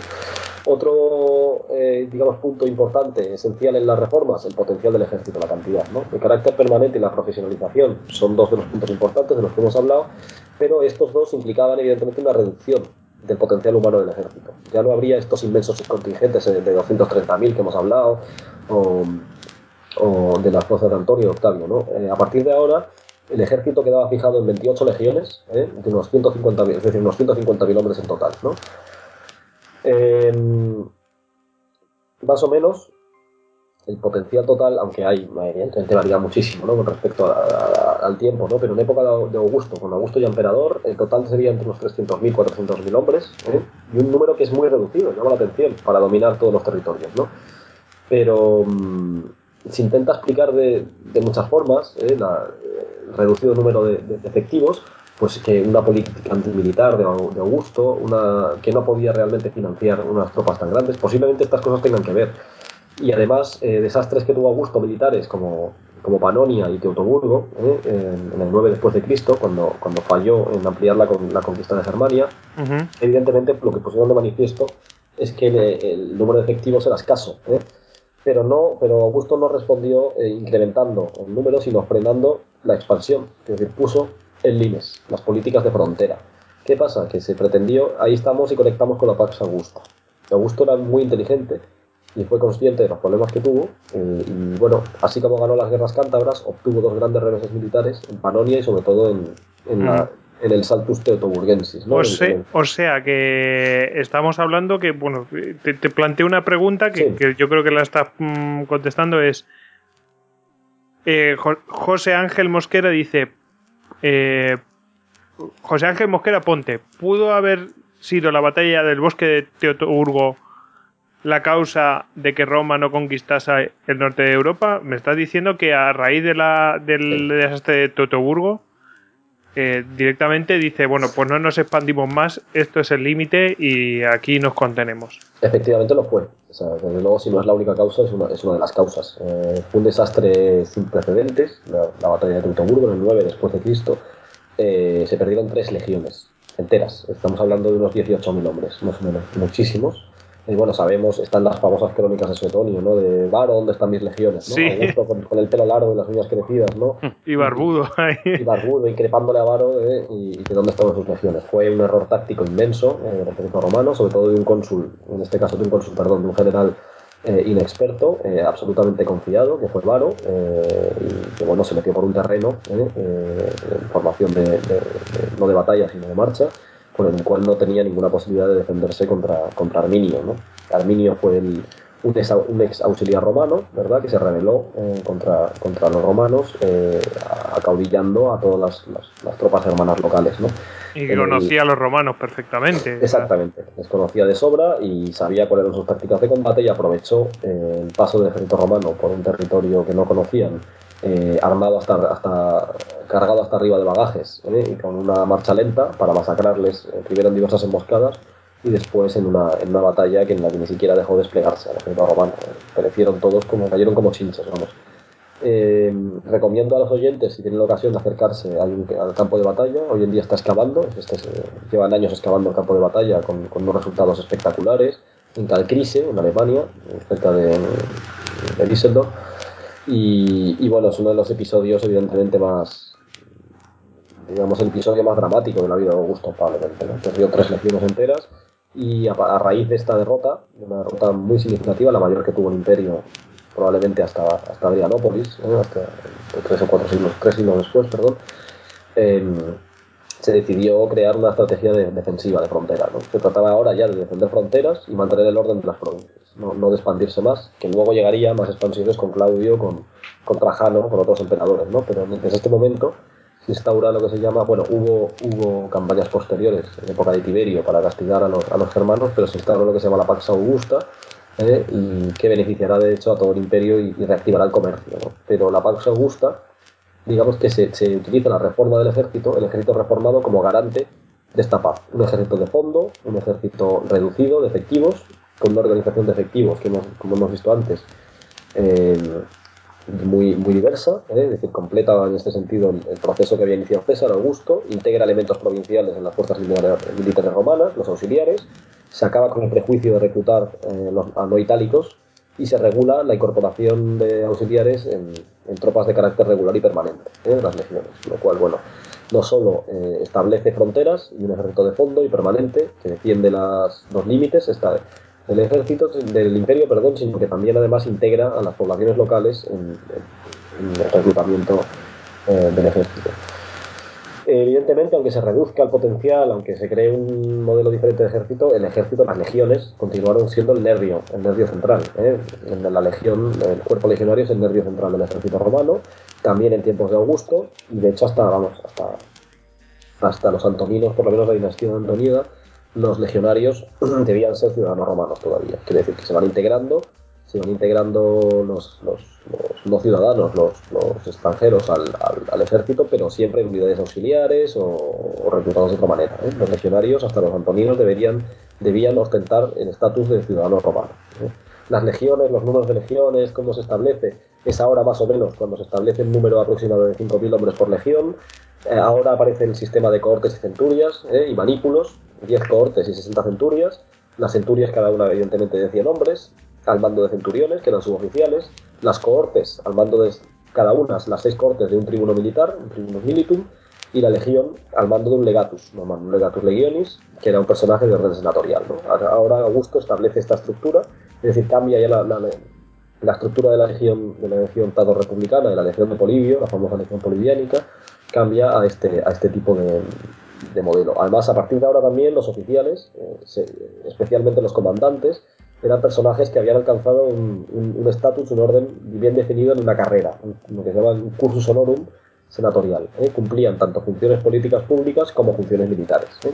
Así se mantenía siempre relación entre las magistraturas ¿eh? de políticas y el ejército, como en la época republicana, pero no se renunciaba a la selección de mandos, como hemos dicho antes, y a su control por parte del propio, del propio comandante, princeps. Esto es, digamos, para que os hagáis una idea ya para ir acabando, el modelo de- del ejército augusto. ¿no? Y es el modelo que, que se mantendrá por lo menos hasta el siglo III, ¿eh? que, que se crea una nueva estrategia defensiva en el Bajo Imperio, pero se mantendrá casi con, con modificaciones sustanciales, pero la- la- el modelo el modelo básico casi intacto hasta, hasta el siglo III. No sé si con esto más o menos eh, podemos ir concluyendo o si queréis algún tipo de preguntas. O... Sí, yo prácticamente hemos concluido. Si queréis, hacemos, bueno, comentar dónde muere, cómo muere, muere Sí. donde murió su padre, Nola, eh, sí, eh, en el sur de Italia, creo que es, ¿no? en Campania, efectivamente, sí, sí.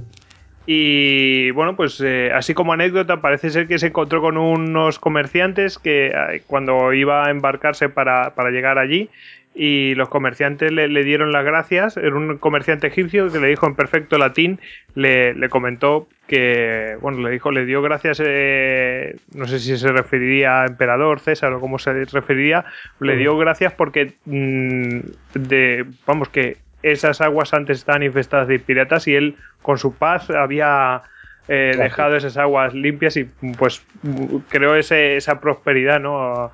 Bueno, Eh, una, una anécdota muy angustia, por otro lado. ¿eh? También. Sí, sí, claro, bueno, obviamente. Bueno, y simplemente eso, por cerrar, quería que destacar, ¿no? Eh, Las casi tres horas, o no, casi no, tres horas que llevamos de, de- de charla, ¿no? Bueno, pues destacar la, el genio político, ¿no? De Augusto, cómo, cómo, cómo llega al poder, con qué, con qué sutileza lo mantiene, lo alcanza, lo mantiene y lo, lo- lo hace perdurar. Cómo crea un régimen que, que- que no tiene parangón hasta, hasta él, en la, no, no tiene precedentes, perdón, en, en la antigüedad, hasta él y cómo este modelo político se perpetúa hasta el punto de que trasciende eh, a los sistemas políticos posteriores a la caída de Roma, ¿no? Sí, y de y, y llega a otros eh, a otros eh, otros personajes, otros tiempos y otros estados. eh. De hecho es que tenemos aquí una pregunta y es la que yo quería mencionar que el vamos que, que la he vilumbrado un poquito antes. Dice Javier N. Manso dice hola figuras. Octaviano fue realmente todo un precursor en lo relativo a la propaganda y ejercer el poder absoluto bajo formas republicanas. Sin duda. Eh, Bueno, lo plantea como una pregunta, pero sí, es obvio que sí. Eh, y dice, ¿sabéis de algunos políticos posteriores que lo hayan tenido como un ejemplo? Muchas gracias y enhorabuena por vuestra labor. Bueno, yo a mí se me han ocurrido un par, ¿eh? A ver vosotros. Yo lo, lo digo así para que no manchéis vosotros, pero eso de, de lo de que él trajo la paz y todo eso, me recuerda a lo de los 40 años de paz de, del dictador Francisco Franco. Y, y lo del príncipe de la paz también me recuerda a, Godoy. Es una- así por, por decir, utilización del tema de la paz con fines propagandísticos. Sí, desde luego, vamos, muy buenos mm, ejemplos los dos y, y son innumerables, ¿no? Los ejemplos Y lo de la red clientelar, imaginaos, eh, los que queráis, ¿no? Tú Claro. había- habías mencionado lo del lo de príncipe, también lo habías mencionado con en la Revolución Francesa, ¿no? Sí, claro, sobre todo el primer ciudadano, ¿no? Es una cosa muy jacobina, ¿no? Lo hemos dicho antes, bueno, Robespierre, el propio Robespierre era el primer ciudadano, si recordáis. No sé si el Robespierre de la guillotina, ¿verdad? El jacobinismo radical, ¿no? Eh, eh, este, bueno, era el primer, se, se nombraba a sí mismo primer ciudadano, ¿no? De la República, ¿no? Los modelos son inagotables, quiero decir, eh, Augusto crea un modelo de poder que, que- en el cual se mirará toda Europa prácticamente durante, durante ocho siglos, nueve siglos. Se me ocurre, por ejemplo, el modelo del propio Napoleón, ¿no? el modelo imperial de Napoleón I. Sí, sí. En, en gran parte de sus bases eh, se acercan mucho a, a los modelos augusteos. Bueno, el propio Augusto había basado gran parte de, de- de su, de su- No es original tampoco. O sea, es original en la manera de hacerlo. En el fondo es la monarquía helenística, ¿verdad? De, de época de Alejandro en adelante, eh, revestida de elementos romanos, ¿verdad? Y, con su propio toque personal, por supuesto, ¿no? Pero, pero no es ya original, ¿no? Y, y bueno, se me ocurren bastantes ejemplos, ¿no? Pero sobre todo, bueno, a Napoleón, ¿no? La, la manera de, de articular este imperio, la manera de presentar la imagen, sobre todo. El propio imperio británico, victoriano, ¿verdad? De- del 19, también tiene muchísimos elementos en, en común con el, con el régimen de Augusto, ¿verdad? Y además tomados deliberadamente. Bueno, eh, has dicho, has, has nombrado tú antes a Godoy, ¿verdad? Como, una imagen una imagen individual, ¿no? Que también toma, toma aspectos. Bueno, hay, hay, hay infinidad de ellos. Es innumerable incluso la denominación. Joder, estamos hablando de, eh, por ejemplo, en, en Rusia, los zares, Los la, palabra, claro. Por ejemplo. Tú, Tony, de eso tendrás Bueno, ejemplos Kaiser- a punta pala, ¿no? Kaiser, el Kaiser es Kaiser. ¿no? Claro. Es, es Todo, todo deriva de lo mismo. Es que al Pero bueno. final Roma no deja de ser la cuna de, de la civilización occidental, al menos en mi opinión. O sea, No, no, no, Europa es como es básicamente pues por Roma. Por Grecia y Roma, ¿no? Digamos, porque Grecia Sí. también tiene, tiene mucho, ¿no? Pero bueno, evidentemente los modelos fijados también en el, en el- ya en época medieval, por venirnos más aquí, eh, más atrás, eh, el, Sacro Imperio Romano-Germánico, Claro. que siempre pretende, ¿no? Eh, los Federicos, ¿verdad? Y los Carlomagnos, y sobre todo los Federicos de turno, ¿no? Que pretenden siempre, ¿verdad? Eh, siempre son, son, son los herederos fácticos del, del Imperio Romano, ¿no? La propia Bizancio, ¿verdad? Que también con un, con un aparato muy toque muy griego, ¿verdad? Siempre muy griego. De hecho, Bizancio es lo que... Lo que hubiera Antonio- querido. lo que hubiera querido Antonio que fuese Roma. ¿eh? que luego, bueno, si lo hubiera visto, pero bueno, Bizancio, la propia Bizancio, claro, asume, asume este tipo de modelos. Eh, pues eso, el, el Sacro Imperio también eh, trata de recoger eh, gran parte del. con otra realidad social, política y demás, pero bueno, también trata la, la figura del emperador, siendo más honorífica en muchos casos que en otro caso, siempre trata de recoger este- esta herencia. De hecho, mira, por ejemplo, el propio Federico, el emperador, aunque tenía que ser coronado por el Papa, evidentemente trataba siempre de despegarse de este poder papal a- tratando de recoger legitimidad en su carácter de heredero del, imperio romano, ¿no? del imperio del modelo de imperio. En este sentido, eh, se producían bueno, determinadas medidas, determinadas eh, propagandas ¿no? que, se, que, que surgían, ¿eh? Tenían mucho que ver con, con la acción de Augusto, de, de- de Augusto ¿no? con muchas de las políticas y de las medidas que vemos de Augusto. ¿no? O sea, no- estoy concretando, lo sé que podría concretar un poco más, pero bueno, llevamos ya... Fíjate, concretar, pues hemos mencionado antes el- la, la noche de los cuchillos largos, cuando o las purgas de Stalin, cuando tiene que acabar con la con cualquier tipo de Es muy. Sí, sí, sí, desde luego. Toda esta Sí, cosa sí, de las proscripciones es muy siglo XX. sí, y, la- y las redes clientelares, pues eso está a- esto eso es del día a día porque son las mismas familias y tal en cualquier país, o sea, no tampoco nos vamos a meter en política, pero vamos, eso es eso es ha llegado hasta bueno, uno de los mejores inventos que, que jamás se han hecho, ¿no? Sí, sí, sí, ninguna duda. Querías hablar de la, de la casta, Goyo. Eh, eh, que no metemos en política. Eso, es fácil, ¿eh? Con hablando de Augusto es muy fácil meterse Es muy fácil. Hombre, un gran- puedo disculpar casi. Un gran, un gran político, la verdad. Puede Sí, estar de acuerdo o no, pero vamos, hay que reconocer su genio político que es eh, tremendo. Hombre, por cerrar un poco, desde luego ah, está, está aquella, aquella máxima famosa, ¿no? De que dice que la política es el arte de lo real, ¿no? Bueno, pues en el caso de Augusto es, el arte de lo real y lo irreal, ¿no? Porque lo, lo realmente las virguerías que hace con el Senado y demás es casi eso, el arte de lo real y lo irreal, ¿no? Tremendo, pero, pero fíjate su, su insistencia por inve- investir de, de legalidad y de, de legitimado todo, ¿eh? Y- Por eso digo que lo, que lo irreal, ¿no? Porque a veces Sí. Es, es casi, vamos, es casi una ficción, pero... está casi es- ridículo, ¿no? Pero, Exactamente, pero bueno, es, es genial, ¿no? Este pero así ha quedado. Y el tema de la propaganda es una cosa tremenda. Sí nos hemos quedado cortos con algunas cosas, pero vamos, desde el punto de vista iconográfico y demás es, es espectacular, ¿no? O sea, Sí, sí.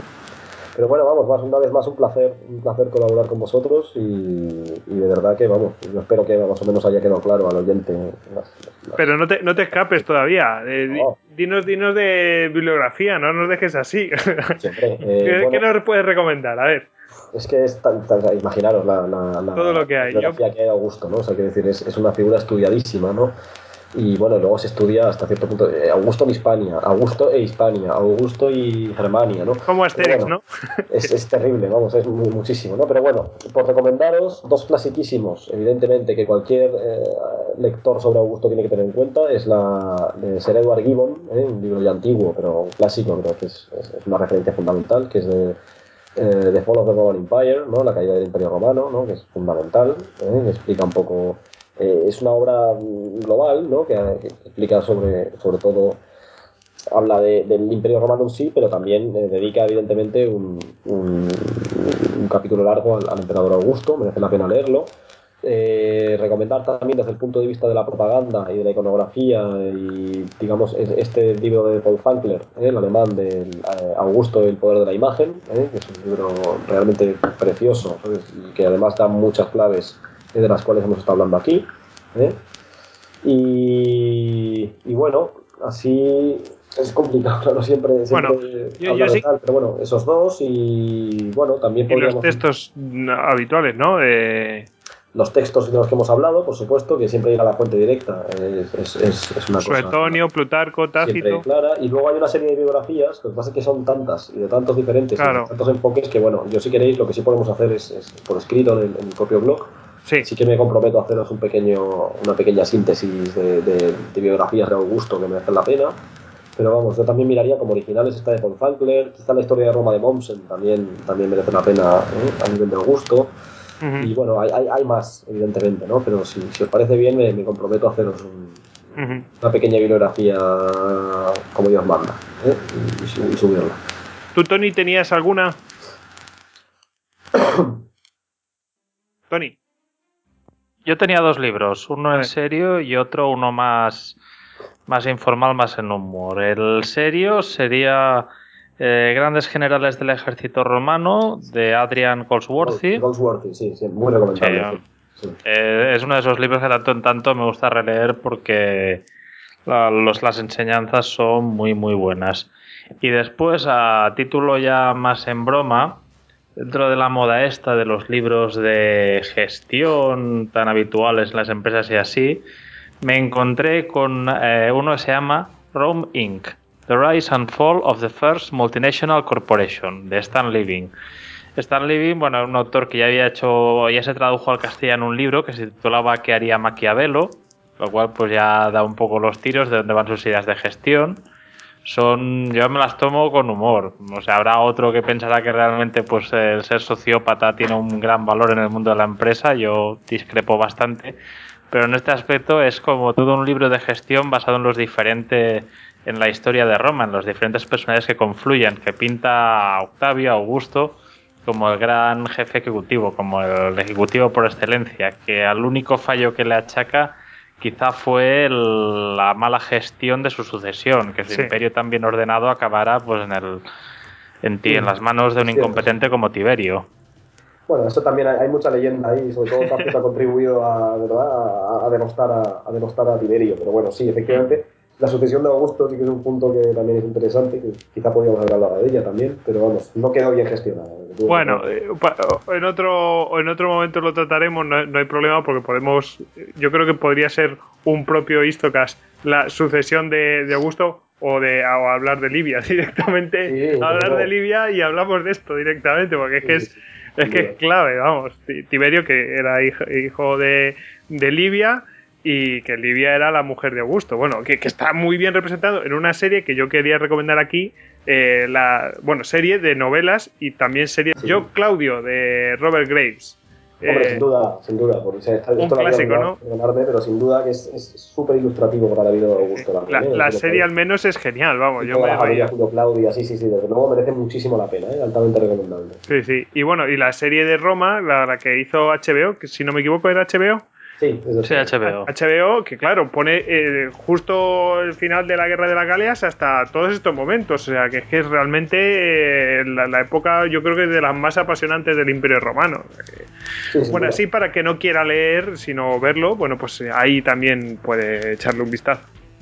Muy bien. Bueno, pues nos despedimos, chicos. Que yo creo que ya. Vamos, que no está, no está mal. Creo que hacemos tres horas y media, una cosa así, de podcast, más o menos, así. Y tenemos vidas, ¿no? tenemos vidas, sí. tenemos co- co- cosas que atender, así que despedimos a Javier Moralejo Ordax, investigador de la Universidad Autónoma de Barcelona. Ya sabéis que es autor del armamento y la táctica militar de los galos, fuentes literarias, iconográficas y arqueológicas. Y despedimos también a Tony, arroba Lord Cirencester en Twitter. Y me despido yo, Gojix, eh, arroba Gojix barra bajas al duero en Twitter. Que nos podéis seguir a todos en Twitter, en Facebook, en Google Plus y en Pinterest y en istocast.com. Y que ya sabéis, nos dejéis los audios, que compréis las camisetas nuestras en duckbelly.com. y antes de despedirnos, recordaros que podéis votar en los premios Bitácora, que podéis votar hasta 5 podcasts a la vez. En la categoría de podcast podéis votar hasta 5 podcasts a la vez. Eso quiere decir que podéis votar a Zafarrancho, Memoria de un Tambor e Istocast. De esa manera vamos a intentar tomar los premios Bitácoras y que esa labor de divulgación que estamos haciendo tenga un alcance enorme. Ya sabéis que están, pues eso, amparados por eh, Radio Televisión Española. Pues, pues va a tener una repercusión enorme. Que se enteren que la historia importa, que se enteren que hay una legión de seguidores que le gusta la historia y que se enteren los más media que están perdiendo la batalla y que hay muchísimo interés por la historia. Así que vamos a empujar para meternos, imaginaos lo que puede ser eso, ¿no? Meternos los tres podcasts de historia en la final y copar todos los puestos de la final. Bueno, vamos a intentarlo porque creo que somos legión, así que vamos a hacerlo, vamos a po- podemos votar, no nos pisamos, mm, nos votamos allí, nos plantamos los tres y seguro que gana un podcast de historia, eso seguro. Así que nada, hacedlo. Bueno, nos despedimos ya, chicos. Pues un placer, ¿eh? un placer como siempre que tener la oportunidad aquí de, de- de colaborar con vosotros y, y, bueno, espero que ya nos, nos veamos en muchas más. ¿eh? Muchas gracias. Por supuesto. Nada, gracias a ti, de verdad. Tony, venga, nos despedimos. Nos vemos neutralizado. Eso. en otra batalla. Bueno, hala, despedirse todos. Chao, chao. Adiós. Adiós. Semper Fidelis.